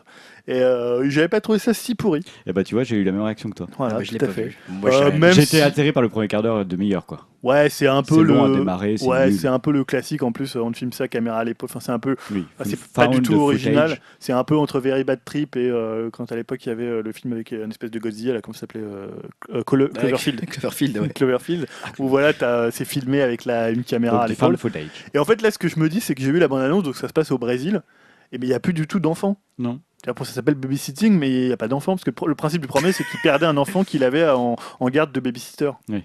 Donc, là, Donc tu ça, ça dis- t'a donné envie d'aller le voir. Tu t'es dit, il n'y a pas d'enfant, j'ai envie d'aller le voir. Enfin, je comprends pas. Non, et puis il y a Clavier qui cachetonne dedans. Putain, mais Non, ça Julien. m'a pas donné envie de voir, mais j'étais curieux de voir comment tu faisais parce que c'est, on en avait parlé une fois, c'était le plus, un des plus gros succès Ouais, de l'année où il est sorti. Je crois c'était en, en 2013-2014. Ouais, c'est ça.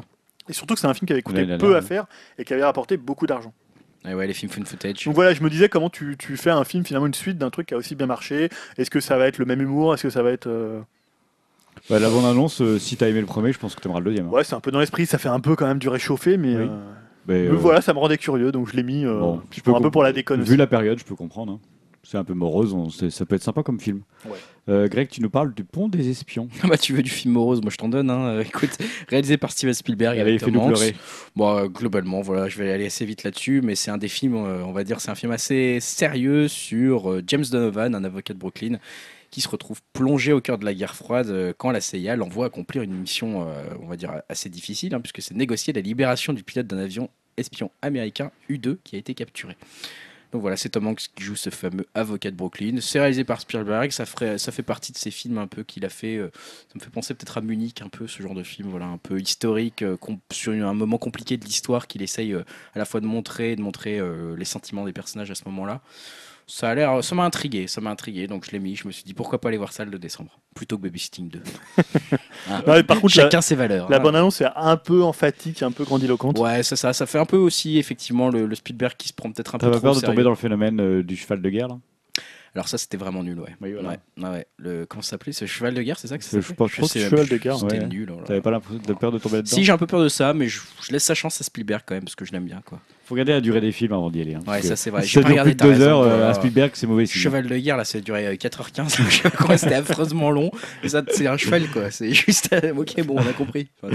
Julia, tu nous parles de notre film Kill Your Friends. Ouais, Kill Your Friend, en fait, c'est plus pour le pitch. euh, en fait, ça se passe à Londres en 97, donc je lis le pitch. Les groupes pop comme Blur, Oasis et Radiohead règnent en maître sur les ondes. Steven Stelfox, 27 ans, producteur de musique et chasseur de talent, écrase tout sur son passage. Poussé par sa cupidité, son ambition et une quantité inhumaine de drogue, il recherche le prochain tube. C'est l'époque d'un business où les carrières se font et se défont. À mesure que les tubes se font plus rares, il tente désespérément de sauver sa carrière. Donc la bande-annonce ressemble un peu à du Danny Boyle, un peu à ce qu'il faisait au début de Petit meurtre entre amis. Euh, dans les, j'ai vu les, les petits inserts où ils mettaient, euh, certains comparaient ça à American, euh, comme à American Psycho.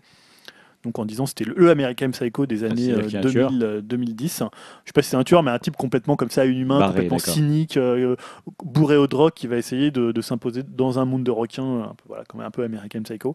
Et il y a, je sais plus le nom de cet acteur là qui est très très bien, euh, Nicolas Hoult. Ah oui, Ah oui, bien. oui. ok. ouais. Et Ah, il je a l'air vois. vraiment impressionnant dedans. euh. Qui vrai dans Mad Max. fait son hein. petit bonhomme de chemin, lui. Ouais, ouais, voilà, il a été là en Mad Max et il est, euh, voilà, il est assez, il a l'air assez bluffant dans le film. Donc voilà, plus pour le- l'esprit du film et euh, le- la période. Bon, et puis après, il y a un remake de La Vache et le Prisonnier. ah oui, j'y étais pas. Ouais. ouais, Marguerite et Julien, donc c'est le nouveau film de euh, Valérie Donzelli. Donc Valérie Donzelli qui avait fait, moi que j'avais beaucoup aimé La guerre est déclarée Ah, super. et un peu moins aimé Main dans la main, Oui. que tu un peu moins bon. Là, c'est encore avec euh, El Kaïm et euh, je sais plus qui est l'actrice. Si c'est euh, Anaïs Desmoustiers. Ah, pas mal, bon choix. Voilà, donc le film a été assez mal accueilli, enfin partiellement, enfin différemment accueilli. Certains ont trouvé que c'était euh, une merde sans nom et d'autres ont trouvé que c'était intéressant. Donc voilà, ça m'a. J'aime bien ce que fait Donzelli. Je trouve qu'elle a aussi une utilisation de la musique qui est intéressante. Elle teste Euh, des trucs, ouais. elle- voilà, elle tente des choses. Alors c'est pas toujours Ouais, réussi. Mais je, je trouve dommage, j'ai l'impression qu'elle a pas réussi à transformer l'essai de La Guerre déclarée. Un petit peu. Alors, en même temps, c'est que son troisième film, non? La Guerre déclarée, Non, le, la, deuxième. la guerre des Galaxies, c'est pas le premier? Non, non, il y en avait eu Ouais, un a- avant. Plus intimiste, beaucoup plus intimiste, celui le premier qui est, qui est intéressant, où on sent le ton, mais je trouve que La Guerre est déclarée, elle avait trouvé un ton, et elle a Ah ouais, pas... c'était très bien. Ouais. soit elle a pas réussi à le faire évoluer, je sais pas, j'ai été perdu par les suivants en fait. Ouais, main dans la main, c'était pas extraordinaire. Donc là, je sais pas, voilà, je l'ai plus mis parce que c'est Donzelli que souvent, quand j'aime bien un film euh, d'un auteur, enfin d'un réalisateur ou d'une réalisatrice, j'aime bien voir ce qu'ils ont fait après. Après, on peut lâcher, mais j'aime bien voir un peu comment ça évolue. Euh, Grégoire, tu lui as choisi un truc super chiant parce qu'il y avait rien à voir j'ai pas pour, le, trouvé. pour le 9 J'avoue que le décembre. 9 décembre, je me suis un peu creusé la tête. J'ai- Mais ouais, j'ai t'as pas mis euh, Ron Howard Non, ça m'a pas donné du tout envie. Ah, la BO et la bande-annonce, c'est pas mal, hein Oh non, ça m'a. Bon alors dis-nous ce que, Donc dis-nous moi, ce que, que j'ai mis, c'est Vue sur mer. Alors, c'est Vraiment, quoi, Alors là, je sais pas pourquoi. je, je, je réalise, je regrette déjà. C'est le prochain remake de Alerte à Malibu. C'est ré- si seulement, si seulement. C'est réalisé par Angelina Jolie Pitt. Je crois que c'est ça Ah oui, en fait, c'est qui m'a ça, plus, fait, euh, qui m'a plus attiré en fait. Donc c'est avec Angelina Jolie Pitt, avec Brad Pitt et malheureusement avec Mélanie Laurent. Mais alors attends, c'est moi ou c'est depuis ce film-là qu'on dit Angelina Jolie Pitt? Je crois que c'est depuis ce film-là qu'on dit ça, ouais. Je crois qu'ils se sont mariés entre temps. Et Ah, donc s'étaient voilà, ouais, ouais, ça se déroule en France au milieu des années 70 et donc on va voir bah, le, un couple, hein, à savoir Roland, un écrivain américain, et sa femme Vanessa qui arrivent dans une petite ville côtière. Couple qui semble en crise, euh, voilà. Et là, apparemment, bon, je développerai pas le reste de l'histoire, hein, ça a l'air un peu relou. Est-ce que tu sais si c'est des acteurs français autour d'eux ou ils ont Ouais, je des t'ai dit, il y a Mélanie Laurent, donc euh, ça, Ah bon. ça laisse présager C'est du pas le meilleur. cliché, genre les, les acteurs américains jouent les français quoi. Bah là un peu, enfin parce que là concrètement la bande annonce me fait un peu peur dans le sens où quand même tu sens qu'Angelina Jolie a un elle a envie d'être Brigitte Bardot un peu, Mm. elle a envie de- d'envoyer cette image là. on dirait qu'elle essaye mais que ça marche pas très bien. Et euh, on dirait que c'est ouais c'est une américaine qui fait un film français quoi, c'est un peu ça. Donc je me suis quand même demandé parce que j'aime bien Brad Pitt, j'aime bien sa façon de jouer. Pourquoi pas euh, Mais bon, voilà. Puis parce qu'au cœur de l'océan m'avait pas donné envie, quoi. Enfin, c'est tout aussi. hein. J'ai cherché autre chose. Merde, Vous l'avez compris, euh, Julien et moi on a, on a mis au cœur de l'océan dans nos Voilà. listes d'envie. Bah, Ron Howard, bande annonce quand Ouais, même ouais. euh, assez jolie. hein. Impressionnant, c'est une sorte, enfin c'est Moby Dick quoi. Ouais, c'est Euh, Moby. Dick, quoi. La baleine en 3D là, ça va le faire, elle va foncer dans l'écran là. Il va y avoir des explosions, les gars. Ça, il va- Euh, eh, mettez vos lunettes, va y aller non euh, Non, Ouais, mais après, c'est Ron Howard, c'est du grand spectacle. Bah ouais. Ron Howard, j'aime bien le réalisateur, mais c'est vrai que moi, la bande-annonce, me- je me suis dit, oh, bah, dis donc, ça, ouais, ça, rien d'exceptionnel. Ah, t'as pas aimé la bande-annonce? T'as préféré la bande-annonce de Belle et Sébastien, euh, l'aventure continue J'ai préféré, ouais, n'importe quelle bande-annonce euh, à ça. Bah, S'il j'ai est prêt à aller voir au cœur de l'océan, non, euh, que- pardon, euh, sur mer. Sur mer. Ça a l'air très convenu, quoi, en fait. euh, J'ai trouvé euh, la bande-annonce de, de, euh, au cœur de l'océan, là. Ouais, Toi tu nous proposes la mer, nous c'est l'océan, tu vois un peu la, la différence d'échelle. Euh, moi, je vous propose Brad Pitt. Et vous, il y a qui dans votre merde Il y a- Thor, non, il y a c'est- c'est encore un putain de mec C'est avec un marteau. C'est qui, nous Ouais, c'est Chris. C'est Chris euh, Hemsworth. Ah oui, c'est Chris Chris Ouais, Hemsworth. c'est Chris Hemsworth. Ah, mais Non, ça a l'air pas mal. C'est vrai que Ron Howard, je, je, je, je, je trash un peu, mais j'aime bien Ron Howard, donc je pense que ça va être pas mal. Mais je, je sais pas, l'histoire m'intéresse moyen là. Puis alors la baleine qui fait, c'est même plus une baleine bleue là, c'est une baleine violette. Le truc, elle est énorme. Je sais pas ce que c'est que ce truc. Elle fait quatre baleines bleues la baleine qui rencontre quoi. Bon, ah oui, ridicule. c'est- Elle est balèze. à Euh, voir, à voir. On va aborder la- les sorties jeux vidéo de ce qui vient. Alors, bah ouais, ce qui est sorti les 15 derniers jours, on va pas revenir dessus. Il y a Non, hein. Assassin's Creed, le Battlefront, euh, tout ça, tout ça. il y a Mario Tennis qu'on avait essayé à Paris Games Week, qu'on n'a pas trouvé génial. hein. Qu'est-ce qui sort alors? Euh, bah, euh, concrètement, euh, en les premiers 15 jours de décembre, pas grand chose. Just Cause 3 quand même. Just Cause 3, en effet. Just Cause 3 pour son aspect bac à. Moi Greg, j'aime toi, bien. beaucoup. Just- T'avais fait le 2, Beaucoup, toi. ouais, non, j'ai- j'ai- j'aime bien, j'aime bien. J'avais fait Just Cause 2, mais uniquement pas pour l'histoire, etc. J'en ai rien à foutre. C'est vraiment pour le côté bac à bac à sable, sable. ouais, ouais. tu t'amuses, tu mets ton grappin sur une bouteille d'oxygène, euh, tu la fais exploser, tu t'envoles avec. Enfin voilà, Ouais. ce genre de truc très con, mais qui marche très fort chez moi. euh, ce côté île immense où tu peux vraiment tout explorer, tout faire, t'amuser comme un fou avec ton grappin, prendre en commande tout. Enfin voilà, une sorte de GTA, mais en moins bien parce qu'il n'y a pas d'histoire. Enfin, ou elle est nulle. Ouais. Mais, euh, mais moi, ce côté bac à sable, euh, je le trouve assez impressionnant. Donc, euh, Prêt à payer euh, 60 euros Non, non, non, oula, surtout pas. Bon, déjà, t'as Ouais. pas, la, pas la console pour Déjà, j'ai pas la console, et puis ensuite, euh, j'attendrai au moins un an, même si j'avais la console, avant d'acheter un jeu comme ça. D'accord. On a Rainbow Six Siege qui sort. Bon, je Ouais, c'est d'ailleurs, je me demande comment ils c'était vont. plus tard, moi. Bah, je me demande comment ils vont le marketer là avec les événements. euh, c'est quand Ouais, même un ça va jeu. être Il n'y a pas la bêta qui a commencé là Si, si, il y a eu Mais c'est tard pour une bêta pour le faire sortir déjà Non, je croyais que Ouais. la bêta commençait seulement. moi. Non, elle a eu déjà eu lieu la bêta. Ah d'accord, Ouais. j'ai mal suivi alors. Ok. Mais euh, ça t'intéresse ouais, toi, Julien bah euh, pff, non, c'est non. Moi non plus. alors là, pas du tout. Mais bon voilà, je pense que c'est vraiment un style de jeu particulier pour des gens qui jouent bah, en équipe. Ouais. euh, Oui, c'est du multi, hein, vraiment. Ça, c'est fun, ça, normalement. Euh, Je l'avais noté, mais je sais pas si ça vous intéresse. Il y a euh, Rayman Adventure qui sort sur sa- smartphone et tablette. C'est l'équivalent de Rayman Origin et euh, les Rayman qui sont sortis sur PS3, PS4, Ah ouais, je savais mais pas. sur tablette. Ouais. Ah, tiens, ouais, ça C'est me assez joli, peut-être- en fait. Tu connais le prix déjà ou pas? Non, non, pas du tout. Il sort le 3 décembre, donc euh, on verra à ce moment-là. Ça va être au Je- moins 8-10 euros. Je vais, je vais surveiller. Je vais surveiller. Euh, et on a euh, Mario et Luigi Paper Jam Bros sur 3DS et Xenoblade tout- il y a- Chronicle. les gens l'attendent pas mal le Mario LG parce Ouais. que souvent les, les Paper Mario sont toujours Ouais. très très bien. Là c'est un peu la fusion des deux. Euh, donc voilà, après, euh, puis voir ce que ça va Xenoblade. être. Bah, Xenoblade, moi je l'ai préco, mais à mon avis, je le grosse ferai pas avant ça. 2016. C'est ça. Tu vois, Mario et Luigi, typiquement, hein, je fais euh, un, Petit aparté. un encart, ouais, un aparté. C'est le genre de jeu, je me dis, c'est con que ce soit que sur 3DS, parce que j'aimerais bien y jouer, mais j'ai pas envie d'acheter une 3DS pour ça. S'il était sur une console de salon de Nintendo, comme la NX, ah ah Ah, tu peux ah. faire les deux. euh, pourrait Message faire du les deux. pied, Nintendo. Mais Non, mais il y a plein de jeux 3DS qui me tentent, mais je vais pas acheter une 3DS, j'aime pas Ah jouer non, sur bah console non. portable. Voilà, donc Bon. c'est tout. Voilà, Donc euh, t'achèteras Xenoblade alors. Peut-être. Euh, voilà, donc ensuite.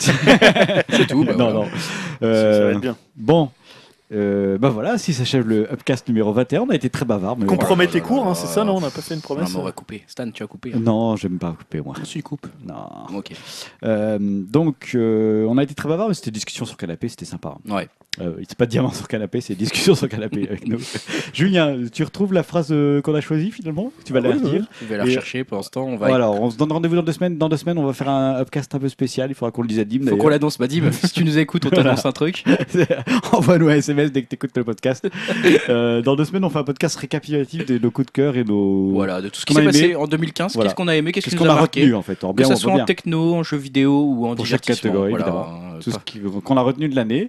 Euh, vous pouvez nous retrouver évidemment sur iTunes, vous tapez Upcast. N'hésitez pas à mettre des étoiles, ça aide à ce qu'on soit bien visible. hein. Donc, euh, à ce que des gens viennent nous écouter. On est sur Twitter de temps à autre. hein. Ouais, ouais. Ouais, ça va. On a mis un message de- depuis le dernier. Je hein. pense qu'on a dû mettre un message dans l'année, je pense. Au moins. Non, en plus.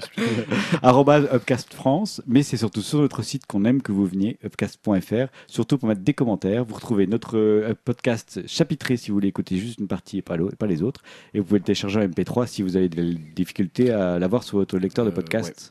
Faut Smartphone. Il faut que je refasse ça. J'ai eu un problème avec le dernier pour info. Je sais plus Bon. quelqu'un nous a demandé sur On essaye en tout cas, Voilà. désolé si ça marche pas, mais on essaye, on n'est pas des technicos non plus super Mm. aboutis, mais voilà. Euh, on se donne rendez-vous dans deux semaines. Julien, c'était quoi la phrase Alors du la jour phrase, c'était la phrase de Noël Gallagher qui disait Je pense que si Som York chiait dans une ampoule et soufflait dedans comme dans une bouteille de bière vide, cela vaudrait sûrement un 9 sur 10 pour le magazine Mojo. Voilà, on va terminer sur ces belles paroles Et avec le musique. numéro, avec le morceau, pardon. Et ben on va terminer, voilà, c'est un peu de circonstance avec un morceau des Eagles of Death Metal, hein, l'excellent groupe de Jesse Hughes et de Joe Shome hein, qui s'appelle Wannabe in LA. Donc c'est un morceau quand même qui met la pêche, donc on a choisi de finir par ça. hein. C'est pas forcément des, des tr- très bonnes périodes, donc un peu de rock, hein, ça fait jamais de mal. Ça redonne la clair. peps. Allez, bah, semaines. portez-vous bien, à dans deux semaines. Salut. tout le monde.